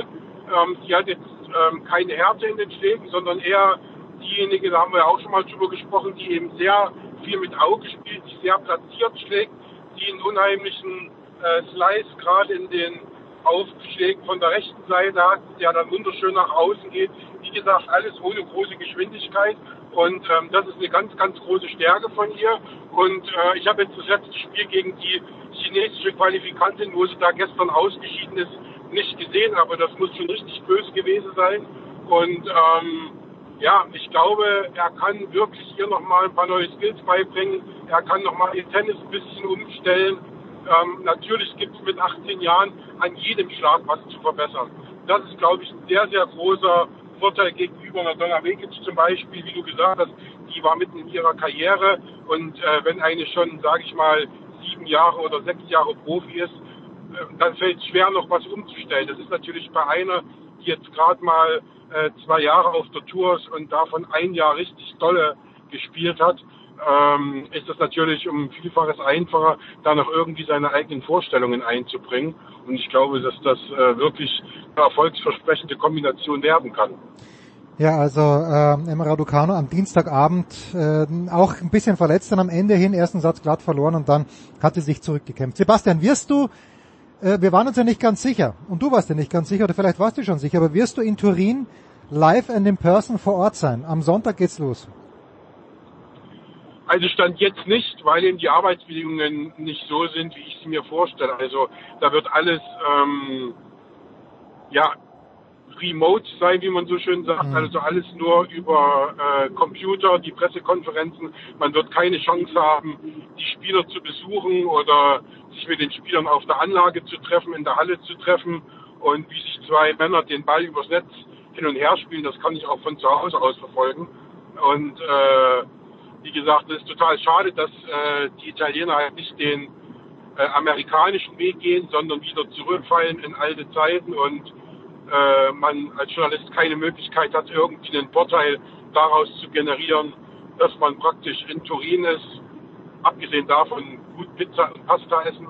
Aber äh, das ist ja, glaube ich, nicht so unser Zweck, warum wir dann dort sein würden. Ja, ein bisschen Nähe sollte dann schon sein, ein bisschen mehr Informationen, die man kriegen könnte, aber scheint relativ unmöglich zu sein. Kleffi wird ja dort sein. Jetzt hat Novak Djokovic vergangenen Sonntag äh, dann doch in überzeugender Manier gut gegen Hurkacz, da musste er beißen. Ich hatte doch nicht den, dennoch nie den Eindruck, dass er das verlieren kann. Ja, und Sascha im Halbfinale gegen Daniel Medvedev sehr, sehr müde gewirkt, zu Recht müde. Ich glaube immer noch dran, dass er kommende Woche, äh, dass er nochmal fünf gute Matches raus rauspressen kann aus sich. Was glaubst du denn, Sebastian? Ist Djokovic der ganz klare Favorit, der wirklich Pause gemacht hat? Medvedev schien auch noch ein bisschen frischer zu sein oder traust du Sascha Zverev zu, da seinen zweiten Titel nach, wann war es, 2018 zu holen? Ja, ich glaube, das ist jetzt ein bisschen unwahrscheinlich geworden, weil er wirkte tatsächlich müde. Da müsste er sich jetzt in dieser Woche schon mächtig erholt haben. Ähm, Medvedev, da warte ich auch nur drauf, bis der Mann mit dem Hammer kommt. Vielleicht kommt er nächste Woche. Das wäre dann wieder die Chance für die anderen, also für Zverev, für Djokovic. Tsitsipas ist auch durch, denke ich. Ähm, ja. Djokovic muss man sehen. Vielleicht kommt da auch der Mann mit dem Hammer nächste Woche. Also man kennt ihn ja mehr oder weniger nur als Maschine. Deswegen würde ich schon sagen, er ist der Favorit. Er hat ja auch äh, gegen Medvedev die ja, ich sag mal, das Ranking wieder hergestellt. Wenn gleich man natürlich jetzt niemals ein Masters Turnier mit einem mit einem Grand Slam Turnier vergleichen sollte, aber äh, er hat schon besser gewirkt und äh, es stimmt, beide haben auch besser gewirkt als als Zverev. Ähm, aber wie gesagt, ich habe ich, ich hab die Woche schon mal die Frage gestellt bekommen. Ähm, ich habe auch 2018 nicht daran geglaubt, dass Zverev äh, die WM gewinnen kann und dann hat er sie gewonnen. Also das ist, glaube ich, nochmal äh, so ein extra Ding an Motivation und er hat ja auch vor Paris äh, gesagt, es ist ihm oder ihm geht's mental, erst mental platt, weniger körperlich. Mhm. Und ich hoffe, dass äh, für das Mentale diese dieses Konstrukt WM ihn nochmal richtig pusht, weil die spielt er sehr gerne und die mag er. Und dieses Format mag er und du hast die besten acht dort, du hast Gruppenspiele, du bist nicht nach der ersten Niederlage gleich ausgeschieden. Das gefällt ihm und äh, deswegen glaube ich, dass äh, das ihm nochmal mental einen Push geben wird, aber meiner Meinung nach hat er auch körperlich äh, ein bisschen da niedergewirkt und äh, ob das jetzt an Sophia lag, die dabei war und natürlich auch unterhalten werden will oder ob das äh, jetzt wirklich äh, auf die Turniere bezogen war, ist jetzt schwer zu sagen. Ich habe mit seinem Bruder nochmal gesprochen, Natürlich. der sagt auch, er hat ja, er hat ja seit, seit den US Open nur drei Turniere gespielt und das ist okay. Das ist nicht zu viel und das müsste man eigentlich durchhalten. Und äh, ja, deswegen lassen wir uns mal überraschen, äh, wie es dann jetzt nächste Woche bei ihm aussieht körperlich. Ja, die interessante Situation bei Zverev und bei Tsitsipas ist ja, die beiden wissen, danach geht's in den Urlaub und Medvedev und Djokovic ja. wissen aber, ich muss danach noch, oder das wollen sie ja auch, ähm, und wahrscheinlich hat sich Djokovic auch deshalb die längere Pause genommen, die spielen ja dann noch, danach noch Davis Cup. Davis Cup, ja. Und, und wenn's, ja. wenn's normal läuft, also wenn Djokovic wirklich ja, wenn, wenn er fit ist und wenn er mag, dann ist es unmöglich, dass die Serben nicht die Gruppe gewinnen mit Deutschland und Österreich und dann ist es auch absolut ausgeschlossen, dass sie das Viertelfinale in Innsbruck gegen entweder äh, die Tschechen, die werden es eh nicht gewinnen, Frankreich oder Großbritannien nicht gewinnen. Und dann wird Djokovic möglicherweise bis zum 5. Dezember spielen müssen. Äh, die Russen spielen ja. sowieso schon in Madrid und die Russen kommen mit der Mannschaft Medvedev, Rublev. Ich weiß nicht, wenn sie im Doppel haben, aber wenn Karatsev dabei ist, äh, ist es egal. Jedenfalls werden die auch ein ordentliches Doppel haben. Also da sehe ich dann schon eine Chance für Sascha, dass er als einer der frischeren nach Australien geht, weil er zwei Wochen mehr Pause hat, Sebastian. Ob, ob ihm das Ansporn ja, das genug ist, das, das weiß ich nicht. Äh, ich glaube, so weit denkt er gar nicht, aber das ist rein faktisch natürlich so, dass Sascha, das hat er auch immer gesagt, sich die Auszeit gönnt und nehmen muss, auch die der Körper schlicht und einfach braucht. Ich meine, da kann 500 Millionen auf dem Konto haben. Deswegen ist der Körper trotzdem nur ein menschlicher Körper. Der ist ja deswegen nicht irgendwie anders gestellt, sondern er braucht natürlich wie jeder andere Tennisspieler auch seine Zeit. Und er hat ja auch jetzt vor Paris erzählt, dass natürlich die Turnierserie viel, viel zu lang ist. Dass man bis Mitte November oder Ende November spielt das ist einfach too much und äh, da muss natürlich irgendwo eine Reform her und deswegen verstehe ich ihn auch vollkommen, dass er zum Beispiel äh, den Davis Cup überhaupt nicht spielt, solange das Format so ist und er vor allem auch so spät liegt. Und äh, ich weiß gar nicht, wenn man anfängt im Januar zu spielen, wann man dann eigentlich Pause machen will. Also siehe Djokovic. Ne? Also wenn er jetzt bis 5. Dezember spielt, dann muss er ja im Grunde genommen schon wieder äh, nach einer Woche anfangen mit dem Training, um sich auf den äh, auf die Australien-Tour vorzubereiten. Also das ist im Grunde genommen äh, gar nicht machbar, also körperlich auch nicht. Und irgendwann wird es dann auch ihn erwischen. Er wird dann auch irgendwann mal Spiele verlieren, an die er jetzt noch gar nicht denkt, dass er sie verlieren kann. Und ja, ist natürlich eine Chance für für für für Zverev oder auch Tsitsipas, klar. Ja, okay, werden wir dann sehen. Aber Tsitsipas äh, scheint mir fast noch platter zu sein als Zverev. Eine Geschichte noch, Sebastian, apropos Turin. Ja, das war jetzt auch, das war jetzt auch, das war jetzt auch Ja, ja, ich weiß auf nächstes, auf nächstes Jahr. Ja, ja, ich weiß schon, was du, was du meinst. Gut, und da hat Tsitsipas ja, was im letzten Jahr, wo er, ja, da war im letzten Jahr, wo er gegen Nadal von nach 0-2 Sätzen zurückgekommen ist. Äh, schauen wir mal, was der Stefanos macht. Eine Geschichte noch, äh, Sebastian, im Moment in dieser Woche ja gerade die Next Gen Finals in äh, in Mailand und ich glaube Craig O'Shaughnessy hat gestern rausgetweetet, dass man sich überlegen sollte, dass es vielleicht sogar schon Überlegungen gibt, der ist ja immer recht gut informiert, dass man bei ATP Tour 250er Turnieren möglicherweise auch ja, dieses, diese kurzen Sätze bis vier spielt mit der No-Ad-Regel.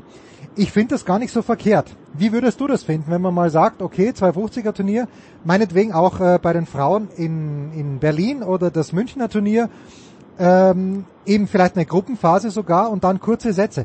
Könnte sich Sebastian Kaiser von der Bildzeitung damit anfreunden? Ich weiß, deine Stimme wird den Ausschlag geben.